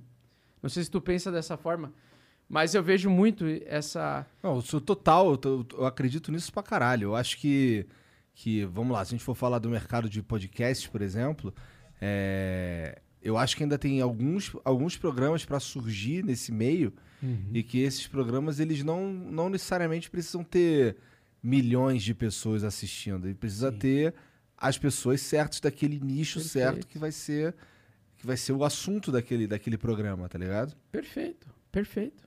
Perfeito. Eu acho que é isso. O problema é que a gente quer encontrar a perfeição no terceiro, né? E a gente acha que o terceiro vai poder ditar o que, que a gente deve fazer. Mas, bem da verdade, a gente tem que estudar por si mesmos, ter alta responsabilidade e, de uma vez por todas, não acreditar, não terceirizar nossa felicidade e projetar nossa esperança em políticos, tá ligado? Pelo menos esse é o meu pensamento, né? Não quero, não quero que as pessoas tenham esse mesmo pensamento. É, Eu, cada eu um- quero um pouco. Eu queria que as pessoas confiassem menos nos políticos também. Eu queria que as pessoas confiassem menos em políticos e mais em si mesmas. Eu queria que os, os políticos pudessem ser confiáveis. É. Seria interessante também, né? É. Cara, é. Assim. A gente, a gente percebe como as pessoas elas, elas faltam confiança nelas mesmas quando você percebe que você injetou uma adrenalina nela, você viu ali, deu a capacidade dela confiar em si mesma, e ela foi lá e fez, ela viu, realizou, e pelas próprias observações aconteceu. Aconteceu isso com um amigo meu, Marcelo Paz, ele é do mercado financeiro, que veio do mercado, veio pro mercado cripto. E, tipo, ele não acreditava em si mesmo para lançar um curso. Ele falava, cara, eu acho que eu não tenho a capacidade de ensinar ninguém. Véi, o cara sabia muito de opções, muito de várias coisas. Eu falei, velho, tem mais do que a capacidade. E o Caio também. O Caio falou a mesma coisa para ele, um outro amigo nosso, de Fai. E o cara chegou, tipo, e se emocionou uma vez. Ele gravou com a gente. Então, tipo, a gente sim, a gente precisa tentar passar a mensagem de fortalecer as pessoas, mexer com elas dentro delas, né? Despertar dentro delas, né? Assumir. Cara, é, tem políticos que, que. Meu, são uma vergonha, mas tem políticos bons. Né? Tem gente Tem que. também. Tem os melhores e os piores dentro de todo, né, a média, né? Eu conheço o Marcos Vinícius Pegoraro, um, um ex-colega meu da odontologia, Que virou político? pref- prefeito de. Como é que é o nome da cidade? Do lado de Pelotas. É, puta, não agora não, desculpem aí que eu não vou lembrar o nome. Mas é Canguçu. Canguçu. O cara é foda demais. O cara fica produzindo conteúdo mostrando o que ele tá fazendo. Ele trabalha todo santo dia, ele praticamente faz lives do que ele tá fazendo. Tipo, porra, prefeito fodástico, tá ligado? Legal, eu gosto da transparência. Então eu- eu acho muito legal isso. Então, assim, eu sei que tem muita gente merda, mas tem muita gente boa também. E a gente não tem que só ficar focando nos merdas, tá ligado? É, não, não. merda, merda, merda, Isso é merda. muito verdade. E eu acredito que É. essa é a, a realidade da vida. A gente fica focando nas merdas que acontecem. Ah, o mundo tá acabando, essa É. geração é uma merda. Sim. Mas a verdade é que isso não é realidade. Pensa na sua geração passada, o como eles pensam, o como eles agem. Pensa na nossa geração. A gente tem os problemas da nossa nova geração. Claro, que nenhuma geração é perfeita. Mas ao mesmo tempo os problemas são mais avançados. Não são os mesmos problemas. Hoje a gente tá preocupado se, porra, pronome neutro vai ser uma realidade ou não. Antigamente você tá preocupado se alguém ia assassinar alguém numa briga de bar. Não que isso não exista ainda, entendeu? Não Mas que você não, não possa assassinar alguém. não, não que não, Não essa aconteça. possibilidade Não, não que não né? acontece. É, é, mas tipo, antigamente as preocupações eram outras, agora são novas. Exatamente. E não quer dizer que a construção é ruim porque tem preocupações. Quer dizer que as preocupações são novas porque a, a realidade é uma realidade de preocupações. Nenhum futuro existe sem preocupações. Perfeito. E a gente tá vendo isso. Cara, tu não dá às vezes pra ele. Não, tu tá vendo aí? Ele, tá, ele deu 50% da vida dele pra mim. Mas é muito legal, cara. Essa é, é muito foda, assim. Mas, assim, eu, eu percebo que muita gente é, acha que vai ser feliz, tem essa expectativa, chega no meu canal, acha que eu vou ensinar o caminho das pedras. Eu ensino até o caminho pra facilitar a vida do cara, entrego ali um setup muito simples, que é uma coisa que muita gente não entrega, né? Que é uma coisa simples. Cara, as soluções da vida estão nas coisas simples, não estão, no- não estão nas coisas complexas, né? A maior merda que o cara faz quando chega no meu canal, o cara fala, pô, agora eu tô seguindo o Augusto, vou seguir o setup dele, e do fulano, e do Beltrano, e do não sei o quê. Aí o cara se perde, aí o cara vira day trader, velho. Day trader é vida de fudido, velho. Mais Sério ou menos. Tem uns pica aí, né? Ou não tem? É tudo mentira, os pica? Não, tem gente foda. É. Mas o cara tem que gostar muito de gráfico, muito de tela, e ele tem que gostar de. É aquela história, né? Pra ele, o que, que é paz pra ele felicidade? Se pra ele paz e felicidade e o que, o que faz ele se sentir pleno é ficar na frente de um gráfico 12 horas seguidas. tentando estabilidade, no final das contas. dinheiro, É. não tem problema. Ele tá pleno, tá feliz, ele atingiu o sucesso dele, entendeu? Eu não posso mensurar o meu sucesso e comparar com o sucesso de alguém, porque sucessos diferentes. Eu já É acho que- relativo, né? eu, eu já acho que eu já tô no auge, entendeu? Pra mim já é o auge. E o Elon Musk acha que ele tá no auge. E, É. o, e, o, e O- cara que acabou de ganhar um concurso público muito foda É. acha que ele tá no auge. Exatamente. Então não dá pra As mensurar. métricas são diferentes, As né? regras são diferentes. Então, tipo, pra ele o que ele se sente pleno é isso. Então pode. Existem day traders que são muito fodas e gostam disso e se sentem muito plenos. Mas, cara, é, tu tem que. A pessoa vai se descobrindo, né? Eu já virei day trader. é, não gostei, porque eu, eu vi que perdi, perdia muito tempo para pouco resultado. Já fiz swing trade, ainda faço. Position trade, eu, eu sou principalmente position trade, que é você se posicionar a favor de uma tendência mais longa, ficar semanas exposto no ativo. Então eu posso dormir tranquilo, não preciso ficar na frente da tela, posso viver a vida. E ainda ganho mais dinheiro que day trader, a maior parte dos day traders. Então eu, eu sempre busco o caminho mais simples, mais básico, e eu ensino as pessoas a fazer isso, né? Eu ensino. E aí mesmo assim as pessoas não, elas não testam o suficiente e elas não se sentem é, suficientemente plenas nisso. Elas têm que encontrar um caminho delas próprias. Então elas tentam, testam day trade, testam swing trade, perdem dinheiro com alavancagem, NFT, metaverso. Que faz blá, parte do caminho, né, também de aprendizado. Então, por isso que eu falo, eu não conheço nenhum cara que é, é do mercado que, que usa gráfico que, que, digamos, chegou na sua plenitude, no seu auge, né? Independência financeira, sei lá, foda-se independência financeira. Eu era tão feliz sendo independente financeiro ou não. Eu era tão feliz indo na clínica todo dia lá, vendo Não é independência financeira que tá a felicidade. Não é, contas. gente, não é. E é, o foda é isso. As pessoas olham, lêem um livro e acham que é isso. Entendeu? Eu não sei se existe a felicidade, na minha opinião. De verdade, assim. Existe a felicidade. Será? Eu não acredito. Cara, eu não acho que seja justo namorado que e tu não ficou feliz? Porra. Fiquei feliz. Olha, velho. Essas perguntas. Não, não, não. Eu fiquei feliz quando eu conheci minha namorada. Eu fiquei feliz pra caralho. Não, eu fiquei feliz pra caralho quando eu conheci Tu minha tá, namorada. tu tá há quanto tempo com a tua esposa? Ixi, né? vai é tempo aí, desde 2004. Tu é a mesma coisa que eu, né? Tu tá desde o início do namoro? De- é, Então. 2004 até agora. Eu só tive uma mulher na minha vida, que foi a Jéssica, né? Coisa querida. A famosa coisa querida. A mais E- popular do colégio. E, tipo, tu se sente feliz e pleno estando com ela? Cara, sim. É isso. Então, tu, às, vezes, tu, às vezes uma coisa muito simples já resolve toda a tua vida. Só que tu quer complicar, velho. Tu quer achar uma coisa que ninguém não encontrou e que não vai, ninguém vai encontrar. O cálice, né? Não existe a mulher perfeita, na minha opinião. Não existe ninguém perfeito. É. Nem mulher, nem homem, porra. Não, é, e a- os caras ficam Agora o problema é tu- agora- a namorada que me entende. Agora o problema é que tu ser seletivo com as pessoas pelo tamanho do pau, porra. Não, se o pau não for muito grande, eu não pego, não. Caralho. Bora ler umas mensagens, Jean. Tem Vai. mensagem aí? Deixa eu pegar aqui. Tem Cara, algum já vídeo, é um- alguma parada assim? A conversa foi boa. Oi? Tá com vídeo aí pra nós. O monarca é dos meus, ele não leva nada a sério. Aproveita a vida. Tipo, o cara tá na vida pra curtir mesmo. Foda-se. Eu- Sobre Eu abracei condição. o incontrolável, cara. Boa. Tu abraçou o, o inevitável e aquilo que tu não pode controlar. Não, eu entendi que eu sou um tu, é, merda. tu é famoso. Como é que é o, é o do livro Epiteto, Arte de Viver? Como você sabe viver com coisas que você não pode controlar. É, eu acho que um, um problema de muitas pessoas é querer controlar tudo. E, e a gente... É, querer, querer É controlar. achar que A você tá pessoa- no controle da sua vida. A pessoa que quer tá, querer mano. controlar tudo, querer controlar o preço do Bitcoin, ah, querer controlar, sempre vai ter lucro e nunca prejuízo, é a pessoa mais frustrada que existe. Não existe isso. Porque eu perco Controlar dinheiro, tudo. eu perco dinheiro toda vez que eu faço o setup da média de 8. Só que quando eu perco, eu perco pouco com esse setup, porque ele é matematicamente muito positivo, ele, ele tem uma assertividade de 50% em todas as operações que eu entro. Só que quando eu erro, eu consigo entrar, eu, eu consigo reverter o meu erro muito rápido, então eu perco pouco. Só que quando eu acerto, eu acerto uma projeção de alto 6, 6 mil por cento. Então, tipo, por exemplo, quando eu perco, eu perco 5%. E eu só faço position trade, porque esse setup semanal é isso, né? Ele é uma probabilidade matemática de ser favorável ao seguinte: quando você erra, você erra 3, 4, 5%.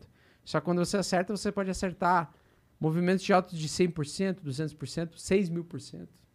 Isso que é foda. Sinistro pra caralho. Então é isso que eu ensino para todos os brasileiros de graça. É, e eu, pô, é uma população... De forma tá- prática. Ô, Siri, cala a boca aí, Siri. É, Siri tá uma desgraça. Tu tá nos Apple Watch? Cara, tu sabe que uma coisa. Eu posso falar de Rolex? Não, vocês gostam de Rolex. Pode falar, pô. Pode falar, tanto faz. Cara, né? Rolex eu acho uma merda, velho. Por quê? Não acredito que você acha Rolex uma merda. Porque Cara- absurdo, sai daqui. Porque eu não vejo valor nenhum naquela merda. Tem valor, sim. Não melhora a minha produtividade. Mas é um Rolex. Tanto que você tá falando o nome da marca Rolex e não de outro relógio qualquer. Cara, eu realmente não ligo pra grifes e marcas. Você não liga. Pra mim é tudo a mesma merda, mano. Sim. Pra mim, tipo, o contador do relógio lá da Suíça da puta que pariu com o Rolex é o mesmo contador de relógio que essa merda ligada na internet 24 horas vai me dar. E acontece o seguinte, o bom do... Não precisa ser o Apple Watch, eu tenho da Samsung também, que eu até gosto mais, que é o novo da Samsung. Mas eu posso ver a foto da minha família o tempo todo, ó. Na hora que eu olho a hora, aquilo que é importante pra mim, aquilo que vale a pena pra mim, aquilo que... Pra mim, esse smartwatch com as fotos da minha família vale muito mais que a posta do Rolex. Mas você não tem isso no celular? Mas eu não julgo quem tem Rolex, tá? Tu acabou de Por- julgar. Não, Você julgou é que pra assim, caralho. é porque o Rolex eu acho uma merda. Não, Desculpa, uma aí, merda não é, pô. Não. Tá de sacanagem? eu acho o Rolex uma merda. Tá, tu pode eu- achar, eu mas acho- é eu tipo acho uma design. engenharia pica ali. Não, é que eu, eu fui na loja do Rolex lá em Dubai, olhei os Rolex, eu falei, velho, parece um relógio, meu, Normal. simples. Não vejo nada demais nisso aqui. Mas eu gosto de joia. Por exemplo, eu tô usando essa aliança. Essa aliança é ouro negro. Ela custa três vezes mais do que uma aliança de ouro dourado. Normal. É. Por cento... Deixa eu ver. Foda-se, eu dou valor pra isso, outra pessoa não vai dar valor pra isso. E tá tudo certo. Eu tô falando isso. Então eu também tenho. Eu O cara também, acabou de inventar essa porra. eu tam- Inventou não, não. total. Inventou só pra valorizar Eu- o, o Não, casamento pior- dele. Procura aí. Procura aí. Ouro negro. É caro pra caralho. Aí o que acontece? Mas não é importa se é caro ou não. Importa se. Eu acho foda. E tu, tu tá tudo bem tu achar Rolex foda. Se tu tá. Beleza. Eu não acho o Rolex... Só que eu acho o Não, Rolex uma vez.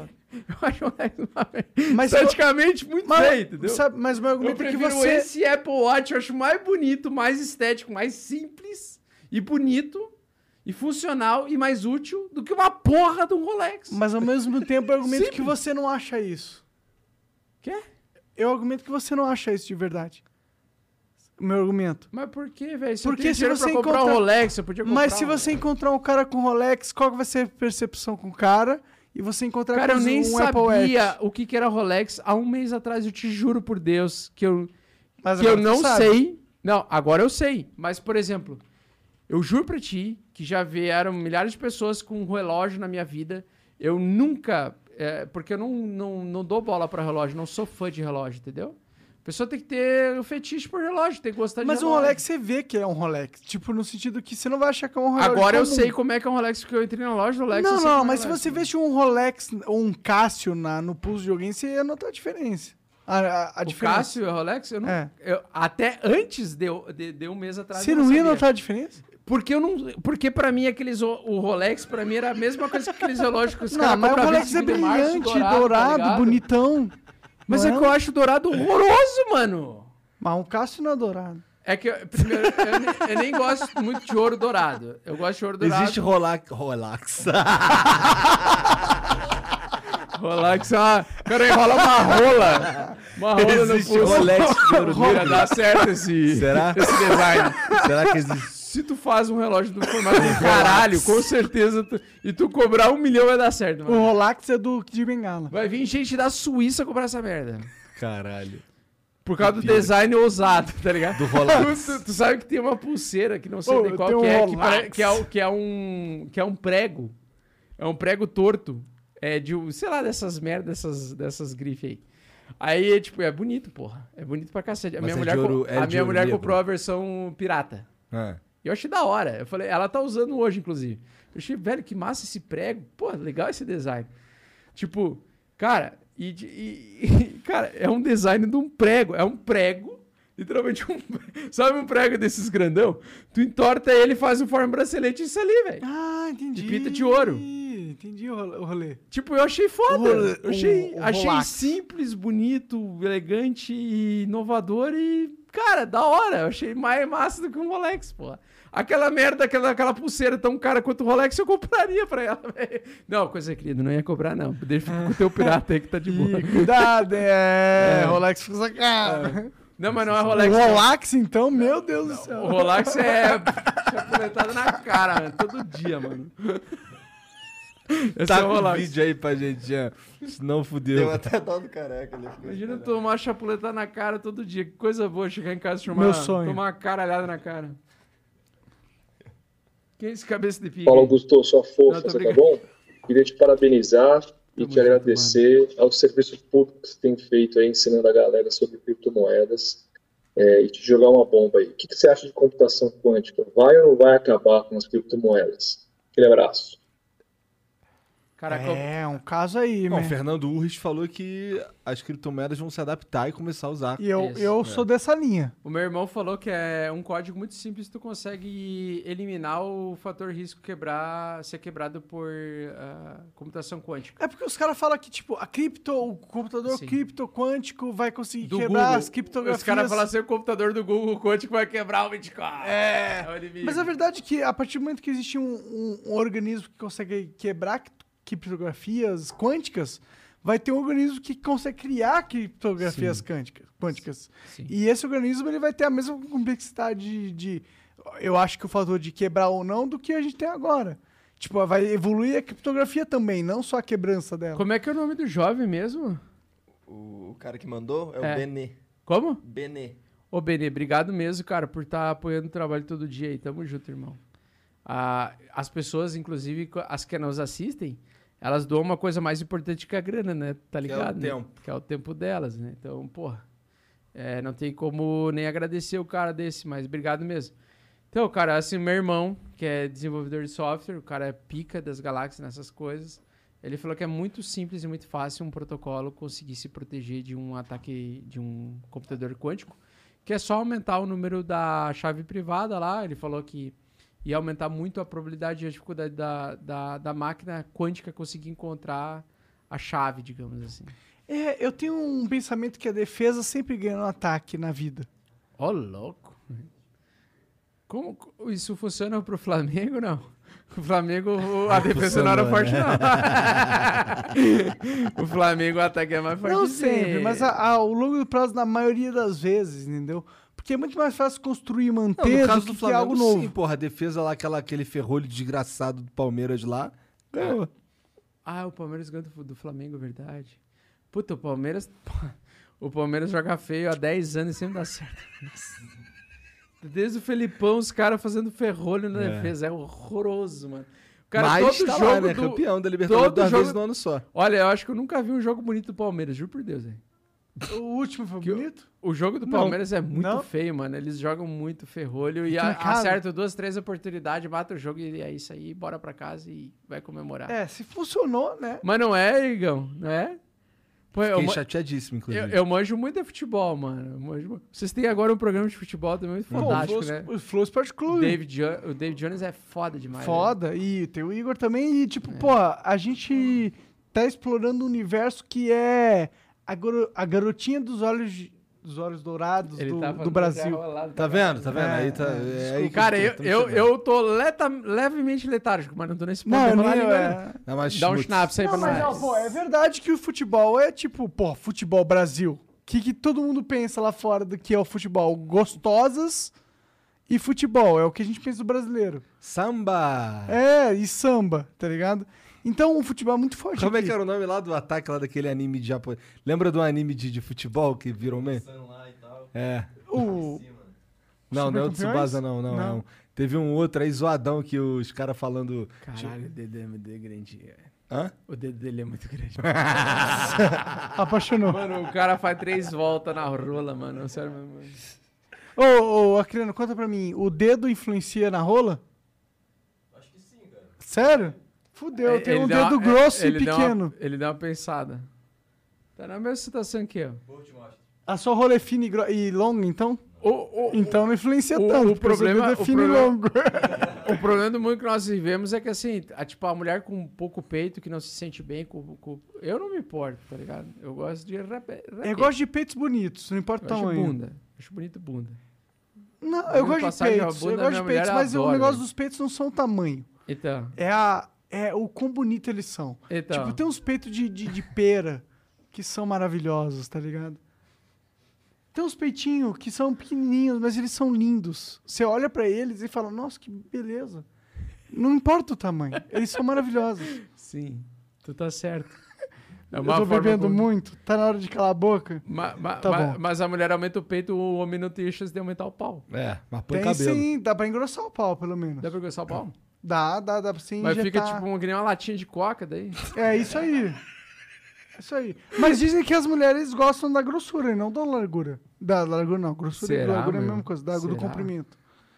É porque faz sentido, porque o clítoris, ele, ele não é compridão.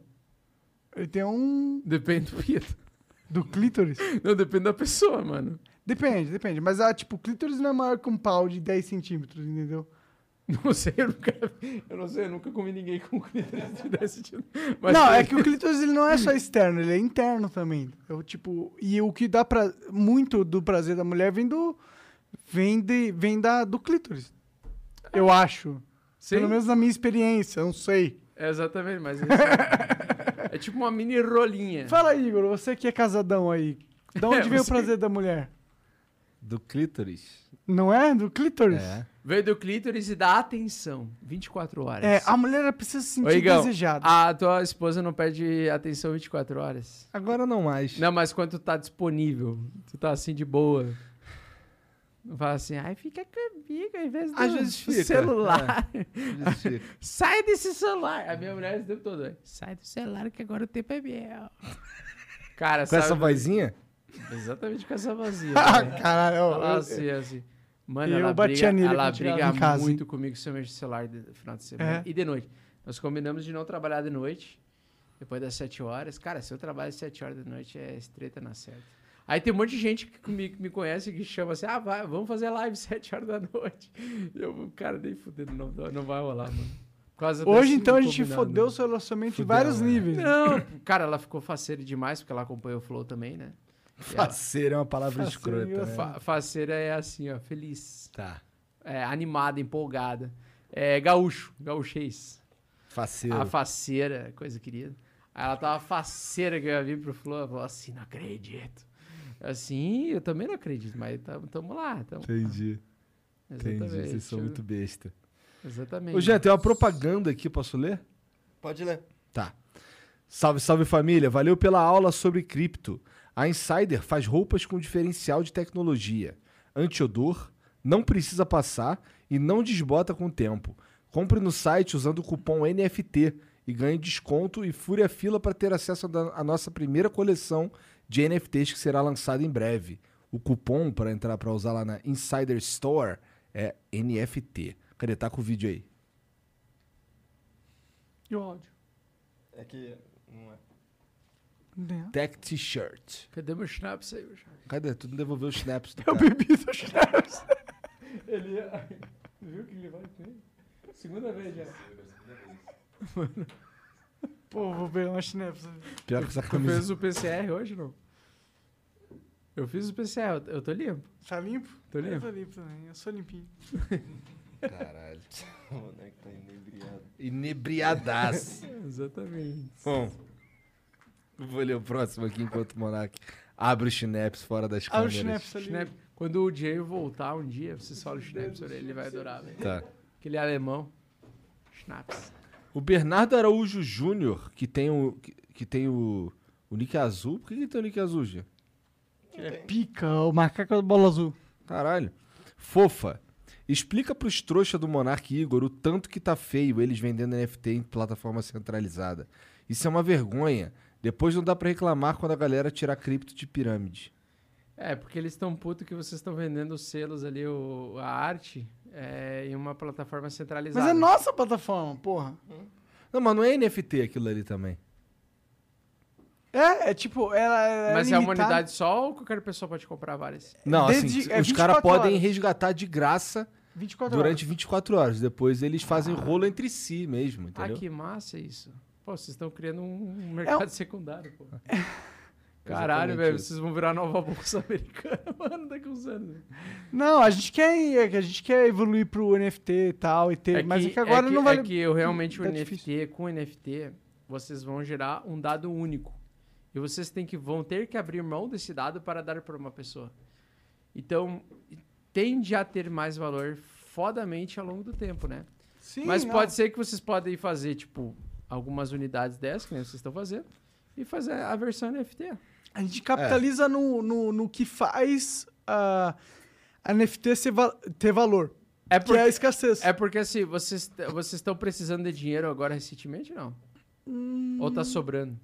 Cara, nunca sobra porque a Nunca gente não sobra- para de inventar. É, a- o sonho é muito grande pra sobrar dinheiro. Entendi. Porque eu sou, eu gosto assim, eu gosto de ter várias fontes de renda, né?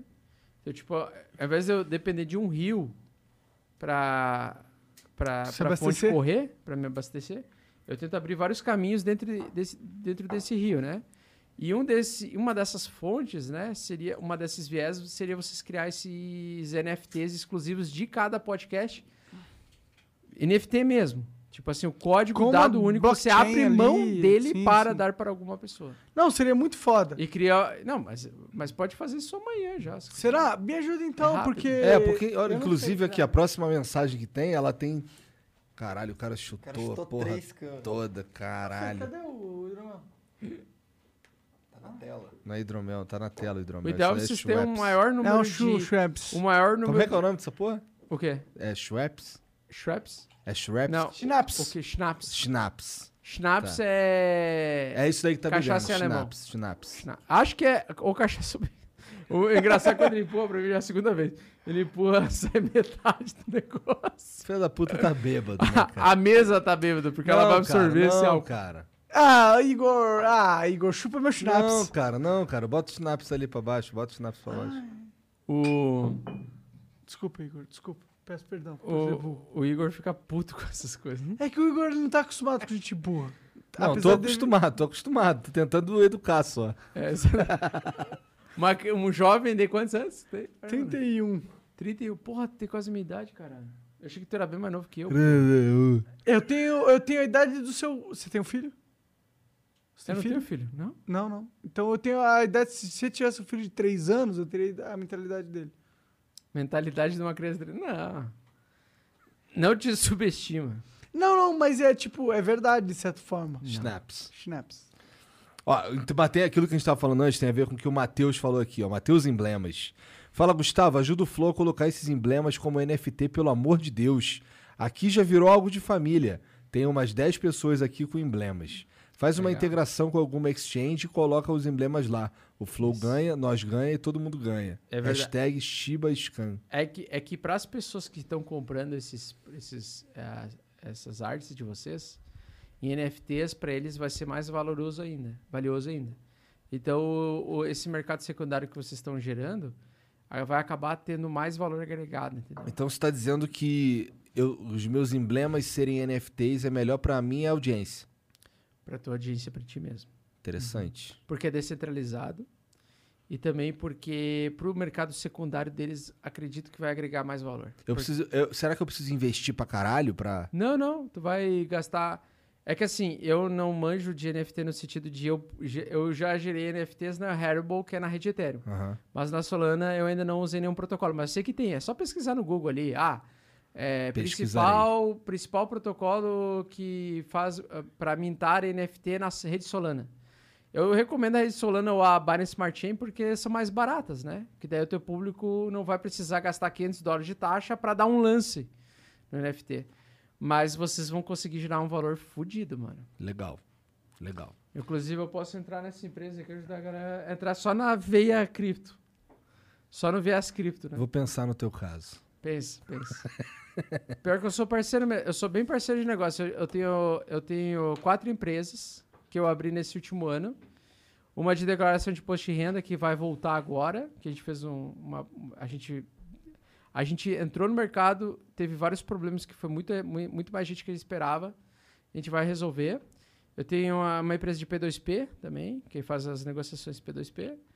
E eu tenho agora um aplicativo também de controle de gerenciamento de portfólio. Então eu gero várias rendas e essas rendas são altíssimas, cara, com essa vertente principal. E eu acho que vocês têm uma, uma no núcleo principal do core do negócio de vocês, não além só de fazer outros podcasts, né, na, na jurisprudência onde vocês têm participação, mas eu acho interessante vocês ah, produzirem produtos próprios, não somente o é, hidromel, Hidromel. hidromel, e nem camisetas e somente isso, mas também, tipo, cara, imagina tu, tu entrar no mercado cripto e gerar um, algo de valor dentro do mercado cripto. A outra forma de rentabilidade. Então você vai mitigando o seu risco, né? Se um dia qualquer coisa a, a PK, você vai poder ter outras fontes de renda para sustentar, né? Ah, não parece uma má ideia mesmo, não. Parece interessante. A gente pode conversar depois de Vamos conversa. conversar, depois tu me dá teu número. Beleza. O Mike Já deu, Tidori ele tá aqui. mandou aqui, ó. Monark, sou fã de Ragnarok, seria incrível se você colocasse Aí, ó, o tá conceito- vendo? Você perdeu por não ter jogado Ragnarok. Você O perdeu. Pior cara que só falou que é Ragnarok, fã o e design- acabou, pô. Por que, que ele é fã?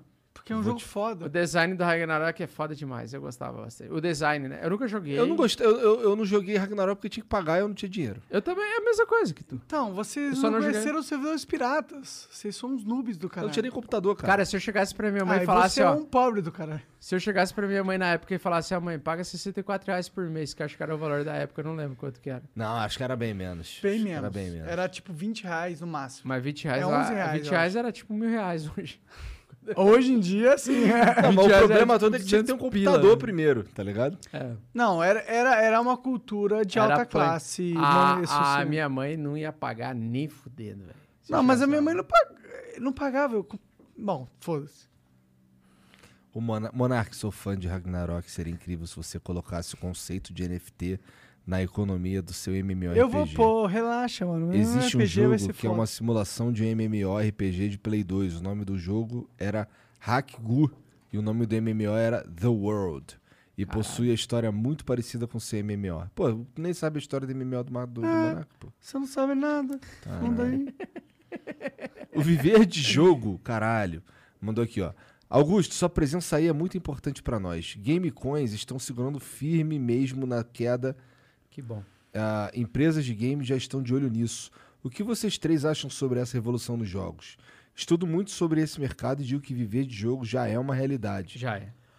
Eu Há muito conheço- tempo, Tem uns caras cara. que vivem de jogo mesmo. Nós temos um jovem que viveu de jogo aqui. Eu vivi de YouTube, pra ser sincero. Não, mas tu tem dependia do cara que- Minecraft pra produzir o conteúdo.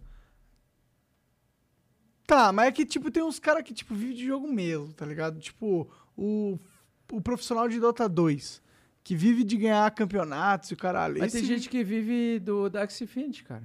Tá, mas isso é viver do jogo. Porque- Eu não dependia do, da plataforma da Xfinity pra, tipo, Só, só a que eu, plataforma era de, era de conteúdo. No A meu minha- caso. Eu Sim. adoraria poder ter ganhado dinheiro só com o jogo, entendeu? Mas o meu, meu receio é que essa galera que vive de jogo há, tipo, há oito meses no Xfinity não entenda que o Xfinity faz parte de um ecossistema volátil. E que aquela renda que ele ganha, que ele tá acostumado, Não vai ser sempre a mesma. não vai ser sempre a mesma. Eu tenho um pouco de medo. Eu aviso a galera aí, né? Mas. Hoje já tem um vídeo aí do Well Bitcoins. Acho que esse cara é conhecido, hein? Eu conheço esse nome. Vamos Tio Well. É esse cara aí? Salve, salve família! Fofa, você falou muito mal da criptomoeda Shiba Inu, sendo que somente esse ano 2021 ela teve uma supervalorização de mais de 50 mil por cento. Agora, com esse hype gigantesco de metaverso, quero saber o que é que você tem a dizer sobre o assunto. Legal, eu conheço ele. Ele grava junto com o Antares Especulador. Ele é um cara bem humilde, tá se esforçando bastante a crescer no mercado. Muito bom o conteúdo dele, inclusive. É, ele fez praticamente assim, porque eles falavam muito de especular esses tokens mais, tipo a Shiba, a Doge, né? Eu vou ser bem sincero, com o mercado cripto tudo é especulativo. Do Bitcoin para baixo, eu acredito que nada pode ter valor pro resto da vida. Talvez o Ethereum. Talvez o mais próximo disso seria. O mais próximo do Bitcoin está o Ethereum. Mas todas elas, todas elas, só depende de um hype muito simples para se valorizar muito, sabe? O mercado cripto ele é muito cru, ele é muito imaturo, muito infantil. A Shiba ela tem uma comunidade muito grande fora do tanto na Ásia quanto na aqui no Ocidente. E ela é um projeto que veio, que parecia ser uma nova Dogecoin, que é uma meme coin, mas ela entregou muito mais coisas. Não quer dizer que eu não falei que a Shiba ia é, ser um excelente investimento e ela subiu 6 mil por cento ou mais. Quantos mil por cento ele falou? 50 mil esse ano. 50 mil por cento esse ano. Não quer dizer que eu esteja certo ou errado de ter indicado ela ou não ter indicado ela. Eu falei, eu não falei dela ou falei dela, ou falei o que eu acreditava dela, o que eu pensava dela, com base na minha experiência dos mercados, do tempo do mercado, de coisas que eu já vi que subiram 60 mil por cento, tipo a Nano, e que deram errado. Então não quer dizer que a minha experiência que eu tive no passado que deu errado vai dar errado agora para Shiba, mas também não, não quer dizer que vai dar certo. Eu acho que do é a Ethereum- moeda de Schrödinger, que É, ninguém eu- sabe se vai dar certo, se vai dar errado. É, eu acho que. Boa, caralho. Caralho, velho, eu vou ter que dar pra um de vocês. Essa, essa foi uma piada muito inteligente, cara. Essa foi muito boa, velho. Não, Não, mas porque sério, ele falou, várias- ele falou assim, não sei, assim, é, o que eu posso ter falado ou não falado, eu não sei É. se eu recomendei ou não recomendei, ou caralho. Não, o se eu recomendaria. Por exemplo, assim, ele falou querendo dar uma farpada. né? Ele farpou, na verdade. Porque ele, ele, tá, ele tá me zoando porque é o seguinte: em algum momento nesse ano, eu falei que a Shiba era uma porcaria que não servia pra nada e que o pessoal que comprava Shiba tava, tava louco. E mesmo assim ela subiu 6 mil, 60 mil por cento. Só que esse mesmo jovem tem que entender que ela tá derretendo, sei lá, 70%, 80% já, desde a alta histórica. E talvez ela nunca volte. Então, a perspectiva de você estar certo ou errado depende do próprio mercado. Se no passado que eu falei que ela era uma porcaria e ela não era alta e depois ela subiu e depois ela começou a cair, a cair, pode ser que eu estava certo ou errado dependendo do tempo que você está analisando isso. Mas eu desejo muito sucesso para ele, eu, eu gosto bastante do conteúdo dele, eu acho o cara extremamente humilde. E mesmo com a farpada, eu entendi. É, na eu verdade- errei um na- dia. Não, eu, na- falei, na eu verdade, errei, eu errei no contexto. Na, achei na, na verdade, isso foi um karma. Acabou de acontecer um karma. Porque. Karma? porque eu fiz a mesma coisa com o Samidana. Uma vez eu fiz uma pergunta numa live pro Samidana o quão. quão no Ticari. Ticari Test. É, por que que. o Quando ia nele ter falado mal do Bitcoin todos esses anos e vendo o Bitcoin subir? Então, para mim, isso foi um karma. Isso mostra para nós, o quão não sabemos de absolutamente nada e quão vulnerável, vulneráveis nós somos, né? Então, tipo, para mim, o que resta nessa, nessa espetada que ele deu, cara, se ele conseguiu comprar Shiba, ele conseguiu pegar 60 mil por cento e ele lucrou, e isso realizou os sonhos da vida dele e chegou no sucesso dele, perfeito. Essas ele estava moedas certo e têm- eu estava errado. Essas moedas têm, têm uma liquidez legal? Temporária. É. Na especulação, monstra tem. Na especulação, ela some violentamente, tal como aconteceu com a Doge, né? Eu achei- achava que, antes do Elon Musk, eu achava que a, a Doge nunca mais ia subir. E ela subiu muito por causa do, do Elon Musk. Mesma coisa a Shiba. É, o Elon Musk fez alguns tweets é, referendando, digamos, colocando não a Shiba, a- o token, né? Mas colocando um cachorro de Shiba. Aí ele colocou assim, next. Tipo, a próxima, né? Então, para mim, foi muita manipulação especulativa, a utilização do nome. Mas não importa os meios, não importa o fim. Para mim, a Shiba ela não tem valor nenhum a mais do que o Ethereum. Para mim, o Ethereum vale muito mais do que a Shiba. Então, eu prefiro mesmo que, a- que, a- que o Ethereum não se valorize 60 mil por cento no próximo ano. Eu prefiro apostar em Ethereum porque eu me sinto confortável dentro da minha base de sucesso, né? Mas eu não posso dizer que o cara não acertou. O cara, se ele conseguiu esse lucro, realmente realizou, ele estava certo, tá certo. O importante é ele entender que ele atingiu o sucesso dele. Independente se ele atingiu com alt, com uma shitcoin, ou com Bitcoin ou com Ethereum. Não existe uma verdade absoluta no mercado. Agora, se tu chegar um, um novato perguntar para mim o que, que preferível comprar Shiba ou Bitcoin pro longo prazo, né? Eu vou dizer, cara, Bitcoin ele tem um valor muito mais agregado que a Shiba, né? Só que eu não sou dono da razão, né? Então, foda-se. O Um Coitado manda aqui, ó. Salve, salve, Gustavo, Igor e Monark. Sou agricultor no interior do Paraná, numa cidade de 20 mil habitantes. Só para vocês terem uma ideia no- do alcance de vocês. Vou ficar milionário com Bitcoin antes do que com a soja, kkk. Valeu pelos ensinamentos, fofa. E manda um beijo pra Isabela, sua fã. Tamo Como é que é o junto. nome dele? Um Coitado. Um coitado, um abração pra ele. Mandem o nome de vocês, fofas, pra gente chamar vocês pelo nome, hein? Mas manda um beijo pra Isabela. Um abração, um beijão pra Isabela aí, é a esposa dele, né? É. Um abração aí, cuida desse jovem e aí aproveitem bastante juntos essa jornada. Ó, agora tem aqui do Coca. Coca 133, Coke 1337, manda aqui, ó. Bac, jogos NFT são pirâmides? Você entrou em algum projeto recentemente? Tá de olho em algum? Já ouviu falar do Bomb Crypto? Esse joguinho tá mudando minha vida e de muitos amigos. Gostaria que, Que tu me massa. desse uma explicada pra rapaziada o quão promissor esse universo. Você é foda. Cara, esse universo é muito promissor. A gente não sabe quais jogos vão vingar pro longo prazo. Aproveite o sucesso temporário ou não dessas, dessa Bomb Crypto, por exemplo.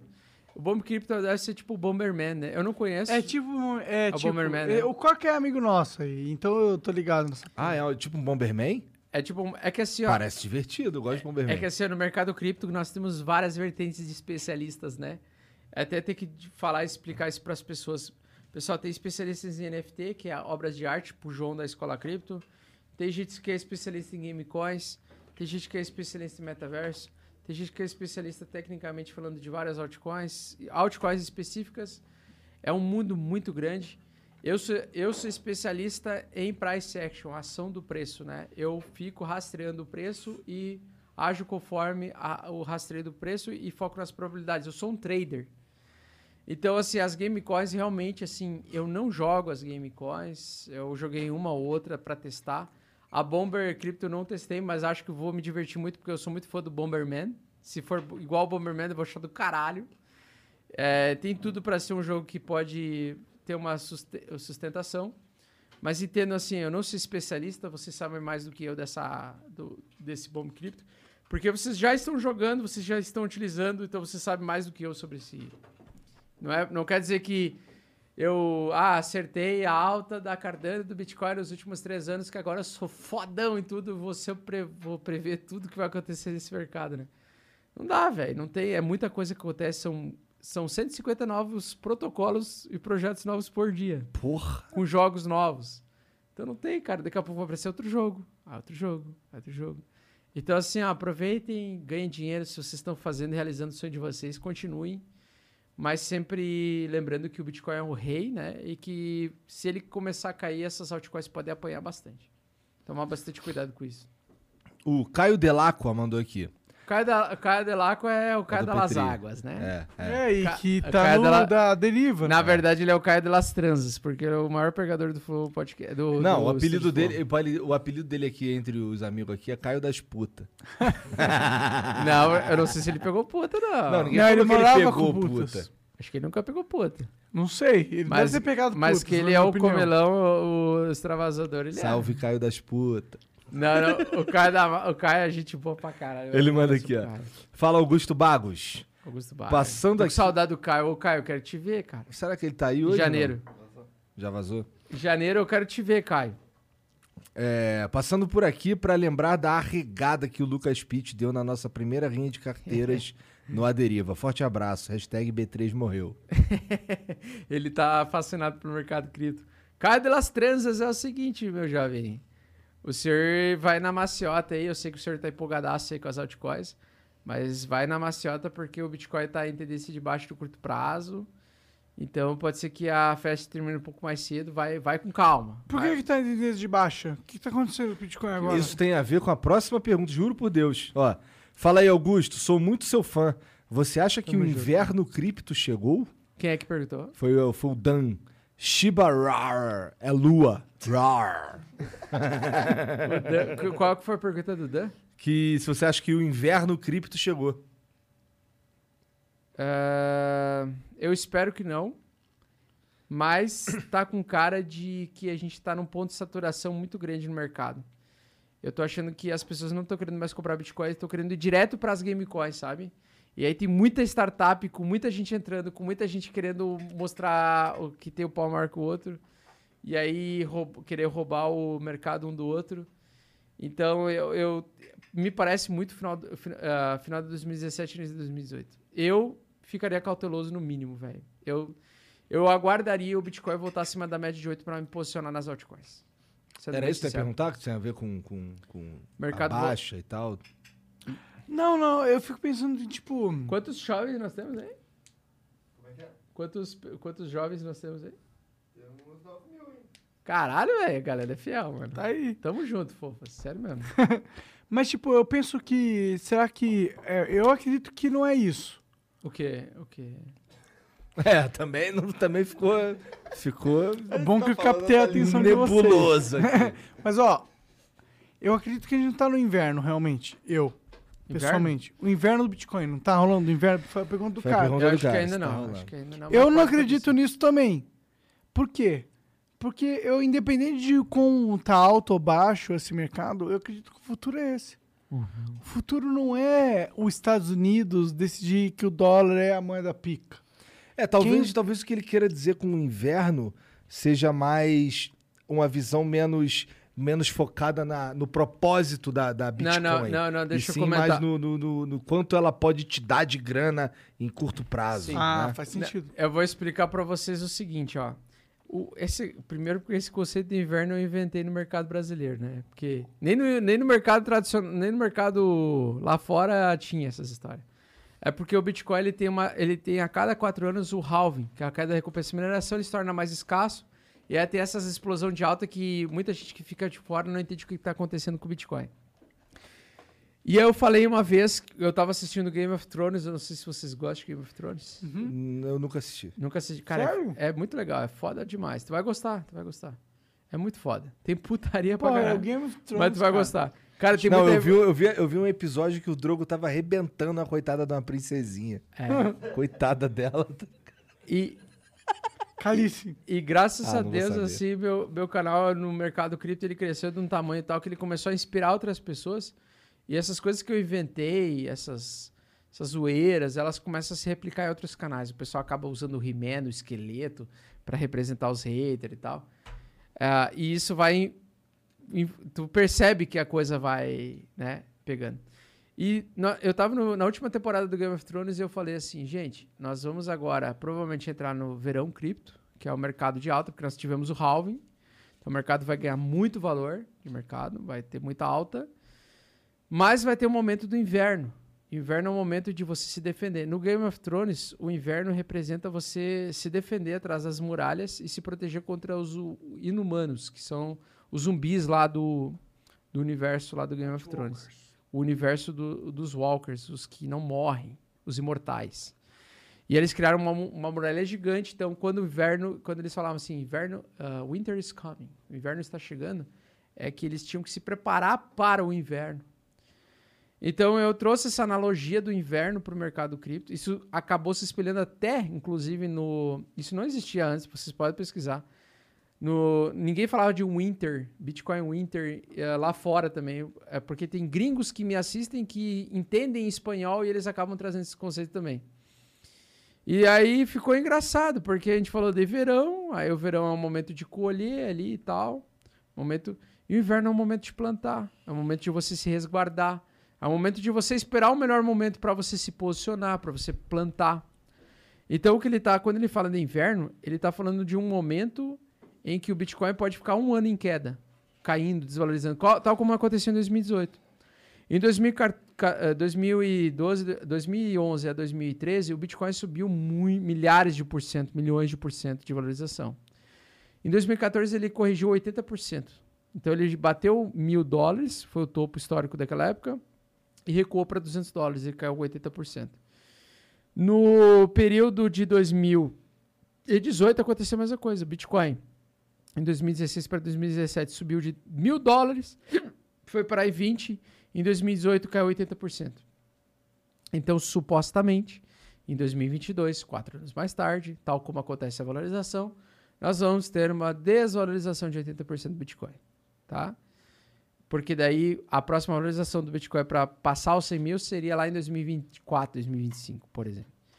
Então ele tá falando, quando ele fala inverno, ele tá perguntando para mim se a gente já tá entrando no período em que o Bitcoin vai ficar um ano caindo ou um período longo prolongado em queda, né? Que foi essa inventada que eu fiz na época, que é você se proteger. Eu não sei. Eu só sei que enquanto ele está abaixo da média de 8, ou seja, o preço está sendo cotado com valor menor do que oito semanas atrás, em média, nós estamos com o preço caindo. Então, enquanto isso está acontecendo, nós podemos estar entrando no inverno ou pode ser que reverta no mês que vem e comece a voltar a subir sem parar. Só que quando está abaixo da média de 8 e ainda o, o gráfico não se desenhou o suficiente para eu poder afirmar que é um inverno, eu tenho que ficar protegido. Esse é o famoso setup que a gente chama. E uma coisa que muita gente do mercado financeiro não ensina é isso: a importância do setup, do gerenciamento de risco. Porque o que te faz é, ser é, lucrativo no mercado cripto ou no mercado tradicional é você ter um setup com uma equação matemática positiva. Em que quando você erra, você erra, você erra, você admite o erro, mas você tem que. Você perde muito, você perde pouco. E quando você acerta, você acerta muito. E esse acerto ele vale 10, 20, ele se paga 20 vezes o seu erro.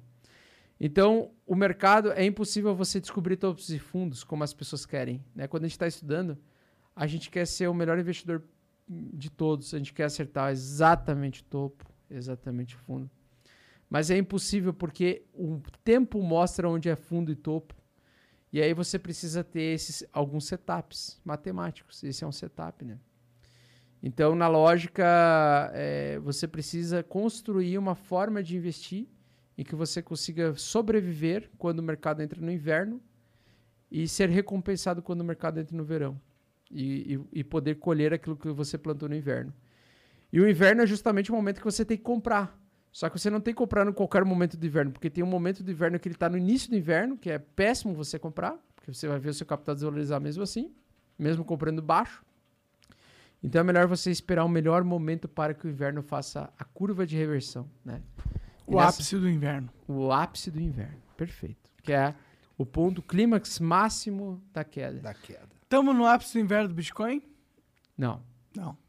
eu acho que não, né? É, eu não esperava o Bitcoin perder 52 mil dólares, ele perdeu, está abaixo dos 52 mil, tendência de continuar caindo até a gente descobrir. Acho que um dos melhores preços para comprar Bitcoin na história do Bitcoin vai ser entre 28 mil dólares, 30 mil dólares e 40 mil dólares por aí. Por longo prazo, né? Então, quanto mais próximo dessas regiões, melhor Pô, pra seria. ser sincero, eu não comprei nenhum Bitcoin agora.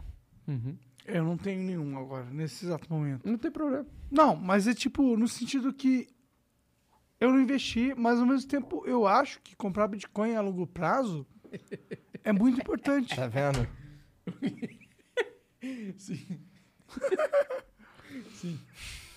Maravilhoso, cara.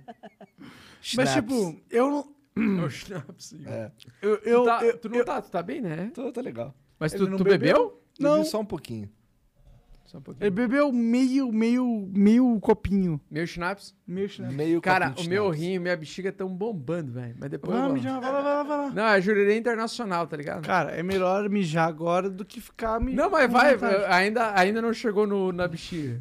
Tá de boa. Tá só o rim doendo. Deixa eu lembrar o que você tava falando agora, que fudeu. Que tu devia ter comprado Bitcoin. Não, não, eu não duvido nada da ideia do Bitcoin ser foda, entendeu? Eu sou a favor dessa ideia. Eu gosto, acho Cara, tu é o cara mais libertário desse podcast. Então, tu e é eu- o cara que tem que comprar Bitcoin. Não, eu gosto. Mas é eu que eu, gosto. mas é que eu sou preguiçoso, esse é o problema. Cara, a melhor estratégia que dos últimos 11 anos funcionaram, não quer dizer que vai funcionar para os próximos 11 anos, mas provavelmente sim, é tu es- escolher um dia da semana para comprar Bitcoin, independente do preço, porque daí tu, tu elimina a volatilidade. Vai ter momentos que você vai comprar no topo e vai, ser- vai ter momentos que você vai comprar no fundo nessa estratégia. Só que ao- acontece que se tu pegar o gráfico de longo prazo do Bitcoin, ele segue uma tendência de alta de 45 graus, ou seja, o teu, o teu ativo vai se valorizando 45 graus. Então você está numa potência de alta física, que a gente chama lei, lei da potência. A física possui a lei da potência. Quando algo tem um crescimento, ela tem uma potência que geralmente se reflete se você coloca no eixo x e y, fator tempo e preço, você percebe que ela tem um potencial de crescimento. O Bitcoin está num potencial de crescimento de 45 graus, que é o quê? Não importa quando você compra Bitcoin, se você compra barato ou, ou não. No futuro você vai estar certo porque ele é escasso e porque ele, ele disputa contra um, o mercado tradicional, que é a impressão infinita de dinheiro, que desvaloriza o nosso capital me- pela metade a cada quatro anos em média. né? Pode No ser, real, né? No caso. Pode ser traduzido, tipo, o Bitcoin é uma nova tecnologia, que é o futuro, e, portanto, ele vai valorizar. Ele é o Porque novo futuro. sistema financeiro monetário confiável. Não porque é a nova tecnologia? o- O, Bitcoin, as o- criptomoedas não são uma Por, evolução. por que, que tu gosta do real do dólar? Tu gosta do real do dólar? ah, da real nota? do dólar? Tu gosta do- de ter o real e o dólar em tua carteira? Tu gosta deles? Não, cara, eu sinto que hoje eu saio com o celular e eu tenho dinheiro infinito. Então, mas. mas... Ó, tá ganhando muita renda Caralho, tá a vendo renda. esse filho da puta? Vamos baixar um pouco a renda dessa galera do Flow. Não dinheiro infinito, mas dinheiro Baixar um o pouco. suficiente pra eu cumprir qualquer necessidade. Vamos baixar a renda dos sócios aí da. Caralho. Pra ganhar seu salário. Meu dinheiro é infinito, pô. Eu posso, co- eu posso comprar Luiz Vuitton e foda-se. Cara, eu não quero comprar Levis. A única coisa que Eu eu vou quero comprar Rolex, vou comprar uns 5 Rolex, velho. Tem, um- tem um personagem do Matrix, mano, que eu olhei no, no filme. Assim. O cara, o relógio. O cara é. Meu, o cara tem uma caralhada de relógio. É o cara do trem lá. É, ele sabe a hora de tudo. Ele sabe a hora de tudo, mano. O cara tem uma caralhada. Vai ser tipo o Monark, tá ligado? Só que com o Rolex. Só com Ele- Rolex. Ele vai botar o Rolex um enviesado com o outro, assim, ó. Com o Rolex e ir trocado na cara no boleto. O banqueiro já vai vir pelado te visitar, mano. O cara vai vir com o pau na mão te esperando já. Vai, falar, vai merda. tomar cacetada nessa pinta preta aqui. é, essa é a mira, esse é o alvo, tá ligado? Pau mole pra todo lado. Não, mas... Acho que eu passei, eu vou ter que mijar. Então, peraí, pô, mijar, vamos dar tchau primeiro aqui, que tá na hora. Não, Acabou. mas vai dar tchau já? É porque acabou aqui todas as mensagens. Mas é uma e meia assim, mano. Uma e meia já. Mas uma e meia é começo. O mimei em pô. qual Rolex que tu tá vendo? Pô, eu fiquei, eu fiquei vendo Vênus lá embaixo, pô. Quatro horas, pô. Aqui no mínimo com cinco horas. Pô, mas a gente tá aqui há quanto tempo já, Jean? Vê aí. Quatro horas. Aí, já bateu. Muito pouco, velho. Caralho. O, Mar, o Mário, eu só fico até o Mário.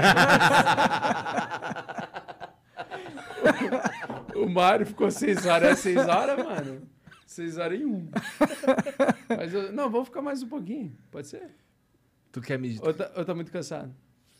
Porra, essa pergunta é meio... Sei lá, cara. Ah, o Igor ele sempre tá cansado. cara. O Igor é, É o homem velho. cansado. Pior, pior que eu tô morrendo, mano. Eu tô velho também, mano. Eu tô, eu tô louco pra dormir, mano. Sério. Então fala aí, onde é, que, onde é que te encontra nas redes sociais? Nas redes sociais, só escrever Augusto Bax, pessoal. Backstreet Boys. Backstreet Boys. Augusto Bax. E, cara, engraçado, Cara, né? o Instagram. um O ali. Instagram, eu xingando. Pô, voou um frango. O foda do Instagram é que, tipo assim, eu fui xingar o cara que roubou o meu nickname do Instagram. Eu descobri que anos mais tarde já é meu próprio nickname. Caralho! Eu vou falar, filho da puta, tu vai vender!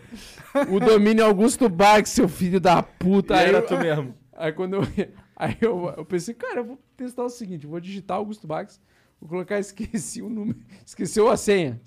Cara, aí eu tinha um celular velho, com chip velho, e eu carreguei ele recentemente pra, tipo, descarregar as fotos que tava com o celular. Tocou meu número mais antigo lá, da, lá de 2013, mano. Caralho, que, que burro, e consegui mané. recuperar meu Instagram, consegui botar meu Instagram no nome original, mano. Você estava à frente ao seu eu tempo. tava xingando eu mesmo. pra tu ver como o cara faz cagada, né, mano? O cara, o cara prevê o futuro, é um Thundercats, mas não consegue nem lembrar que tem o próprio Instagram, mano. Tá certo. Tá certo. Então é Augusto Bax na, no, no Instagram. E no É YouTube. É isso aí. É isso aí também. Pô, e você nunca fumou maconha? Se seu nome é Bex, você tem que Eu, fumar eu, maconha. eu nunca fumei, mas eu já fiquei. é, já fiquei. Chapado Good de Vibe tabela. Dreams, porque. Por, por tabela? Vai Por mandar tab- essa. Não, Não, sério. mete essa. Uma vez eu fui no October, antes de conhecer minha mulher, eu fui no October, e aí um amigo meu, eu tava junto com um amigo meu, e esse amigo meu, ele foi num apartamento, e os caras estavam com um bolinho de maconha. Bolinho, é Ah, bolinho? você comeu maconha. Não, não, ele tá com bolinho. E aí o cara, sei lá o que, que ele fez com aquela merda, se ele tocou fogo naquilo lá. Cara, aquilo lá ficou assim, tipo, uma penumbra na sala inteira. E eu comecei a ficar por tabela, tipo... Ah, tá. O cara tava com um budzinho. É, o dia que ele fumar de verdade, ele vai entender o que é ficar chapado. Não, eu espero que não, velho. Por que não, cara? Vamos fumar um. Ó, vamos terminar um, a gente vai fumar um aí, galera. A minha mulher me capa fora, mano. Beijo. Para, sua mulher ficou muito mais puta se falar das gostosas que você curte aí. A gente falou de gostoso que eu Não, tô zoando, não falou não. Não, falou, Eu nem lembro disso, mano. Eu falo, a gente falou de VR. não falamos nada disso, não falamos. Relaxa, ó. Cara, ele foi um homem Mas qual- fiel Mas qual o período máximo? Qual o período máximo do podcast aqui? Quatro horas. Não, já teve de 5.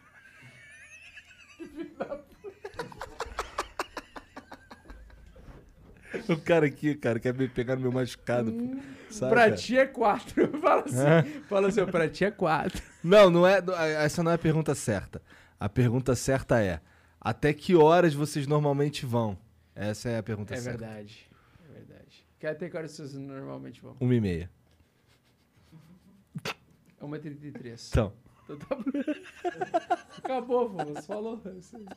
Mas, ô, compre Bitcoin, é o futuro. Assiste aí o Mário Schwartzman, que deu 6 horas. E Nossa. entra lá no canal do Augusto Backstreet Boy. Tu- Everybody!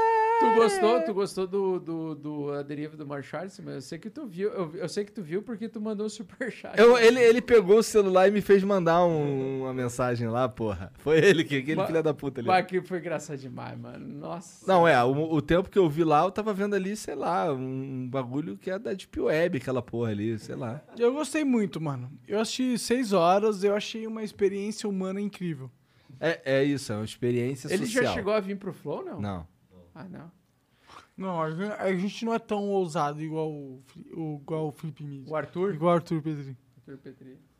Ah, o show de bola. Bom, então segue lá, Augusto Bax. Agora ele vai dar uma mijada e vai fumar um beck O o. Fofa Satânica, siga o Flow também, porque veio uma galera do Fofa Satânicas aí, siga vocês. Então segue o Flow também. Não Segue se o Flow também. Segue Eu nós. falei já pros dois Uber que eu peguei hoje. Falei, ó, tô indo pro Flow. Eu Ah, falando, seu- quê? Pior que, pior que os dois. Hoje os dois Uber não conheciam. Nem eu e nem o Flow. Outra vez que eu vim pra São Paulo na, na, na, no Aderiva, os caras, caralho, tu vai lá, vai lá no estúdio do Flow lá, não sei como é que é. Eu falei, velho, tem um monte de gente aleatória passando por portas, assim. Tu sobe a escada, passa um cara aleatório, assim. E é uns caras assim que tu fica. E, tipo, novo. Tu É. nunca viu. Eu, tipo, a segunda vez que eu tinha ido, né? Falei, velho, começou a surgir gente aleatória do nada, assim. Tu chega lá, Não, tipo, aqui acontece uns, uns encontros muito random. jogando fliperama. Outro dia, Outros na mesa. outro dia tava o Frota lá embaixo e aí passou o Maurício Meirelles. Aí os dois ficaram trocando ideia. No outro dia tava a Gretchen e o Freud trocando ideia, tirando foto. Fiquei, caralho, que doideira essa porra. Mas é isso. Não, mas, cara, sensacional estar aqui com vocês, sério mesmo, velho. Obrigado por ter vindo, cara. Obrigado. Não, cara, eu que agradeço, pô. porra. É o maior prazerzaço aí, cara, estar com vocês e, e obrigado aí por, por toda a, a- assistência aí que vocês que ofereceram. Porra, me senti muito em casa mesmo. Valeu, cara, que bom, fico feliz. Muito feliz de ter esse Tu nem momento. comeu nada, pô, a gente pediu coisa pra tu comer. É verdade, Tem uns aí. frangos aqui, Ah, é. empanado. Come aí, come aí. Foi mal. Mas, assim, ó, vocês me trouxeram... Isso aqui é o quê? Cara, isso deve ser uma bolinha de queijo. E esse aqui? Isso daí é de calabresa. Os momentos... Cara, vocês me trouxeram mais um momento de felicidade que eu nunca vou esquecer na minha vida. Eu espero participar mais uma vez um dia, né? Que vocês quiserem. E obrigado mesmo por vocês doarem o tempo de vocês e a atenção de vocês pra mim aqui, porque eu me senti muito valorizado, muito... Tu é, tá doido pra dar um bote de bunda, cara. E depois nós vamos foder essa... Ô, eu quero rolar, eu quero ver. o- Ele quer rolar. Eu quero rolar. Vai rolar, Eu quero vai ver. rolar a bote de bunda com boquete. Eu quero ver o Street Fighter entre os dois aí. Vou matar facinho. Hum, quero ver. Ele tá bêbado, vai ser muito fácil. Tá- E, e É, pra você finalizar, não vai ter o dedo do Alien aqui. É, tem o dedo do manda o A dedo do alho. Criano vai garantir o, o exame prostatal aí. Caralho, mano. Ô, velho, esse dedo é... É um dedo, né? Ô, Cara, ele começou a lançar o dedo, aí ele arranjou uma namorada. Mano, o Cidedo mesmo. tá famoso. Mais famoso do Brasil. Várias meninas falando, faz exame de próstata em mim. Eu nem tenho próstata, mas enfia. Tá bom. Mas gente. elas reclamam que é fino. Não. Não, o importante é alcançar o ponto G. Não, não, não. Bem, bem no fundo ele, não. Não! Nunca Tem que ser é, longo e fino. É o meu rolê. Mas Deixa eu rolar. Boa. A gente boa pra caralho. Prazer conhecer vocês. Tamo junto, porra.